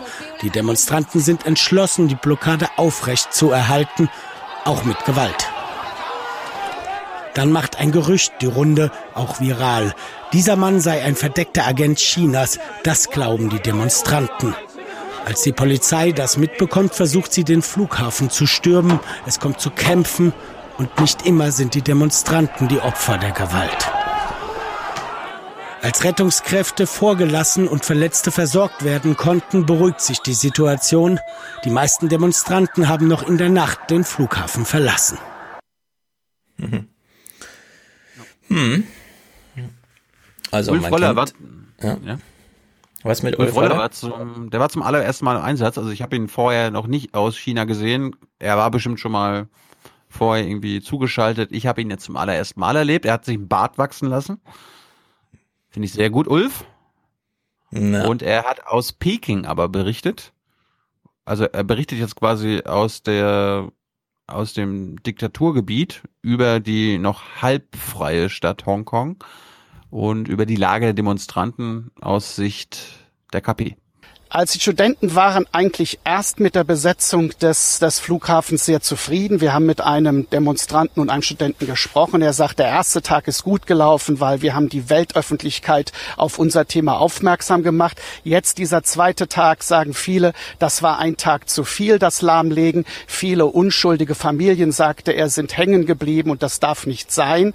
Und auch die permanenten Bilder der Gewalt sind nicht gut, sagte er, für ihre Bewegung. Sie planen, die Studenten, eine Pressekonferenz morgen. Ob das stattfindet, weiß man noch nicht, in der man sich sogar entschuldigen will. Und dann hofft man, und das ist das große Thema für die Protestbewegung, dass man am Sonntag nochmal einen wirklichen Massenprotest hinbekommt an die 500.000 Menschen, die durch Hongkong ziehen, damit ein Bild gezeigt wird von diesen Protesten, die eben nicht nur gewalttätig sind, sondern dass dieser Protest wirklich aus der Mitte der Gesellschaft in Hongkong kommt. Ich glaube, das ist ganz wichtig, dieser Sonntag. Kommt dieser Protest zustande? Erhöht sich der Druck auf China? Kommt dieser Protest nicht zustande? Glaube ich, wäre das eine große Schwächung für diese Protestbewegung. Hm. Ulf, Mensch. Ulf hätte mal ein paar Podcasts dazu hören sollen. Erzählt er uns hier irgendwie, dass es irgendwie so einen Sprecher gäbe und er hätte wohl mit jemandem Kontakt, der in der Lage wäre, eine Pressekonferenz einzu. Also soweit ich das damit bekomme, gibt es da gar keinen Sprecher und das organisiert sich alles selbst und die Chinesen wissen jetzt selber nicht genau. Uh. Ja, vielleicht hat Selbst Ulf wenn wir sprechen viel, wollten, mit wem? viel chinesisches Fernsehen geguckt. Ja. Der, der Daily Podcast dazu ist vor allem interessant, weil da die ganze Zeit von Protesters und Mainlanders gesprochen wird. Wie in so einem Roman irgendwie, ja.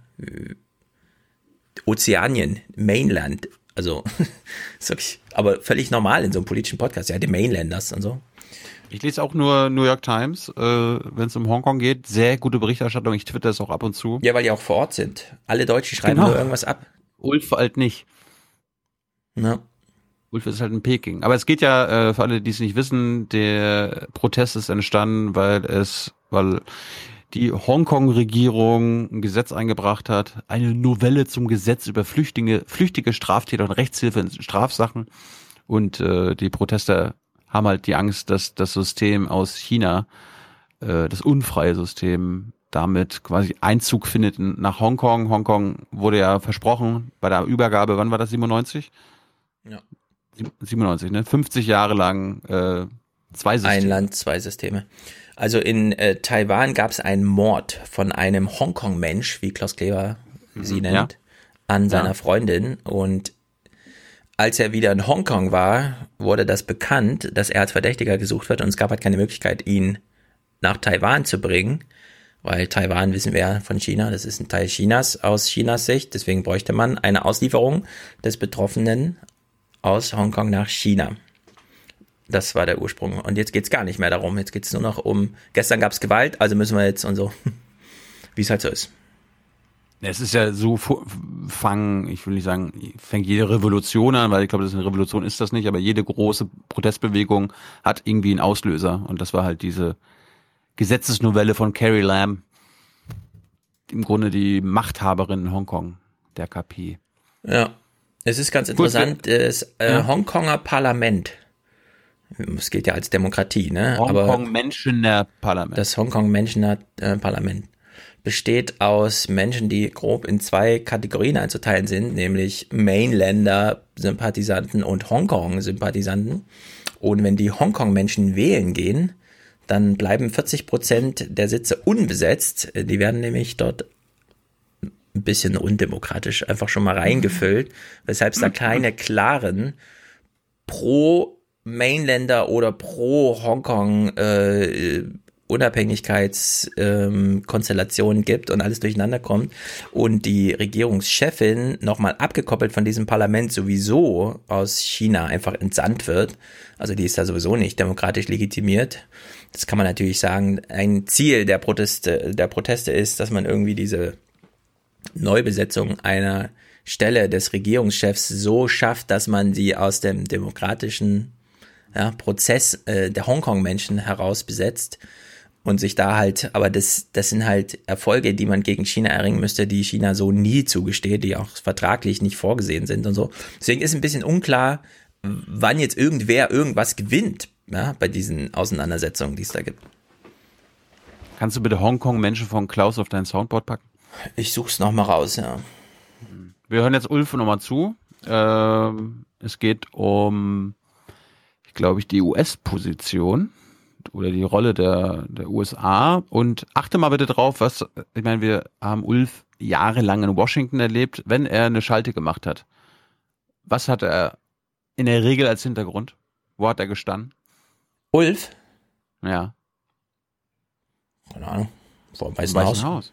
Ja, genau. Find jetzt mal bitte raus, wo er da steht. Mhm. Also ist das irgendwie der Garten in seinem, wo er da wohnt, oder ist das das ZDF-Studio? Okay, ich mach die Augen äh, auf. Am, am Platz des himmlischen Friedens. Mhm. Ich, I don't know. Ich glaube, die Bilder erzählen genau das Dilemma der chinesischen Führung hier in Ach so, jetzt äh, ist hier nicht USA, es kommt später jetzt das Dilemma der KP, also Peking-Sicht. Peking. Sie weiß nicht genau, wie sie reagieren soll, denn welche Entscheidung sie auch immer trifft, es kommt mit einem hohen Preis. Knüppelt sie diese Demonstrations- und Protestbewegung nieder, dann produziert sie weltweit Bilder wie damals 89 auf dem Platz des himmlischen Friedens und damit steht dann die chinesische Führung am Pranger und man würde zeigen, dass dieses doch ein sehr autoritäres Regime ist. Lässt sie die Proteste und die Demonstration weiter zu, dann wirkt die chinesische Führung schwach. Sie führt vorgeführt. Und wenn man auch die Kommentare in den sozialen Medien hier in den chinesischen liest, merkt man doch, dass die Bevölkerung in China, die ja eigentlich nur Bilder mitbekommt, wie die Protestler die Polizei mehr oder weniger attackiert, attackiert, sauer wird und sagt, wie lange lässt sich das eigentlich die chinesische Führung noch von diesen Studenten gefallen? Wann erziehen wir denn endlich mal die Studenten? Also das ist ein Problem, weil die Führung, wie gesagt, schwach bei den eigenen Leuten wirkt. Und deshalb glaube ich eigentlich, dass in den nächsten Tagen etwas passiert und der Einsatz der Polizei massiver wird widerspricht so ziemlich allem, was ich so in diesem Podcast höre. Ich keine Ahnung, was Ulf da, wie er sich informiert. Also klar, man kann natürlich jetzt eine Erinnerung machen an 89 und sagen, damals haben Studenten protestiert, jetzt sind es wieder junge Menschen, die man sieht. Also ist das irgendwie, na, China will nicht, dass nochmal so ein Bild entsteht wie der Tankman oder so. Da muss man sagen, na klar, dieses ganze Getwitter und so schützt die natürlich sehr, weil diese Bilder sind nun einfach mal alle mal da. Das, was man aber mitbekommt, ist, äh, China hätte da schon längst durchgegriffen, wenn nicht das Problem wäre, dass der komplette chinesische Bankensektor in Hongkong beheimatet ist. Es gibt ja keine Pekinger Bankenszene. Selbst Shenzhen, das ist ja nur zwei Kilometer davon weg, ja, da beginnt Shenzhen, diese riesige 30 Millionen Silicon Valley, irgendwas Metropolenregionen, aus der alles kommt, was wir hier an Technik irgendwie benutzen. Selbst die haben kein eigenes Bankenwesen. Es läuft alles über Hongkong und die globalen äh, Finanzinvestoren und Finanzagenturen und Finanz irgendwas, Bindestrich, die würden es überhaupt nicht dulden, dass Hongkong zu Peking wird. Und deswegen sind auch nicht nur Studenten da demonstrieren gegangen, sondern es haben sich sogar die Banker in Hongkong selbst zu Protestgruppen versammelt, haben gesagt, hier demonstrieren die Banker mit Schildern wo drauf stand, wir sind die Banker, ihr könnt ihr nicht gegen uns einfach so. Aber gut, Darum Ulf. halt nicht nur Studenten. Ja, Ulf ist so in diesen, in diesen Bildern, die er halt so hat, ja, die er, die er einfach nur aktualisieren muss. Da muss er nichts erklären. Das ist natürlich ziemlich gut für Ulf, aber da kommt halt auch wenig bei rum. Und er steht halt irgendwo auf der Straße, keine Ahnung, wo er da steht, ist ja nichts zu erkennen, ist einfach nur schwarz hinter ihm. Ich habe mal zusammengefasst, äh, Tage später, wie die Lage war, jetzt äh, Ende dieser Woche, habe ich mal aus dem Heute 19 Uhr gezogen und dem Morgenmagazin. Eine Innenstadt im Tränengasnebel.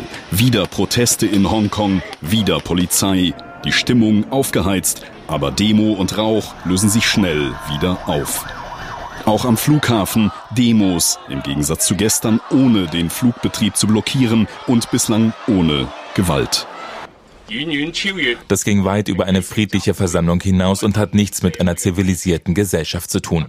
Die Regierung der Sonderverwaltungszone verurteilt dies aufs Schärfste.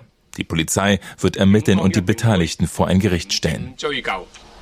Gemeint sind diese Szenen, als die zunächst friedliche Blockade des Flughafens in Gewalt umschlug. Die Protestbewegung entschuldigte sich für das Chaos und dafür, dass einige von ihnen überreagiert hätten.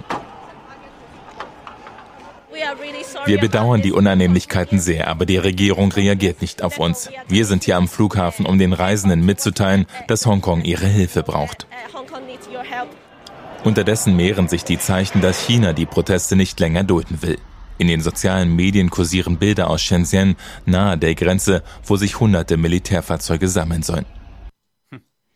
Ja, also China steht echt nicht gut da, gerade auch wirtschaftlich alles, was zu lesen ist, sieht irgendwie echt düster aus. Mhm.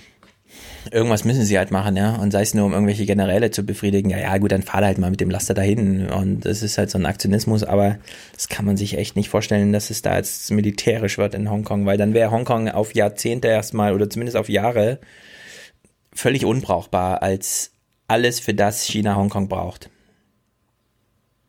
Ja, ich meine, Übrigens auch ganz KP, interessant. Mhm der Fehler der KP oder von Carrie Lam war ja erstens das Gesetz oder diese Novelle einzubringen und dann nicht, nachdem die Proteste anfingen, nicht sofort zurückzuziehen.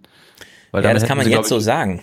Wir sind aber alle davon überrascht, wie krass das da und ja? wie, also, wie stabil die Protestlage da gerade ist, ja. Das ist nun, das hat alle überrascht. Äh, dass man jetzt sagen kann, die haben damals diesen Fehler gemacht, ist nicht zu erkennen, okay, aber. Äh, Hör mal kurz, was der, ja. was der Nachfolger von Erika Steinbach als CDU-menschenrechtspolitischer Sprecher oh zur Lage in Hongkong sagt.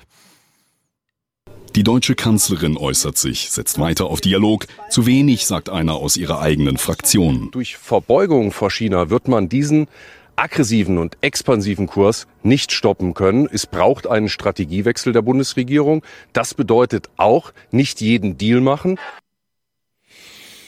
Also, wenn mal, der CDU-menschenrechtspolitische mhm. Sprecher sagt, dass Merkel sich verbeugt hat vor der chinesischen Führung, mhm.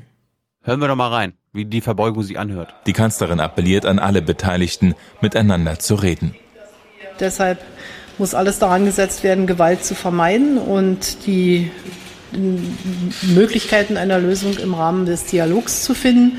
Wir setzen uns also entschieden für diesen Dialog ein, aber auf der Basis auch der in Hongkong geltenden Gesetze, die bestimmte Freiheiten auch für die Menschen in Hongkong gewährleisten. Gemeint ist das Grundlagengesetz von 1997, das für die ehemals britische Kolonie Grundrechte wie Meinungs- und Pressefreiheit für mindestens 50 Jahre festschreibt. Diese Grundrechte sehen die Demonstranten immer mehr gefährdet. Ja. Hast du da jetzt eine Verbeugung Merkels gehört?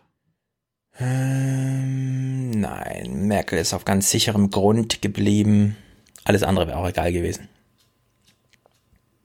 Ich glaube, es gilt genau das, was die Stiftung für Wissenschaft und Politik immer für das Verhältnis Deutschland zum Nahen Osten sagt. Es ist im Grunde egal. da sind andere Logiken am Werk. Ich glaube, die einzigen, die noch relevanten Einfluss haben, sind irgendwie die Amerikaner durch dieses Ständige und so.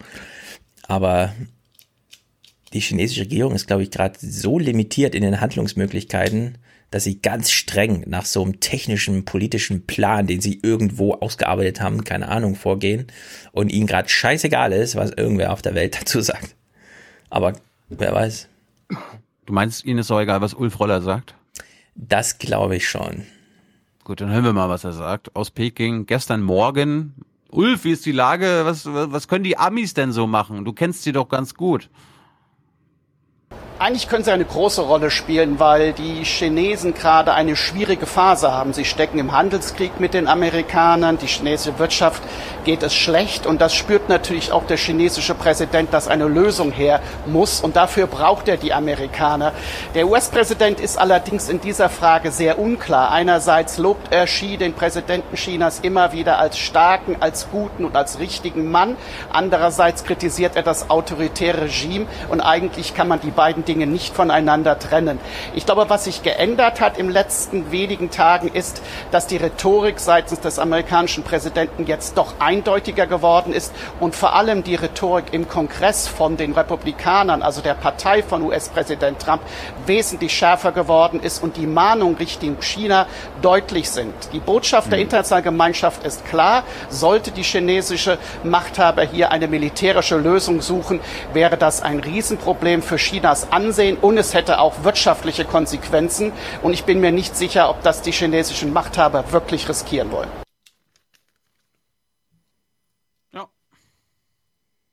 Mhm. Ich werde jetzt in den nächsten Tagen auf jeden Fall mehr Podcasts zu Hongkong und den Hongkong-Menschen dort hören. Ich bin mir sicher, es gibt wahrscheinlich sogar englischsprachige Podcasts aus Hongkong. Wenn unsere Hörer und Hörerinnen davon wissen, welche wir uns oder ich mir mal anhören sollte, bitte lasst es mich wissen. Mhm. Ja. Und, und, und welche auch Ulf hören sollte vielleicht. Hm. Okay, ein paar Rausschmeißer hier. Wir kommen zurück nach Europa. Handelskrieg zwischen Deu äh, Frankreich und Amerika. Stellt sich raus. US-Präsident Trump hat Frankreich wegen der vor kurzem beschlossenen Steuer für große Internetunternehmen mit Vergeltungsmaßnahmen gedroht. Er kündigte per Kurznachricht eine baldige Reaktion an. Wenn jemand die großen amerikanischen Internetunternehmen besteuere, dann sollten es die USA sein, so Trump. Frankreich hatte mangels einer internationalen Einigung im Alleingang eine Digitalsteuer eingeführt. America First, man. Wenn Facebook, Amazon, Twitter und Co. Äh, in, mit euch Menschen in Europa Geld verdient, mit der Überwachung von euch, Mhm. mit diesem Überwachungskapitalismus, dann streichen wir die Steuern ein. Ja, Amazon hat schon angekündigt, die Steuerlast weiterzugeben an die Kunden. Ich denke, das ist ja eine geile Drohung. Sollen sie mal. Es wird halt grundsätzlich teurer bei Amazon zu bestellen. Das ist äh, auch irgendwie so ein Ziel. Es geht ja nicht nur darum, Amazon äh, Geld abzugreifen, das halt wirtschaftsschöpfungsmäßig äh, in Frankreich entsteht, sondern warum nicht auch ein bisschen vom Markt drängen. Dann wollen wir natürlich kurz gratulieren. Äh, Im Verkehrsministerium wurden ja Verträge unterschrieben, wie wir wissen, und irgendwer verdient sich jetzt eine richtig goldene Nase. Das sind die Verträge zur Pkw-Maut. Wir stehen bei allen Fragen zur Pkw-Maut für maximal mögliche Transparenz. Ist das unscharf maximal- gedreht? Ist es einfach unscharf gedreht? Also kann da jemand eine Kamera nicht bedienen oder ist es immer schlechte Qualität? Ja, das ist äh, hauseigene Produktion eines CSU-Ministeriums, das sich fürs Internet zuständig hält. Mögliche Transparenz her. Ja, und dann kommen wir produzieren mal einen Film fürs Internet, klingt dann äh, echt so. Wir haben schon die kompletten Verträge der zwei Verträge für die Kontrolle und für die Erhebung veröffentlicht im Internet. Viel Show, wenig Inhalt. Was Scheuer für Transparenz hält, sind in Wirklichkeit ausgesuchte Passagen der Verträge, viele Stellen geschwärzt. Klar erkenntlich ist jedoch, dass den Mautbetreibern entgangene Gewinne bis ins Jahr 2032 ersetzt werden müssen. So, das sind ja hier irgendwie Eventim oder so, keine Ahnung, dieser Ticket-Service und noch irgend, also irgendwelche Unternehmen, irgendwelche Manager haben es tatsächlich hingekriegt, jetzt 13 Jahre lang imaginäre Gewinne einzukassieren, ohne nur einen Finger dafür krümmen zu müssen, weil die Dienstleistung müssen sie gar nicht erbringen. Für die entgangenen Gewinne werden sie trotzdem entschädigt. Weißt du, woran mich das erinnert? Ja. An TTIP und CETA. Ne, Ah da ja, konnten ja auch, Ja, da, da sollten ja dann auch Unternehmen und Konzerne Mhm. den Staat verklagen können für Gewinne, die sie noch gar nicht haben, aber schon eingeplant hatten. Ja, du brauchst nur eine kleine Lobbyanstrengung. Komm, wir unterschreiben den Vertrag schon mal. Wir machen es dir ein bisschen billiger. Und dann musst du eine Wette ja, eingehen. Kippt das Gesetz oder nicht? Und wenn es kippt, kriegst du einen Gewinn. und muss Was nichts dafür ein- tun. Was ist eigentlich in unserer sozialen Marktwirtschaft aus dem, Achtung, unternehmerischen Risiko geworden? Ja, keine Ahnung. Was ist Das eigentlich ist- aus der Intelligenz in der Politik du- geworden? Es ist doch kein Risiko mehr, wenn du einen Vertrag eingehst als Unternehmer und weißt, egal ob der erfüllt wird oder nicht, ich bekomme mein Geld. Ja, das Problem ist vor allem so ein bisschen, wer haftet jetzt, ja? Also es sind jetzt entgangene Gewinne. Die CSU. Die ja, genau, die Verträge sind ja unterschrieben. Selbst wenn man jetzt äh, Scheuer äh, nachträglich durch was weiß ich auch immer, du hättest nie und so, ja, der Schaden ist ja trotzdem ist da. da. So. Und es muss jetzt bezahlt werden und es kann nur vom Steuerzahler bezahlt werden, weil äh, der Scheuer als Minister oder wer auch immer die Unterschrift da jetzt tatsächlich geleistet hat, kann man ja jetzt nicht, ja. Also es ist auf jeden Fall, es ist wirklich, es ist eine Katastrophe. Ich finde es nicht gut. Deswegen klingen wir hier aus mit vier kleinen Clips aus der Urlaubszeit äh, über Sachen, die wir nicht wussten, ja. Wir hören zum Beispiel mal, wie hat Klaus Kleber das Merkels Sommerinterview, äh, Sommer äh, die Sommer RecBK mit Merkel, wer da sie anmoderiert. Wir wissen, in dieser RecBK kam nichts bei rum. Ja, Hm? Was wissen wir? Naja. Gut, erstmal Klaus, dann bringe ich meinen mein, meinen Clip aus der. Naja. BBK. Also wir wissen, es kam inhaltlich nichts bei rum. Jetzt weiß der Ein- Klaus aber, ich bin ja staatstragend, also außer Hans äh, Abschlussszene da. Ich bin ja staatstragend, Merkel war in der RecBK, alle Kollegen waren da, wir sind auch Kollegen der anderen und wir müssen irgendwie zeigen, dass wir das Thema wichtig finden. Also denkt er sich so eine Moderation aus, die völlig überbordend verschleiern soll, dass inhaltlich nichts stattfand. Also eine richtig schöne Peinlichkeitsmoderation. Guten Abend. Das war ehrlich gesagt ein etwas seltsamer Nachrichtentag, der von einem Ritual dominiert wird, bei dem niemand damit rechnet, dass dabei groß was rauskommt. Und wir uns auch nicht dagegen wehren können, es zum äh, Sendungseröffnung zu machen, ja. Trotzdem war es extrem gut besucht. Konkurrenzlos Best Show in Town heute in Berlin. Die Hans Jessen. Er meint Hans Richtig, Jessen, richtig, oder? richtig. Ich glaube auch. Best, best Show in Town. Jährliche Sommer-Solo-Pressekonferenz der Kanzlerin. Mhm. Herausragende Erkenntnis. Die Kanzlerin gesteht ihr Interesse an ihrer eigenen Gesundheit. Es war auch sonst sehr nett. Die versammelte Hauptstadtpresse hat der leitenden Angestellten der Republik, eine Formulierung von Helmut Schmidt, keine Schwierigkeiten gemacht. Aber wo sonst bekommt man eineinhalb Stunden lang pausenlos Eindruck von der Gemütslage der Regierungschefin. Ja. Gucken wir gleich mal, ob das auch auf meine Frage zutrifft. Ja, also das war Dass jetzt ich, kein, Ja. ich habe ich hab hier keine Schwierigkeiten gemacht. Mhm, können wir gleich mal hören. Wir schließen noch kurz ab. Das waren jetzt 48 Sekunden, ne? Ja. Jetzt mal zum Thema Iran, seine Anmoderation. Guten Abend. Keiner will Krieg. Ja. Keiner will Krieg. Kurz und knackig. Man sieht also immer, ich glaub- wenn er sofort kurz und knackig auf den Punkt kommt, ja, ich würde auch sagen, ja, keiner will Krieg. Also weiß ja, wer im Weißen Haus gerade regiert. Also ich meine nicht Trump, sondern Bolton in der Angelegenheit. Ich glaube, der will ziemlich viel Krieg und kriegt ihn aber nicht. Falls du es auch nicht wusstest, ähm, also was wir wissen ist, vor 50 Jahren sind Menschen auf dem Mond gelandet. 1969. Was wir nicht wissen ist, wie der Weg dahin so war. Achso, ich dachte, Klaus war dabei oder so. Ja, Klaus berichtet mal. Der hat es, glaube ich, damals im Fernsehen gesehen und erinnert sich. Der Mondflug war ein filigranes, rasendes Ballett im unendlichen Weltraum. Mm. Ein filigranes, Raserballett, rasendes ja. Ballett im unendlichen Weltraum. Ein Raserballett. Ja, und falls immer noch Leute zu Wacken fahren. Max Jakob Ost zum mal, Beispiel. Äh, ja? Hier mal Ja. Antwort auf die Frage, ist Wacken jetzt eigentlich Kult oder nicht? Wir wissen ja, wann solche Sachen nicht mehr Kult sind, ne? Wenn Klaus Kleber sagt, dass es Kult ist. Richtig. Oder Gunilla Gause. Wacken ist Kult in der Szene.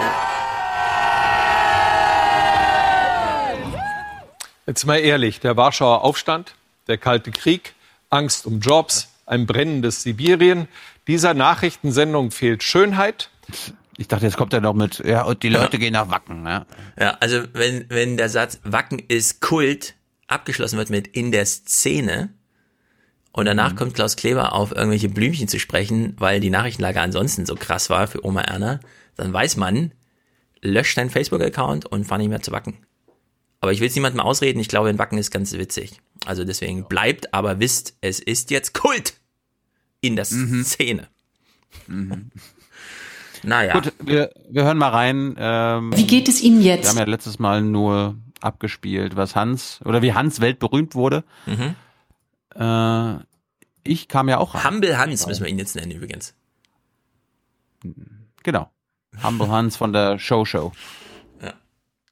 Ähm, also wir hören jetzt, wie ich die Kanzlerin auch nicht in Schwierigkeiten gebracht habe, obwohl ich finde, äh, es kam mal was Neues raus, weil ich habe mich zum Thema, kennt ihr wahrscheinlich nicht, Krieg im Jemen Mhm. äh, und den Waffenexporten Deutschlands äh, gemeldet. Und weil Steffen Seibert uns ja seit einem Jahr nicht sagen kann, wer dort die äh, Beteiligten sind, an die wir keine Waffen mehr liefern sollen oder wollen oder werden, habe ich mal die Kanzlerin gefragt. Hinten, Herr Jung. Frau Merkel, ähm, es geht um, einen, um, äh, um den Satz im Koalitionsvertrag, dass es keine Waffenlieferungen an direkt Beteiligte im Jemenkrieg gibt. Äh, bislang haben wir seit anderthalb Jahren nicht erfahren von Ihnen, von der Bundesregierung, wer diese direkt Beteiligten sind. Können Sie die uns heute bitte verraten? Ja, Sie können es ja ziemlich gut sehen aus äh, den Berichten über unsere Rüstungsexporte. Wer keine Waffen bekommt, da ist es, glaube ich, relativ erkennbar. Saudi-Arabien, die, die VAE, das sind die äh, Hauptkriegstreiber dort im Jemenkrieg, an die, an die wird geliefert, Frau Merkel. Ja. Äh, die USA sind dort auch beteiligt, also viele andere. Ähm, wie, wie kann das sein? Also wir haben abzuwägen, das haben Sie ja sicherlich auch verfolgt, äh, zwischen der Frage unserer Verlässlichkeit in der europäischen Kooperation mit unseren Partnern bei der Herstellung von Waffen und Rüstungsgütern und ähm, der Frage dieses Satzes, den wir ja nat natürlich national abgeschlossen haben. Wir haben zum Beispiel ähm, eine Beteiligung Deutschlands am Bau von Eurofightern in Großbritannien. Großbritannien hat, ähm, wie wir, das Ziel, den Jemenkrieg möglichst schnell zu beenden.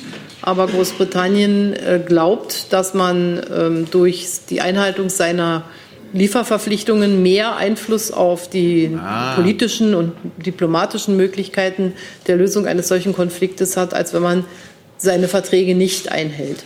Und da gibt es eine unterschiedliche Bewertung. Wie habe ich mehr Einfluss darauf, diesen Krieg möglichst schnell zu be beenden? Wir wollen ihn dadurch beenden, dass wir sagen, wir liefern euch in der Zeit auch keine Waffen. Wir können aber auch nicht Großbritannien sozusagen in Geiselhaft von uns nehmen. Und deshalb haben wir uns entschieden, äh, zumindest den Weiterbau der Eurofighter zu ermöglichen, mit der Erwartung, dass trotzdem dann nicht geliefert wird. Aber das können wir nicht rechtlich verbindlich, sondern nur als politische Erwartung diskutieren, werden wir auch weiter mit den Briten äh, ähm, bereden. Und ähnliche Fälle haben wir auch mit Frankreich. Und da muss man einfach zwischen Verlässlichkeit zwischen europäischen Partnern Aha. und äh, seinem eigenen politischen Ziel auch Ah. zum Teil Abwägungen treffen. Also, Also, das, was, also, ja, Mhm. erzähl mal, ja. Ich wollte nur noch mal kurz dran erinnern, dass Altmaier als zuständiger Minister da kürzeren Prozess gemacht hat. Sie hatten uns im Sommer hier schon versprochen, dass Sie uns bis Ende September die äh, Beteiligten am Jemenkrieg nennen würden. Haben Sie hier versprochen, Herr, Herr, Herr Altmaier? Wir haben das immer noch nicht. Wann bekommen wir das? Das ist skandalös. Skandalös. Also, du kannst dir merken, alles, was im Koalitionsvertrag steht, äh, hat, hat an der deutschen Grenze dann Schluss zu sein, weil sobald In der europäischen Verantwortung wissen wir doch. eine andere Meinung haben, wird halt die Meinung übernommen. Und äh, wenn sie gleich die Briten auch noch anspricht, fand ich ja lustig. Ich, ich sag Saudi-Arabien, VAE und äh, USA und sie, oh, die Briten aber auch, ja. Merkel. Mhm. Es gibt eine Channel 4 Doku, äh, die darlegt, dass ohne die britische Beteiligung, ne, diese Ersatzteile und und so weiter und so fort, äh, der Jemenkrieg gar nicht möglich wäre. Die Briten und die äh, die Mechaniker und so weiter sind britische Angestellte, äh, pimpen die Mhm. die Fighterjets. Ja, so ist das wohl. Es ist ein Ja. Drama. Es hört Also Klaus, nicht auf. also ich finde nur, Klaus hätte da mal vielleicht die ganze BBK gucken sollen, weil Krieg im Jemen ist ja bei ihm immer wieder Thema. es reicht auch völlig, dass Merkel ihre eigene Gesundheit mal zum Thema gemacht hat, oder? Was will man mehr? Oh, was man mehr will. Letzter Clip von mir, äh, da Greta segelt, kann man ja kurz. Man kann Wasser überqueren, indem man beispielsweise fliegt auf seinen eigenen Füßen. Dem französischen Erfinder Franquis Sabata ist es im zweiten Anlauf gelungen, mit einem Flyboard, also einem Flugbrett, den Ärmelkanal zu überqueren. In nur 22 Minuten flog er von Sanguet in Nordfrankreich aus in den Süden Englands, wo er in der Nähe von Dover sicher landete. Unterwegs hatte der 40-Jährige auf einem Boot zwischengetankt. Ende Juli noch war der Jetski-Weltmeister bei einem ersten Flugversuch nach wenigen Minuten ins Meer gestürzt. Ja, man sieht so ein bisschen, da muss man sehr konzentriert bleiben, weil ansonsten zack, tot. Aber gut, er steht tatsächlich nur auf so einem kleinen Töpfchen und fliegt. Wer es mag. Klimaneutral ist es wahrscheinlich nicht, aber wer weiß. Wird noch, musste wird noch. zwischendurch nachtanken. Ja, dann hau uns mal raus. Ja, wir haben den Hinweis, nächste Woche geht's dann wieder Dienstag weiter im alten Rhythmus, Anfang der Woche. Mal schauen, ob es noch ein paar Sommerinterviews gibt auf im ARD und ZDF. Ich habe ja euch erspart, Manuela Schwesig im ZDF. Dazu hat Hans Hütt alles geschrieben bei FAZ, Frühkritik. Ich habe mir diesen Roboterauflauf nicht gegeben. Roboterauflauf, Politiker-Lasagne. Ja, äh, Schwesig ist ja ein Sprechroboter. Yes, Schwesig ist die Beste. Ich weiß immer nicht, was du da hast. Das ist doch. Ja, ich auch nicht. Gut, So. ansonsten, wir brauchen für äh, Folge 395 noch ein Intro-Intro. Danke an, wer war's denn heute? Was, Christian? Was hatte ich dir geschickt? Ja, Christian. Danke, Christian. Mhm. Und wir brauchen für 395 noch ein Intro-Intro. Äh, Mädels, ihr seid mal wieder dran, ne, eigentlich. Schickt uns was. ne? Es reicht einfach nur. Folge 395 wird präsentiert von. Es reicht uns schon, wenn ihr noch einen Song basteln wollt oder eine Rap, Battle Rap. Gerne. Rap. Immer, immer, immer her damit. Und äh, wir brauchen noch Produzenten, Produzentinnen, das werdet ihr ab 42 Euro oder sogar Präsentator, das werdet ihr ab äh, 250 Euro. Und einfach Unterstützer werden geht auch. Eure Schwarzhörerschaft beenden ab dem ersten Euro. Und wie gesagt, am Sonntag geht's dann los mit unserer Sachsenreihe und dem CDU-Ministerpräsidenten Michael Kretschmer. Mein Highlight des bisherigen Jahres. Hat sehr viel Spaß gemacht. Und äh, ja, vielleicht ist ja Mr. Show nächste Woche auch mal wieder dabei, wer weiß. Wie gesagt, gibt uns eure Ideen für die Hans-Jessen Show Show. Ja. Da bin ich gespannt. Show Show. Soll keine Hans-Jessen No-Show sein. Ja, es, es gab ja irgendwie Gerüchte, dass Show für Senior Host steht, aber diese Gerüchte waren falsch. Echt? Es ist wirklich, äh, ja. Ja, also? Matthias hat, Matthias hat gemeint, dass Markus äh, S-H-O geschrieben hätte, aber das ist falsch. Mhm. A Senior Okay. Host. Nein, Okay, okay, heißt okay, schon okay. Hans-Jessen Show. Äh, äh, äh. Gut. Ja, wir stehen hier auf Seniorenpunk mit Hans. Ja, so heißt die Folge, glaube ich, heute auch. Mhm. Gut, das war's. Bye, bye. Herzlichen Dank und Ihnen und Ihren Zuschauerinnen und Zuschauern einen schönen Abend. Herzlichen Dank und äh, Deutschland alles Gute. Und ich sage jetzt an dieser Stelle Tschüss. Tschüss. So viel heute von uns. Ihnen noch einen schönen Abend bei uns im Ersten. Selbstverständlich werden Sie die Tagesschau und die Tagesthemen auf dem Laufenden halten. Machen Sie es gut. Wir versuchen, die Leute im Blick zu behalten. Diese Person haben wir auch auf dem Radarschirm. Aber wir hoffen, dass wir alle diese Personen auf dem Radarschirm haben und keiner unter dem Radarschirm an uns vorbeigeht. Wir müssen uns doch nicht öffentlich ein Küsschen geben. Er ist nach wie vor im Internet präsent. Ich möchte vielleicht in diesem Zusammenhang mal daran erinnern an Artikel 1 des Grundgesetzes. Da heißt, die Würde des Menschen ist unantastbar. Herr Budin, wir als Dresdner schätzen Sie sehr. Kommen Sie nach Dresden und räumen Sie hier auf für ganz, für ganz Deutschland. Ich gehe nur tot hier raus. Niemals ins Pflegeheim. Ich möchte doch alles von allem auch äh, im Gemeindezentrum gehen und dergleichen. Ich möchte am Leben teilnehmen. We have come here to let you know that change is coming, whether you like it or not. The real power belongs to the people. Connecting the dots, du Penner! Fick dich! We connect the dots, Penner. We connect the dots. So viel erstmal von mir, weil ich bin ja noch fix und fertig und es ist auch lang genug.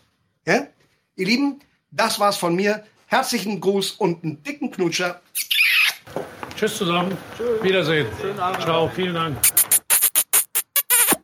There would have been no Shakespeare, no Goethe, no Newton, no Faraday, The world no of experience and the narrowness of consciousness bring about a sort of atomizing of the life of every human being. In a man of my type, the mind disengages itself from the momentary and merely personal and turns toward the mental grasp of no Goethe, no Shakespeare, no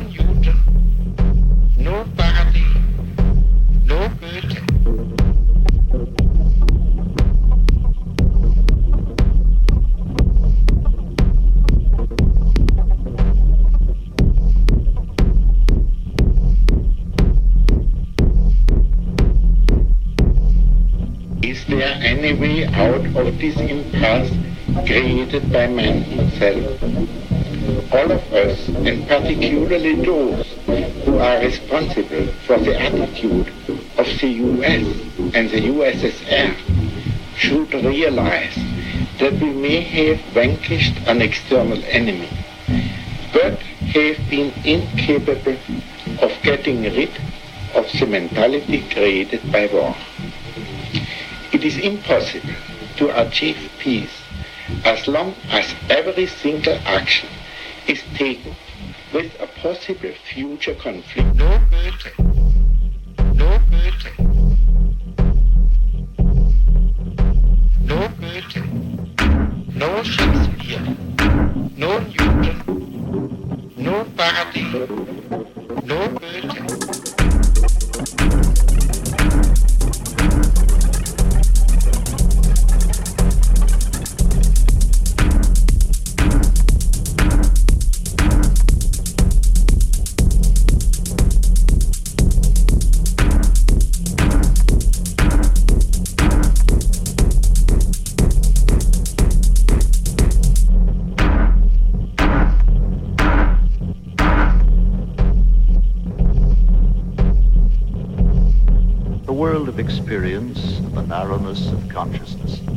bring about a sort of atomizing of the life of every human being. In a man of my type, the mind disengages itself from the momentary and personal and turns toward the mental grasp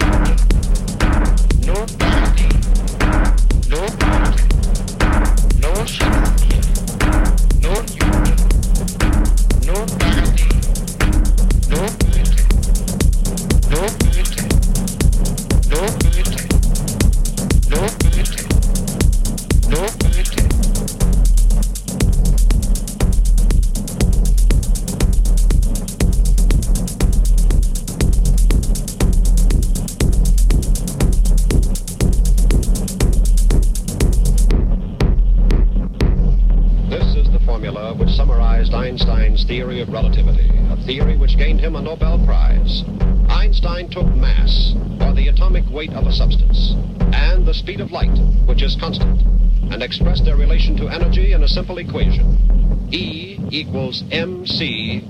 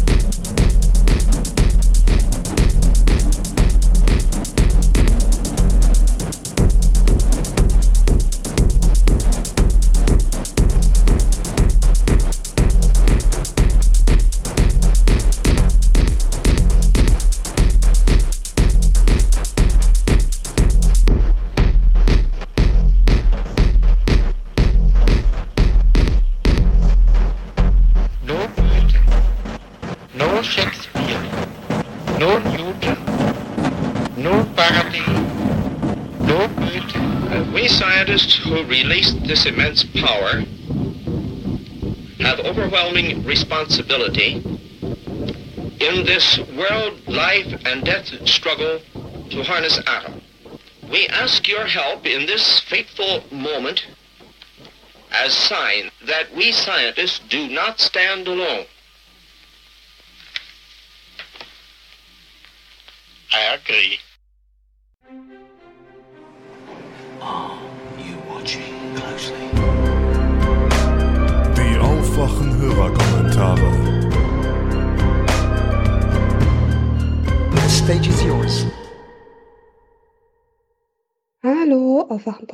Hier ist wieder Lynn.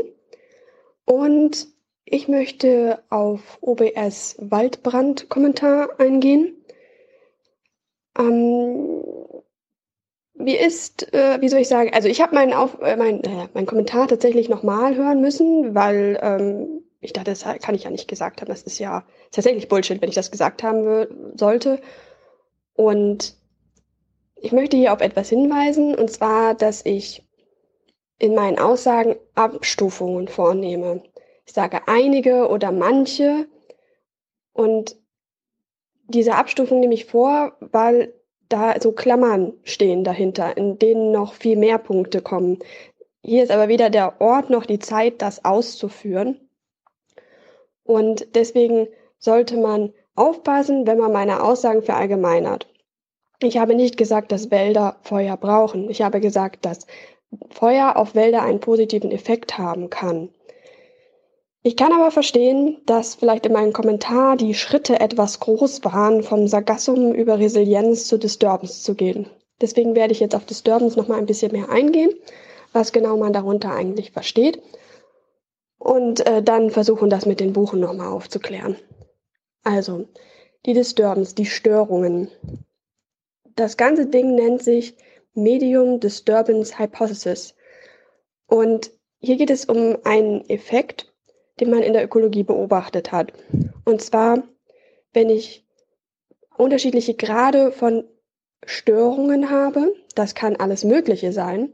Das können Stürme sein, die Bäume umschmeißen, das können Lawinen sein, Steinschlag, Überflutungen, aber auch Feuer oder Borkenkäferbefall.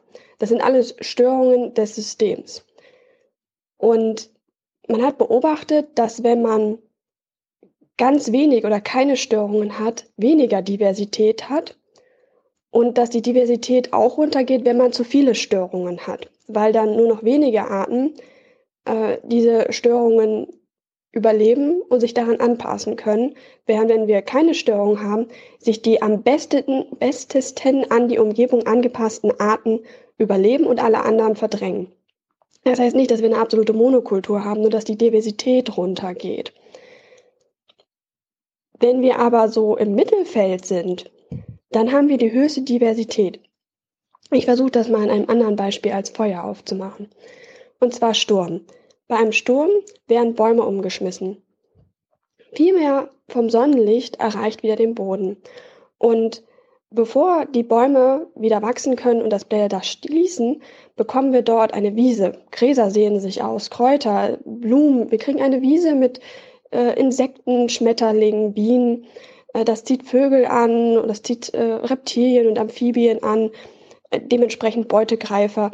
Also wir kriegen auf einmal einen Peak an einer Artenmenge auf einem Ort. Und ähm, das ist aber zeitlich begrenzt, denn sobald die Bäume das Blätterdach wieder schließen, wird diese Wiese verschwinden, weil nicht genug Licht da ist. Lichtkonkurrenz spielt bei Photosynthese betreibenden Arten eine Riesenrolle. Und die Taktik, die anderen einfach zu überwachsen und ihnen das Licht wegzunehmen, ist sehr häufig im Gebrauch. Auch nicht nur bei Photosynthesern, auch andere Arten besiegen die Konkurrenz, indem sie sie einfach überwuchern. Aber das ist eine andere Geschichte. Ähm, das heißt, wenn wir diese Diversität von einer Wiese in einem Wald erhalten wollen, brauchen wir immer mal wieder einen Sturm, der Bäume umschmeißt. Oder auch zum Beispiel einen Fraßdruck, der das äh, Zuwuchern einer Wiese verhindert. Ähm, oder ein Feuer, das einen Teil des Waldes abbrennt und dort dann auch erstmal die, die Gräser kommen und dann mit der Zeit die Pionierpflanzen, ähm, also Kiefern und Birken, ähm, bis dann wieder der Endbestand da ist an Bäumen. So können wir quasi über den Schnitt über einen Waldes, eines Waldes äh, eine höhere Diversität erreichen, anstatt wenn wir keine Störungen haben. Was ich damit verdeutlichen wollte, ist, dass ähm, wenn wir ein Ökosystem betrachten, also nicht nur jetzt ein, ähm, ein Wald, sondern auch eine Wiese, dass wir dort nicht ein statisches, also ein, ein System sehen, das sich über die Zeit nicht ändert, sondern dass es ein Produkt seiner Umwelt ist. Da spielen natürlich Dinge eine Rolle wie Niederschlag, Nährstoffangebot im Boden, Nährstoffrecycling, Auswaschen von Nährstoffen. Die, der Boden spielt eine Riesenrolle. Welche Korngrößen, welche Korngrößenzusammensetzung. Ähm, aber auch, wie häufig das System gestört wird. Und wenn wir zum Beispiel einen Auenwald betrachten, also einen Wald, einen Bruchwald, der regelmäßig im Jahr für mehrere Wochen oder vielleicht auch Monate überflutet wird, dann haben wir diesen Wald nur aufgrund der Überflutungen. Wird der Wald nicht mehr überflutet, dann verschwindet dieses Ökosystem. Es existiert nur aufgrund einer immer wieder auftretenden Störung. Das dazu. Also zum Beispiel der Amazonas ist ein Regenwald und ist, Feuer kommt da gar nicht gut äh, weswegen das Abbrennen des Amazonas ein Riesenproblem ist, weil die Humusschicht in einem äh, Urwald, also in den Tropen allgemein, ist die Humusschicht sehr dünn. Dafür gibt es starke Regenfälle und das wird ratzfatz ausgewaschen, weshalb die auch immer mehr Urwald abbrennen. Ähm, Im Gegensatz dazu steht aber der Regenwald ein Groß, äh, der Regenwald in der Regenzeit zu einem Großteil unter Wasser, also mehrere Meter. Das können teilweise 20 Meter Wassertiefe erreichen. Und das ist aber unglaublich wichtig, für diesen Wald, um äh, Nährstoffe im Wald zu verteilen und auch viele ähm, Tiere sind darauf angewiesen. Kommen wir jetzt zu dem, der Frage, braucht ein Waldfeuer? Nein, es ist wie gesagt eine Störung, die sich positiv auf die Diversität auswirken kann. Ich wollte damit nur verdeutlichen, dass zwar Welt, Waldbrände sehr erschreckend aussehen und man irgendwie etwas bedröppelt vor einem abgebrannten Wald steht, aber dass das einen positiven Effekt haben kann ähm, das braucht aber ein Wald nicht. Ähm, aber es gibt, ja, wie soll ich sagen, also ein Beispiel für etwas, das Feuer braucht, sind zum Beispiel, ähm, ich glaube, es sind Fichten, die in Kalifornien, in den Rockies vorkommen. Die, deren Zapfen öffnen sich nur bei einer gewissen Temperatur, bei einer Hitze, die nur entstehen kann beim Feuer. Das macht diese Art so, damit sie die erste ist, die ihre Samen in den neuen Boden ausbringen kann. Diese Pflanze braucht Feuer zur Fortpflanzung. Eine andere Methode oder ein anderes System, das Feuer braucht, sind ähm, zum Beispiel die australischen äh, Savannengrassteppen. Die Aborigines haben schon vor 10.000 Jahren herausgefunden, dass wenn sie regelmäßig diese Grasflächen abbrennen, danach sie sehr viel mehr Pflanzen dort finden und vor allen Dingen jene Pflanzen, die sie als Nahrung brauchen, aber auch, dass dieses Gebiet dann äh, andere Arten anzieht, die sie wiederum als Beute haben. Und also dass so ein ab, ab, regelmäßiges Abbrennen auch viele Nährstoffe wieder zurückbringt in den Boden. Zum Teil nutzt man auch Feuer, um Wälder vor Feuer zu schützen. Das macht man im Mittelmeerraum äh, wo man sehr trockene Sommer hat. Und im Spätwinter äh, wird ein Teil des Waldes abgebrannt, um quasi Wände zu schaffen, in denen das Feuer keine Nahrung findet und sich deshalb nicht unendlich ausbreiten kann. Auf Korsika macht man das zum Beispiel. Man bekämpft hier also Feuer mit Feuer und das funktioniert tatsächlich.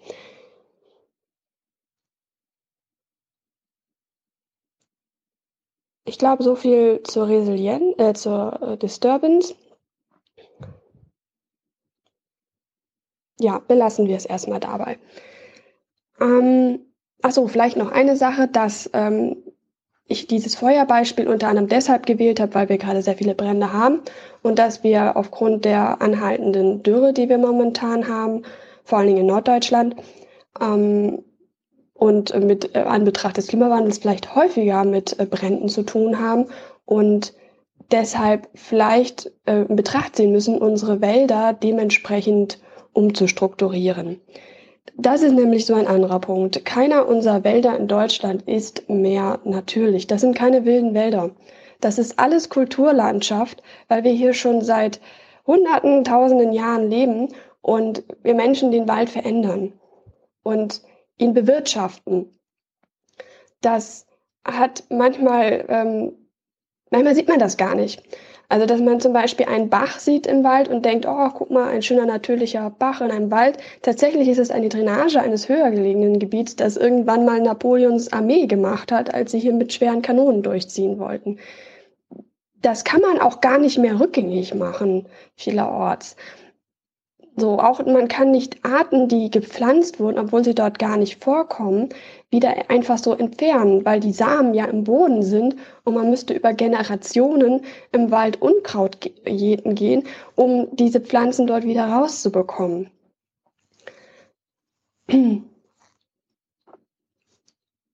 Dann äh, zum Förster. Förster werden häufig als so diese Waldhüter verherrlicht. Das sind aber Forstwirte. Das heißt, die haben dasselbe Interesse wie Landwirte. Die wollen einen Ertrag aus dem Wald holen. Die wollen Holz aus dem Wald erwirtschaften. Es geht hier also auch um Profit. Die haben natürlich auch so Aufträge wie Kulturlandschaft erhalten und irgendwie ähm, Nachhaltigkeit, aber in erster Linie werden sie für das Holz bezahlt. Und das sollte man im Hinterkopf behalten, wenn man mit äh, Förstern über Ökologie spricht das ist immer, also es gibt da so schöne Geschichten, dass wenn man einem, wenn man Förstern erzählt, lass doch mal mehr Totholz im Wald liegen, da kriegt ihr einen gesünderen Wald, dann gucken die einen immer ganz unglaublich an.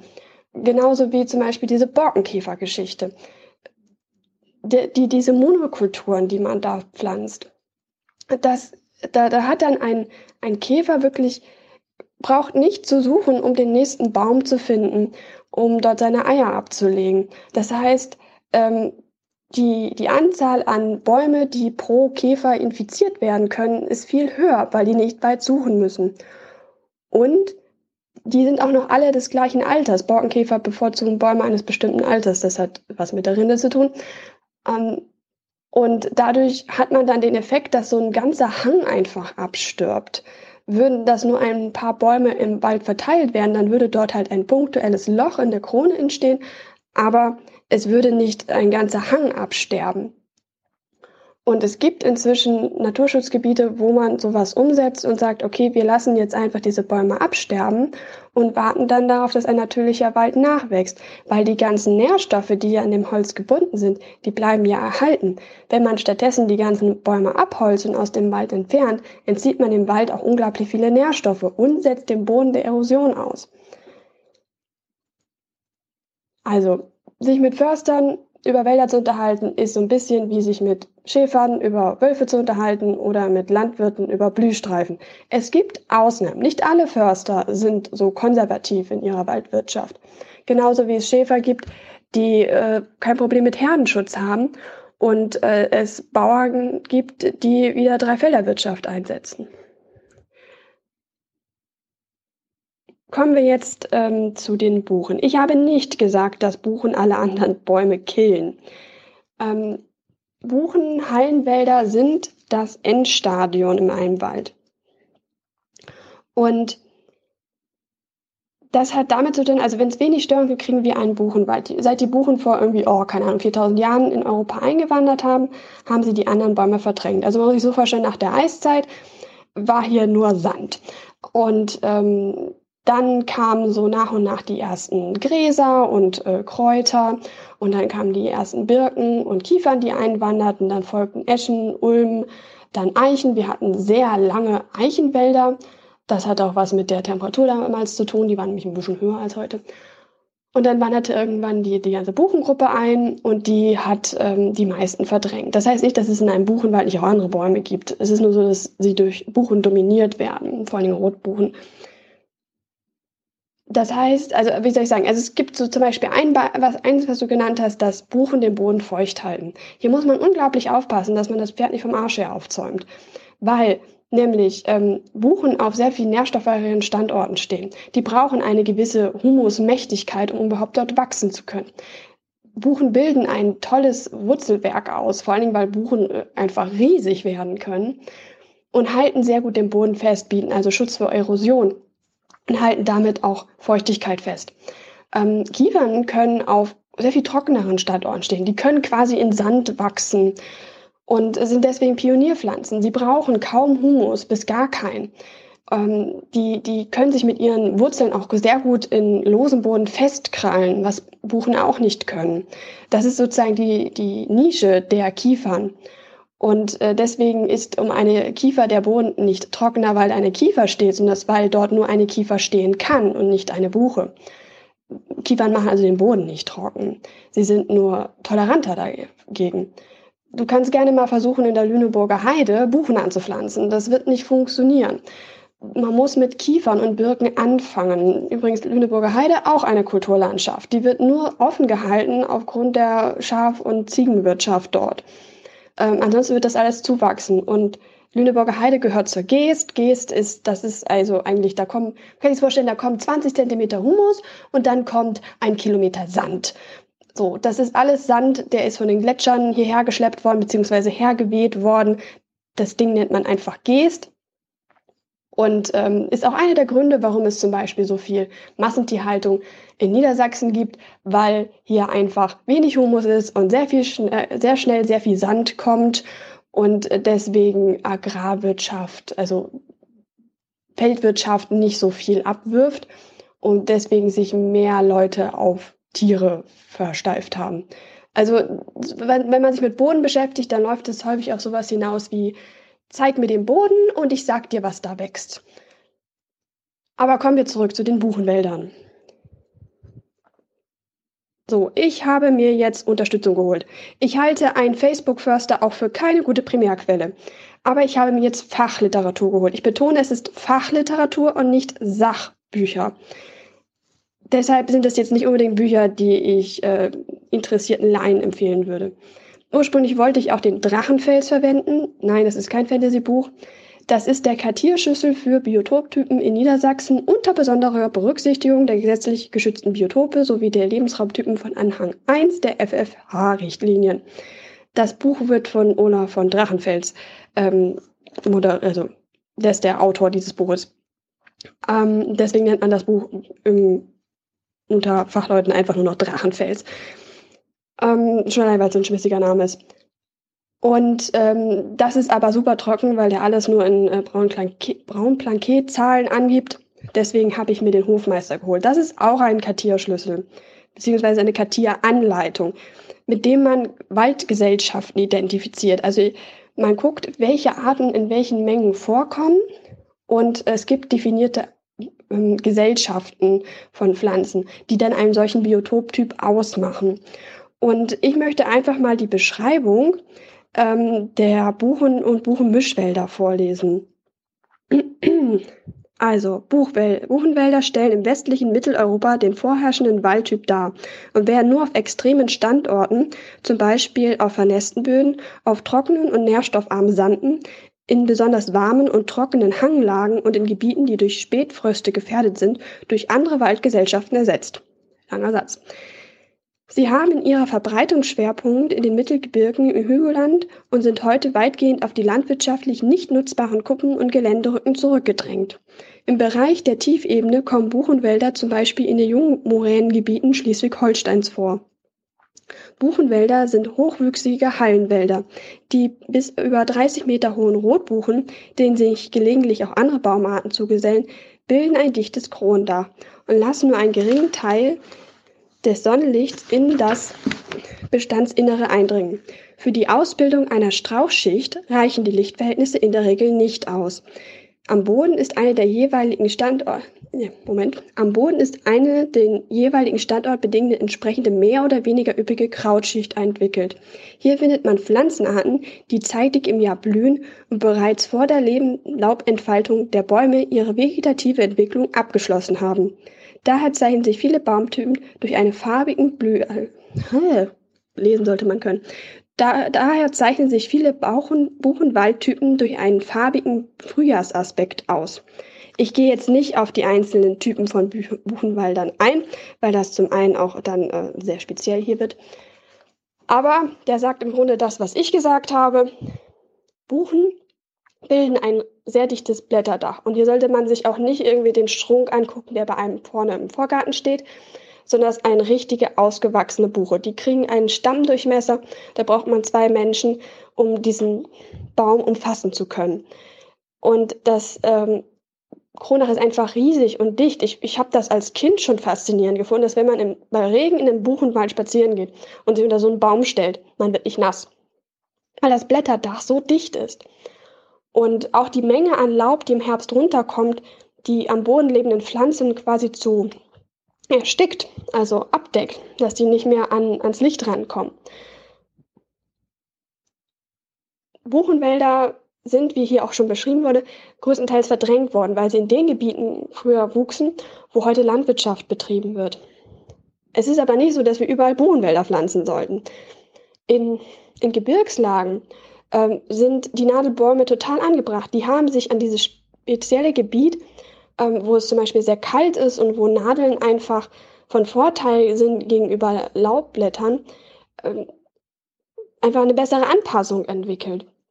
Deswegen finden wir in den borealen, tundrischen Wäldern nur solche Bäume und äh, keine Laubbäume mehr. Und deswegen ist auch Fichte nicht grundsätzlich scheiße, sondern die sollte da gepflanzt wo, werden, wo sie arttypisch hingehört. Ich glaube, das ist alles, was ich dazu sagen will.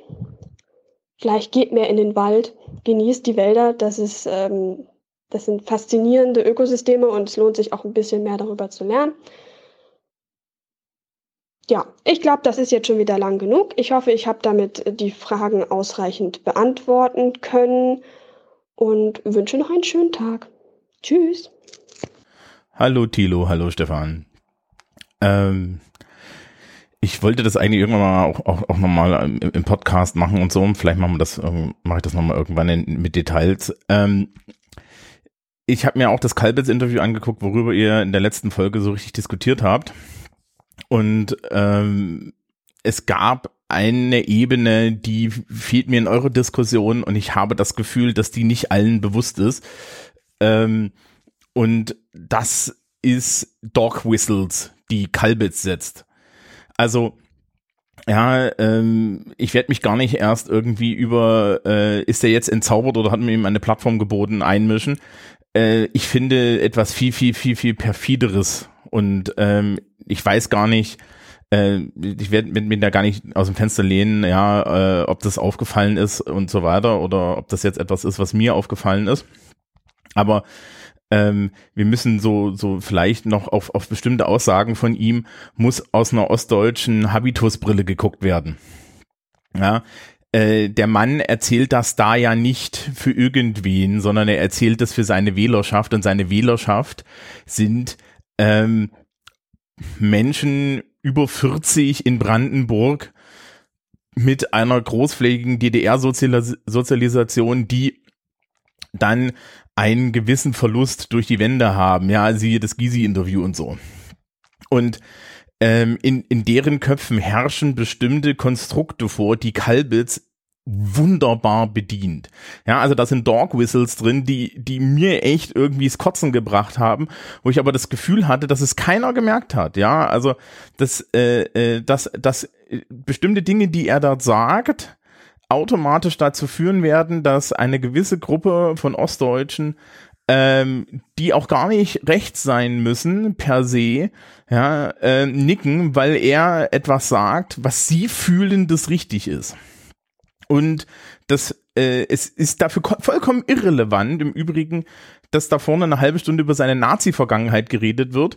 Ja, äh, die wischt er ja weg, sondern ähm, der hintere Teil ist das Problem. In dem hinteren Teil erzählt er dann nämlich viele Dinge, wo, wo bei den Leuten übrig bleibt, ja, ähm, der hat doch recht. Ja, und ähm, zum Beispiel äh, die, die, dieser Einstieg mit, wo ist denn der Unterschied zwischen 1989 und 2019 in Brandenburg? Ja, er betont dann, dass der Zusammenhalt im Land verloren gegangen ist. Ja, ähm, und das ist ein typisch ostdeutscher Topos. Ja, das ist etwas, das kriege ich auch in meiner thüringischen Heimat immer wieder erzählt.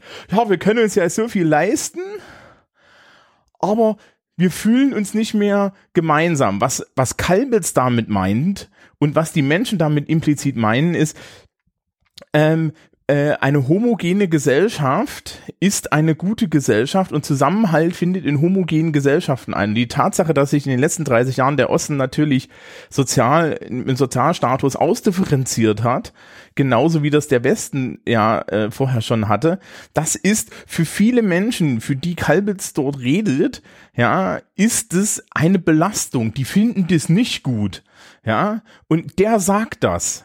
Das ist vollkommen egal, ob der ein Nazi ist der sagt das und sie fühlen sich bei ihm daheim, weil er das bedient. Der guckt den Leuten auf den Mund und ist damit übrigens genauso ähnlich wie Uwe Steimle, dieser, dieser äh, sächsische äh, Volkskabarettist, ja, der dann auch bei der AfD rumhängt, weil die sagen das auch. Und ihm, man muss, man, man, man muss verstehen, bei solchen Interviews bei den AfD-Politikern im Osten, die spielen mit diesen Konstruktionen und Ressentiments, die Westdeutsch und auch Berliner Blasen sozialisierte Menschen in unserem Alter nur kennen, wenn sie da noch zuhören, ja. Und das sind aber auch Konstrukte, ich kenne die aus Thüringen, ich weiß nicht, ob, ob, ob, ob, ob Stefan die aus Thüringen kennt, ob Thilo die aus Mecklenburg-Vorpommern kennt, aber hört mal genau hin. Ja, also das sind Sachen, die ich, das sind Sachen, die ich erzählt kriege. Ein weiteres Ding, was Kalwitz macht, ist, ja, er sagt zum Beispiel, äh, er hebt irgendwann zwischendrin mal darauf ab, dass es ja äh, in Deutschland keine freie Meinungsäußerung gibt, weil es so eine Art sozialen Druck gibt, bestimmte Meinungen zu haben. Das kriege ich auch serviert, wenn ich daheim bin. Ja, das kriege ich dann auch serviert. Diese, diese implizite Idee, ja, diese Freiheit, die uns der Westen geschenkt hat, ähm, die ist, die, die, mit der ist es gar nicht so weit, ja. Und was dann hinten dran steht, ist im Übrigen ein Vorwurf an die Mehrheitsgesellschaft, die westdeutsch geprägte Mehrheitsgesellschaft, dass diese westdeutsch geprägte Mehrheitsgesellschaft verlogen ist weil man darf ja doch nicht alles sagen. Ja, eure Freiheit geht ja gar nicht so weit. Zu DDR-Zeiten waren wir freier, da durften wir unter der Hand alles sagen. Ja, aber das war ja wenigstens ehrlich, weil nach oben hat jeder gebuckelt und unten hat jeder das Gegenteil gesagt. Ja, und jeder wusste, wer tatsächlich ein Apparatschik war. Und heutzutage muss und heutzutage bescheißen sie sich alle selber und das ist unlauter. Ne, das da da schwingt, die, schwingt diese ganze Idee mit dem Westdeutschen als Schauspieler mit. Das ist ein Ressentiment, das bedient Kalbitz an der Stelle. Ja, das heißt, das bedient der Nazi. Da sitzen Menschen im Alter zwischen 50 und 70 im Osten da, die die Wende als Zitat Gysi Verlusterfahrung haben, ja, und sagen, na endlich sagt's mal einer. Da, ja, der bedient da, der bedient da gefühlte Wahrheiten und das macht er an ganz vielen Stellen in dem Interview. Und das ist viel, viel wichtiger als die Frage, ob man ihn als Nazi entzaubert hat oder sonst was. Das ist den Leuten nämlich egal. Ja, vor allen Dingen, weil die Nazi-Entzauberung kommt vorne im Interview und hinten haben wir dann, äh, äh, wird halt über das Sozialprogramm und so weiter diskutiert. Ja, auch äh, der Freiheitsbegriff, den er da anführt. Ja, ist dieser, ist dieser Freiheitsbegriff, wie ich ihn aus dem Osten kenne, ja, das ist ein Freiheitsbegriff, äh, der so ultimative, äh, der, der die ultimative Freiheit einer Freiheit, wie wir sie, äh, einer, einer Freiheit, wie wir sie haben, nämlich einer Freiheit, die auch Verantwortung bedeutet, gegenüberstellt. Ja, also er sagt ja dann auch, ja, hier diese Freiheit, die ihr uns allen versprecht, die ist ja nur eine Belastung. Ja, und der Wunsch nach der homogenen Gesellschaft, den bedient er auch. Ja, und die Leute sind hoch irritiert davon, dass die Gesellschaft nicht mehr homogen ist. Und da rede ich gar nicht erst von Menschen mit Migrationshintergrund oder so, sondern ich rede davon, dass auf einmal äh, die Stratifizierung in der Gesellschaft eingezogen hat. Ja, dass Menschen oben und dass Menschen unten sind. Das irritiert den 40, 50, 60-jährigen Ossi. Ja, also gerade so ab 50, 60. Ja, da sind die, die sind da alle total, die sind, die sind da alle total verletzt von, dass sie jetzt in einer Welt leben, ähm, wo sie nicht mehr frei reden können. Ja, zu DDR-Zeiten fühlten die sich alle frei, weil sie ja alle gemeinsam ähm, gleich waren. Ja, das ist diese marxistische Gleichheitslogik, die da dahinter steckt, die dann von vielen als Freiheit äh, äh, begriffen wird. Ja, ähm, und, und das bedient Kalbitz an mehreren Stellen mit Dog Whistles. Also wie gesagt, ich hab, hatte mal vor, das alles rauszuschneiden und so. Das war mir dann zu anstrengend, aber ähm, das ist noch ein Teil der Diskussion, auf die ihr auch mal achten müsst. Ja, das machen die, das machen die AfDler perfekt. Die gucken den Leuten auf den Mund. Ja, ganz gefährlich ist da auch, wie gesagt, besagter Herr Steimle, weil der macht dasselbe. Ja, und die bedienen dann Ressentiments. Da sitzen dann äh, da sitzen dann äh, ostdeutsche mittleren und, und höheren Alters, sitzen dann bei dem in, äh, in, in den Vorträgen drin und erzählen, ja, und nicken alle, während der halt ähm, so semi-rassistische Sachen erzählt. Ja, also es gibt zum Beispiel eine mir immer wieder vorgetragene Unterstellung, dass ja äh, eigentlich alle Menschen Rassisten sind, ja, implizite Alltagsrassisten und die, die es äußern, sind wenigstens ehrlich, ja, das ist, das ist, das ist so ein Konstrukt, äh, mit dem dann solche Menschen wie Kalbitz gewinnen können. Wenn er so ein bisschen Alltagsrassismus zeigt, dann gewinnt er damit noch, weil viele sagen, ja, guck mal, der ist wenigstens ehrlich, ne, wir haben doch alle was gegen Neger. Achtung, das Wort ist im Zitat verwendet. Ähm, ja, äh, die, die glauben, die, die, die, die Menschen glauben dem eine höhere Authentizität als äh, irgendeinem Grünen, der tatsächlich aber aus Überzeugung Antirassist ist. Ja, und deswegen sind, deswegen ist das noch eine Ebene, die ist noch viel, aus meiner Sicht noch viel, viel gefährlicher, ja, weil der, weil der wusste, wie er seine Dog Whistles unterbringen konnte. Und diese Dog Whistles, die hörst du nur, wenn du die entsprechenden äh, so, so ostdeutschen Habitus-Codes mal gehört hast, ja, äh, für, für, für Westdeutsche, ja, da labert Scheiß, ja. Aber es gibt, ich kenne etliche Leute, die da überall genickt hätten gesagt, ja, guck mal, der hat doch recht, ja. Und das sind dann Leute, die sich im Zweifel noch für links halten, aber die fühlen sich dann mit diesem Menschen verbunden. Also, das wollte ich noch zu dem Interview sagen. Es, es, es ist nicht nur die Frage, äh, ist es jetzt gut, denen eine Plattform zu bieten oder nicht, sondern es ist auch in der Art, was die dort erzählen. Ja, muss man sehr aufpassen, weil sie halt ähm, tatsächlich sehr gut darin sind, ähm, und das gilt für Höcke auch, ja, ähm, ja, äh, dieses Beispiel mit dem menschengemachten Klimawandel ist genau dasselbe, ja. Die Leute sind alle verächtlich über den menschengemachten Klimawandel. Anstelle er sich gesagt, na ja, ja, wir haben hier nur einen menschengemachten Klimawandel, nämlich einen, einen Klimawandel hin zu einem gewaltvollen Klima und das ist ja der Ausländer, ja. Das funktioniert super. Dem eine Bühne zu geben mit, mit, mit solchen Dog Whistles ist medial sehr gefährlich aus meiner Sicht. Vor allen Dingen, wenn sie dann nicht irgendwie entzaubert werden. Man müsste den dann jedes Mal fragen, was meinten du damit, äh, was meinst du damit? Man müsste aber auch dann äh, erstmal wissen, dass das eine Dog Whistle ist. Ja. Und ich finde, äh, ich bin auch der Meinung, dass da der Blick auf äh, in die in, in, in diese diese diese ostdeutschen Kulturgestaltungen ähm, noch noch viel zu wenig noch viel zu wenig gemacht wird. Das ist aber auch hermetisch, ja. Also da brauchst du nicht als Forscher ankommen ähm, und und also du musst mindestens selber Ossi sein, ja, damit du, damit du da irgendwie rankommst, weil Westdeutschen werden die das nicht erzählen, ja, und das ist auch implizit. Aber ich habe das selber erlebt, dass es halt diese, diese Konstrukte gibt, an denen Kalbitz da immer wieder angedockt hat. Und ich dachte, als ich das Interview gehört habe, ich mich dritten Pferd. Aber die hat die alle schön abgemacht, ja. Hier gibt es keine Meinungsfreiheit, weil ich darf ja nicht alles sagen. Der, der Zusammenhalt fehlt. Früher haben wir aufeinander aufgepasst. Lauter solche Sachen. Ja. Der bedient da Ressentiments, von denen die meisten Leute nicht mal wissen, dass sie existieren. Das ist schwierig. Also das war mein Kommentar zum Kalbitz-Interview. Ich glaube nicht, dass er sich entzaubert hat, rein persönlich. Aber ähm, der Hinweis, achtet, ja, achtet so ein bisschen drauf, wenn ihr, wenn, wenn ihr ein Gefühl dafür kriegen wollt, was das für eine, ähm, ähm, was da für Konstrukte dahinter stecken, schaut euch Uwe Steimler an. Ja, der macht, äh, äh der, der macht, der macht das, der macht das öffentlich ja, und äh, profiliert sich damit.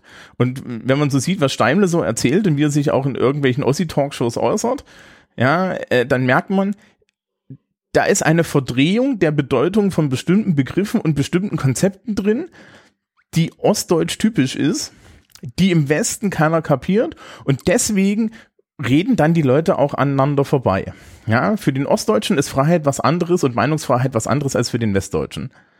Und ähm, ja, und das führt dann halt zu dem Problem, äh, dass, dass solche Leute wie Kalbitz damit spielen können und gewinnen. So, das war's von mir. Hallo, ihr drei und welcome back in the Alltag. Schön, dass ihr wieder da seid und uns äh, mit euren wöchentlichen Aufwachen-Podcasts bei Laune haltet und informiert. Ja, bin gerade dabei, hier eure, eure letzte Folge mir anzuhören. Ähm, ach so, hier ist übrigens die Jule aus Dresden. Ich hatte schon mal, glaube ich, zu Fusion einen Kommentar äh, hinterlassen. Und äh, jetzt geht's ja gerade um die ja, anstehende Landtagswahl hier in Sachsen. Muss dazu sagen, äh, dass ich mich selber hier auch in Dresden politisch als auch gesellschaftlich äh, engagiere. Und ja, mir echt auch übelst die Muffe geht vor dieser äh, bevorstehenden Wahl. Äh, nebenbei wollte ich gerne mal auf die äh, Wahlplakate von der Partei hinweisen, äh, die momentan den äh, unseren jetzigen Ministerpräsidenten Kretschmer mit einem riesengroßen Pimmel auf einem XXL-Wahlplakat darstellen. Ähm, ja, die Partei macht ja jetzt äh, tatsächlich Wahlwerbung für die CDU, damit die CDU ausreichend äh, Stimmen bekommt, um nie irgendwie mit der AfD koalieren zu müssen. Das ist natürlich die, die schlimmste Befürchtung meinerseits auf jeden Fall, dass es die AfD irgendwie schafft, da äh, ja, in die Koalition zu kommen. Ähm, ich weiß auch ehrlich gesagt, bin auch mit meinem Latein am Ende. Ich weiß überhaupt nie, äh, wie man die Leute jetzt irgendwie noch abholen äh, kann hier in, in Dresden vor allem irgendwie, die sich jetzt quasi schon dazu entschieden haben, bei der AfD ihr Kreuzel zu machen. Es ist halt echt äh, schwer, mit denen überhaupt in den Dialog zu kommen. Was aber auch noch dazu kommt, ist, man muss ja auch mal sagen, die Wahlbeteiligung ist ja insgesamt auch immer nie so mega groß. Und wenn man halt zumindestens die Leute, die halt irgendwie einfach auch zu dieser Nichtwählerschaft gehören, mal mobilisieren könnte, da wäre halt auch allen schon mal ein bisschen mehr geholfen. Na? Aber das zeigt halt auch einfach mal, was für ein Vertrauen von den Leuten da ist in die Politik und äh, ganz ehrlich, ähm, wenn man sich halt irgendwie die ganzen Vorkommnisse von den letzten Wochen, Monaten, Jahren eigentlich ähm, mal reinzieht, äh, ist das eigentlich auch kein Wunder. Ne? Also von der Leyen, AKK, Rüstungsexporte und so weiter und so fort, wo so viel verheimlicht wird, vertuscht wird, irgendwie dieses ganze Rumgemäre dort in der Bundespressekonferenz, äh, dieses Ausgeweiche und keine Ahnung, man hat halt einfach das Gefühl, dass man halt verarscht wird als Bürger und äh, deswegen einfach auch der Politik überhaupt gar kein, gar kein Vertrauen mehr schenkt. Nebenbei bemerkt, äh, habe ich das jetzt gar nicht so richtig geschnallt, was ihr jetzt nur eigentlich hier in Dresden zu suchen habt am 10. September. Das würde mich äh, noch mal ein bisschen interessieren.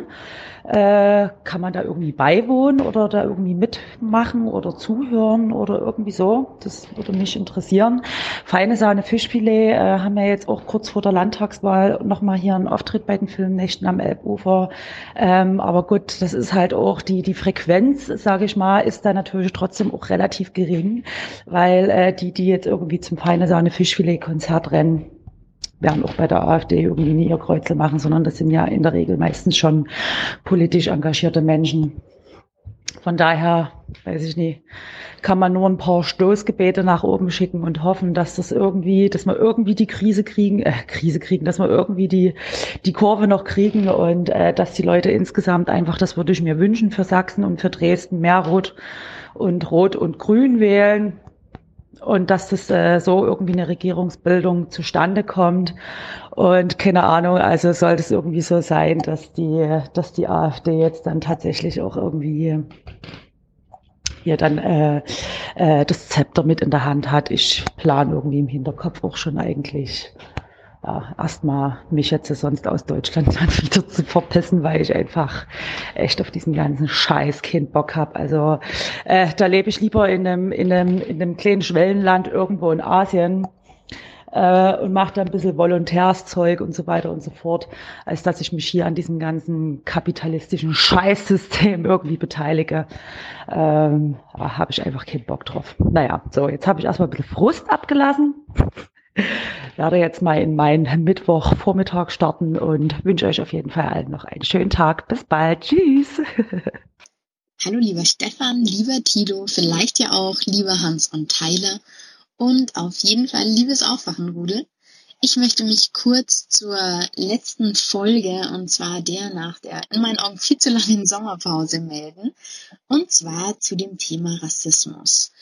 Ähm, ich fand es sehr spannend, wie ihr Rassismus über die Definition gesprochen hat und auch Hans den sogenannten Alltagsrassismus ins Spiel gebracht hat und habe mich da an eine Szene erinnert gefühlt noch aus meiner Studentenzeit, als mein Mitbewohner mit einer jungen Belgierin zusammen war, deren beiden Eltern aus Äthiopien, glaube ich, war es, kamen und die deshalb eben dunkelhäutig war und die uns erzählt hat, wie wahnsinnig diskriminiert sie sich in Regensburg gefühlt hat.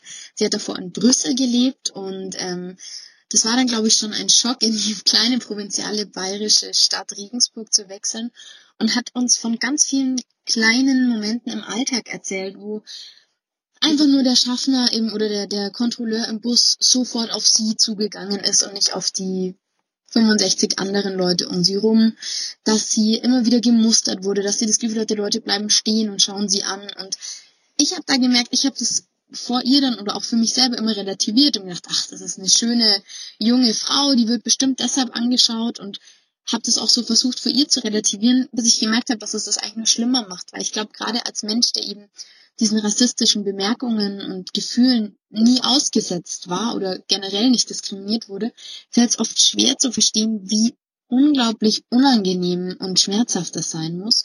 Und ich glaube, uns passiert das leider sehr, sehr oft im Alltag, weil man gar nicht richtig drüber nachdenkt oder weil man sich die Tragweite seines Handelns nicht wirklich bewusst macht. Und ähm, finde es deshalb sehr, sehr gut, wenn sowas immer mehr thematisiert wird und finde, man müsste da auch noch viel strenger vorgehen, weil ähm, ja, jede, jedes so, solche Bemerkung oder jeder so ein Blick, der bringt dem anderen ja nichts und verletzt dafür eine andere Person, wo ich mir immer wieder denke, ähm, sollte man nicht machen, auch nicht aus Unwissenheit. Und der zweite Punkt, zu dem ich was sagen wollte, ist zu Stefans extremer Kritik an Thilos ähm, Interview mit dem AfD-Spitzenkandidat in Brandenburg. Und ähm, ich kann da Stefans Befürchtungen teilen, aber ich glaube, dass so eine hohe Klickrate ähnlich zustande kommt wie ähm, ein, bei einer Bildschlagzeile, in der irgendwie die Worte Drogen und Sex und nackte Brüste vorkommen, weil einfach gerade diese Mischung Thilo Jung und AfD ja ziemlich vielversprechend ist, dass es unterhaltsam wird und dass gerade unsere Blase, ich sag mal, die eher linksliberal angehauchten Hörer sich darauf freuen, dass da mal wieder jemandem Kontra gegeben wird. Und glaube nicht, dass das ein Grund zur Sorge ist und finde es eher, mir hat persönlich das Interview super gut gefallen und ich fand es sehr unterhaltsam und habe mich in meinen Vorurteilen, nenne ich es mal, der AfD gegenüber zu 100% abgeholt und bestärkt gefühlt und habe es sogar auch in meinen sozialen Netzwerken geteilt, was vielleicht vielen so ging, weil es auch irgendwie gerade gegen Nazis ähm, sich stark zu machen, ja was ist, was einem relativ leicht fällt und glaube deshalb, dass das kein Grund zur Sorge, sondern eher ein Grund zur Freude ist. Ganz, ganz liebe Grüße aus Bayern. Ich freue mich auf die nächsten Aufwachenfolgen und hoffe, dass ihr bald wieder anfangt, zweimal die Woche aufzunehmen. Hallo Stefan, hallo Telo, hallo Hans Jessen Show. Ich höre gerade die aktuelle Folge, unter anderem zum Thema Tönnies. Und äh, dass die Audioaufnahme nicht vorliegt, beziehungsweise kein Video, ist schon ziemlich komisch weil diese Handwerkerversammlung, da kann man bei YouTube nachgucken, hat die jährliche Versammlung sozusagen in Bild und natürlich mit Ton immer eingestellt. Nur seltsamerweise die aus Paderborn ist noch nicht online. Also nehme ich an, das hat jemand aufgezeichnet, aber diesmal wird es nicht online gestellt. Oder die Passage mit Tönnies wird rausgeschnitten. Auch möglich. Aber das entschuldigt natürlich nicht die Medien, da nicht was mitlaufen zu lassen. Aber sonst tolle Folge wie immer. Schön, dass ihr aus dem Sommerurlaub zurück seid und bis dann. Hallo zusammen, ich bin Niklas aus Freiburg und äh, ich höre gerade den Aufwachen-Podcast Nummer 393 und zwar dort die Stelle, äh, den Audiokommentar von Heike aus Hannover über die sogenannten Volksküchen und wollte dann nur mal kurz von einem kleinen Beispiel berichten, das ich für sehr gelungen halte und äh, das dem Berichteten sehr ähnelt. Ähm, und zwar habe ich zum, vor ziemlich genau einem Jahr meinen Bundesfreiwilligendienst in Bamberg in einem Jugendzentrum beendet Und dieses Jugendzentrum als öffentlicher Raum, ähm, da wurde einmal im Monat, ich glaube jeden letzten Donnerstag im Monat, äh, ein sogenanntes Essen für alle veranstaltet. Ähm, da kam dann äh, immer nachmittags so gegen 15, 16 Uhr äh, Food Safer, die, also so nannten die sich, ähm, die haben dann Lebensmittel vorbeigebracht, die sie durch wahrscheinlich Containern oder durch Verteiler zusammengesammelt haben. Äh, und dann wurde bei uns immer zu, gemeinsam mit jedem, der wollte, es wurde auch immer auf unseren öffentlichen äh, Kanälen angekündigt, gekocht, immer vegan gekocht, ähm, für Leute über, also für mehr als 30, 40 Leute meistens. Ähm, und dieses Essen wurde dann gegen Abend von allen gemeinsam verspeist.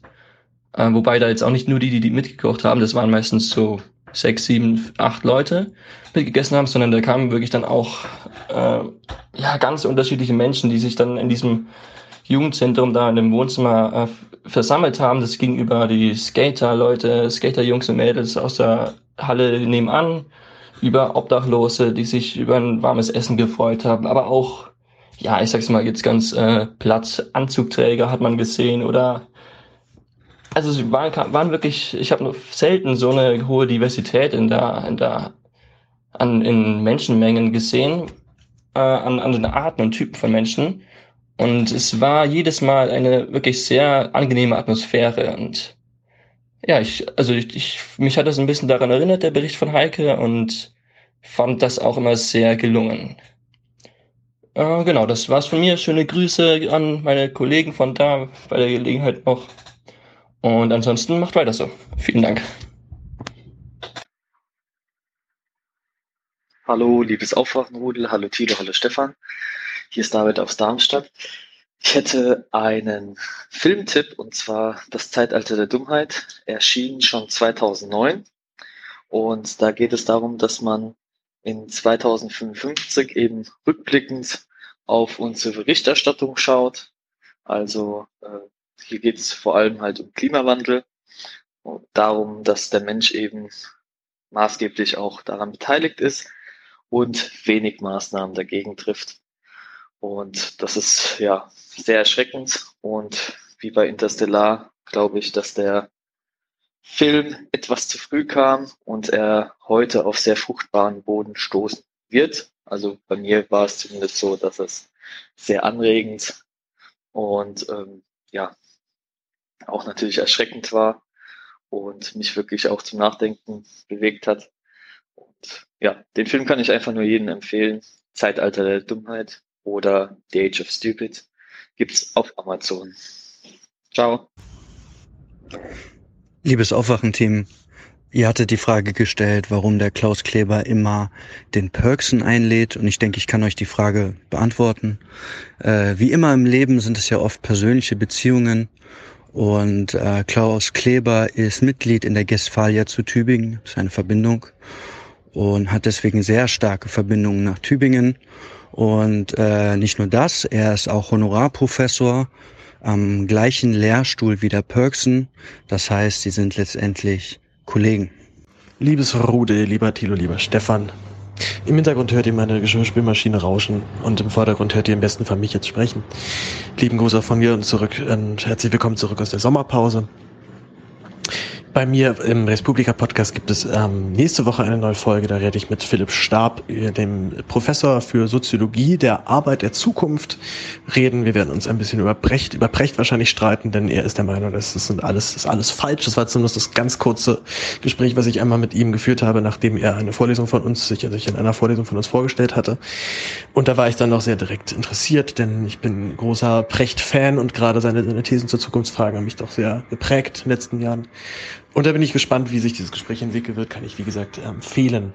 Ansonsten äh, zwar, ich kann es noch nicht empfehlen, weil es ist noch nicht aufgenommen, aber ich, kann's, ich empfehle es einfach trotzdem schon mal vorab. Ansonsten habe ich äh, tatsächlich gerade einen Gedanken gehabt, wo ich mich freuen würde, wenn ihr den weiter kommentiert, beziehungsweise wenn das hier auch in der Hörerschaft irgendwie Anklang findet. Denn wir reden ja zurzeit in Deutschland auch viel über Konsumsteuern, wir reden über höhere Flugpre über Flugpreise, wir reden dann aber auch ganz schnell im Kontext darüber, dass viele Menschen sich das ja dann nicht mehr leisten können. Also die einfache Putzfrau, die kann dann halt eben nicht mehr nach Mallorca fliegen. Das ist doch ungerecht, dann wird es ein Privileg für die Reichen und so weiter. Es ist auch alles gar nicht mal so falsch Das ist ja nicht alles von der Hand zu weisen. Allerdings ist mir letztens auch wieder aufgefallen, seit wann ist Fliegen eigentlich so unglaublich billig? Und mir ist, oder zumindest ist es meine, in meiner Wahrnehmung so gewesen, gab es eine Zeit, das ist auch gar nicht mal so lange her, da war Fliegen immer noch deutlich teurer. Ich weiß jetzt nicht, was da irgendwie, was da in der Zeit passiert ist, ob wir einen, einen technologischen Durchbruch hatten, ob wir ein, ein unglaubliches Absinken in der Erd, im Erdölpreis bzw. im Kerosinpreis hatten oder einfach durch, so, durch das Flugaufkommen und die erhöhte Nachfrage einfach den Preis runter, weiter runterdrücken konnten. Aber ich erinnere mich noch an eine Zeit, da war ich dann vielleicht so 15, also so die Zeit, wo ich dann zum ersten Mal, dass ich so erwachsenen Gedanken hatte, von wegen, ich kann ja jetzt einfach irgendwo hinfliegen und äh, da wie was, was machen. Und wollte immer wie mal nach New York fliegen, fand das super. Und ich erinnere mich halt noch, dass ich geguckt habe und es war klar, das kostet jetzt 1000 Euro. Mindestens. Oder vielleicht, vielleicht, wenn du Glück hast, vielleicht kriegst du was irgendwie für unter, für unter 1000. Aber es war auf jeden Fall klar, so ein Interkontinentalflug, der wird jetzt teuer. So, da musst du halt irgendwie zumindest dann noch ein bisschen Geld haben. Und inzwischen empfinde ich das nicht mehr als teuer. Also wenn ich überlege, dass ich jetzt, als ich in Südamerika war, für noch nicht mal 750 Euro hin und zurück geflogen bin und das halt noch jetzt war ein Gabelflug ist, war jetzt nicht ein klassischer Linienflug. Also wäre ich jetzt einfach hin und zurück von Bogota im Vergleich zu also im Zeitraum von zwei Monaten hätte ich wahrscheinlich auch was für 300, 400 finden können, vielleicht so 500. Aber es ist auf jeden Fall deutlich günstiger gewesen im Vergleich zu dem, was wie ich Interkontinentalflüge früher noch in Erinnerung hatte. Nun ist halt eben die Frage, wäre es dann nicht eigentlich nur wieder alles wieder wie vor zehn Jahren? Also und war dann damals die Situation so, dass sich niemand mehr leisten konnte, in Urlaub zu fliegen und nur noch die Reichen konnten das machen. Ich weiß es nicht. Ich habe natürlich in die Zeit vor zehn Jahren, da war ich 15, natürlich dann so ein bisschen eingeschränkte Erinnerung. Man nimmt ja auch noch nicht alles dann so wahr und so und wird ja auch gerade erst so ein bisschen erwachsener, was so klingt, als wäre man jetzt schon völlig erwachsen mit 25, aber wie auch immer. Ich bin, ähm, bin, bin gespannt, wie ihr das findet, ob ihr das auch irgendwie so eine Erinnerung habt, dass Fliegen doch so eine Zeit lang mal wirklich sehr viel teurer war als jetzt, oder zumal jetzt einfach, einfach zu Dumpingpreisen irgendwie für jeden möglich ist. Und ja, Grüße alle in der Runde. Tilo, Tyler, Stefan, natürlich die unvergessliche Hans-Jessen-Show. Und ja, bis bald. Tschüss.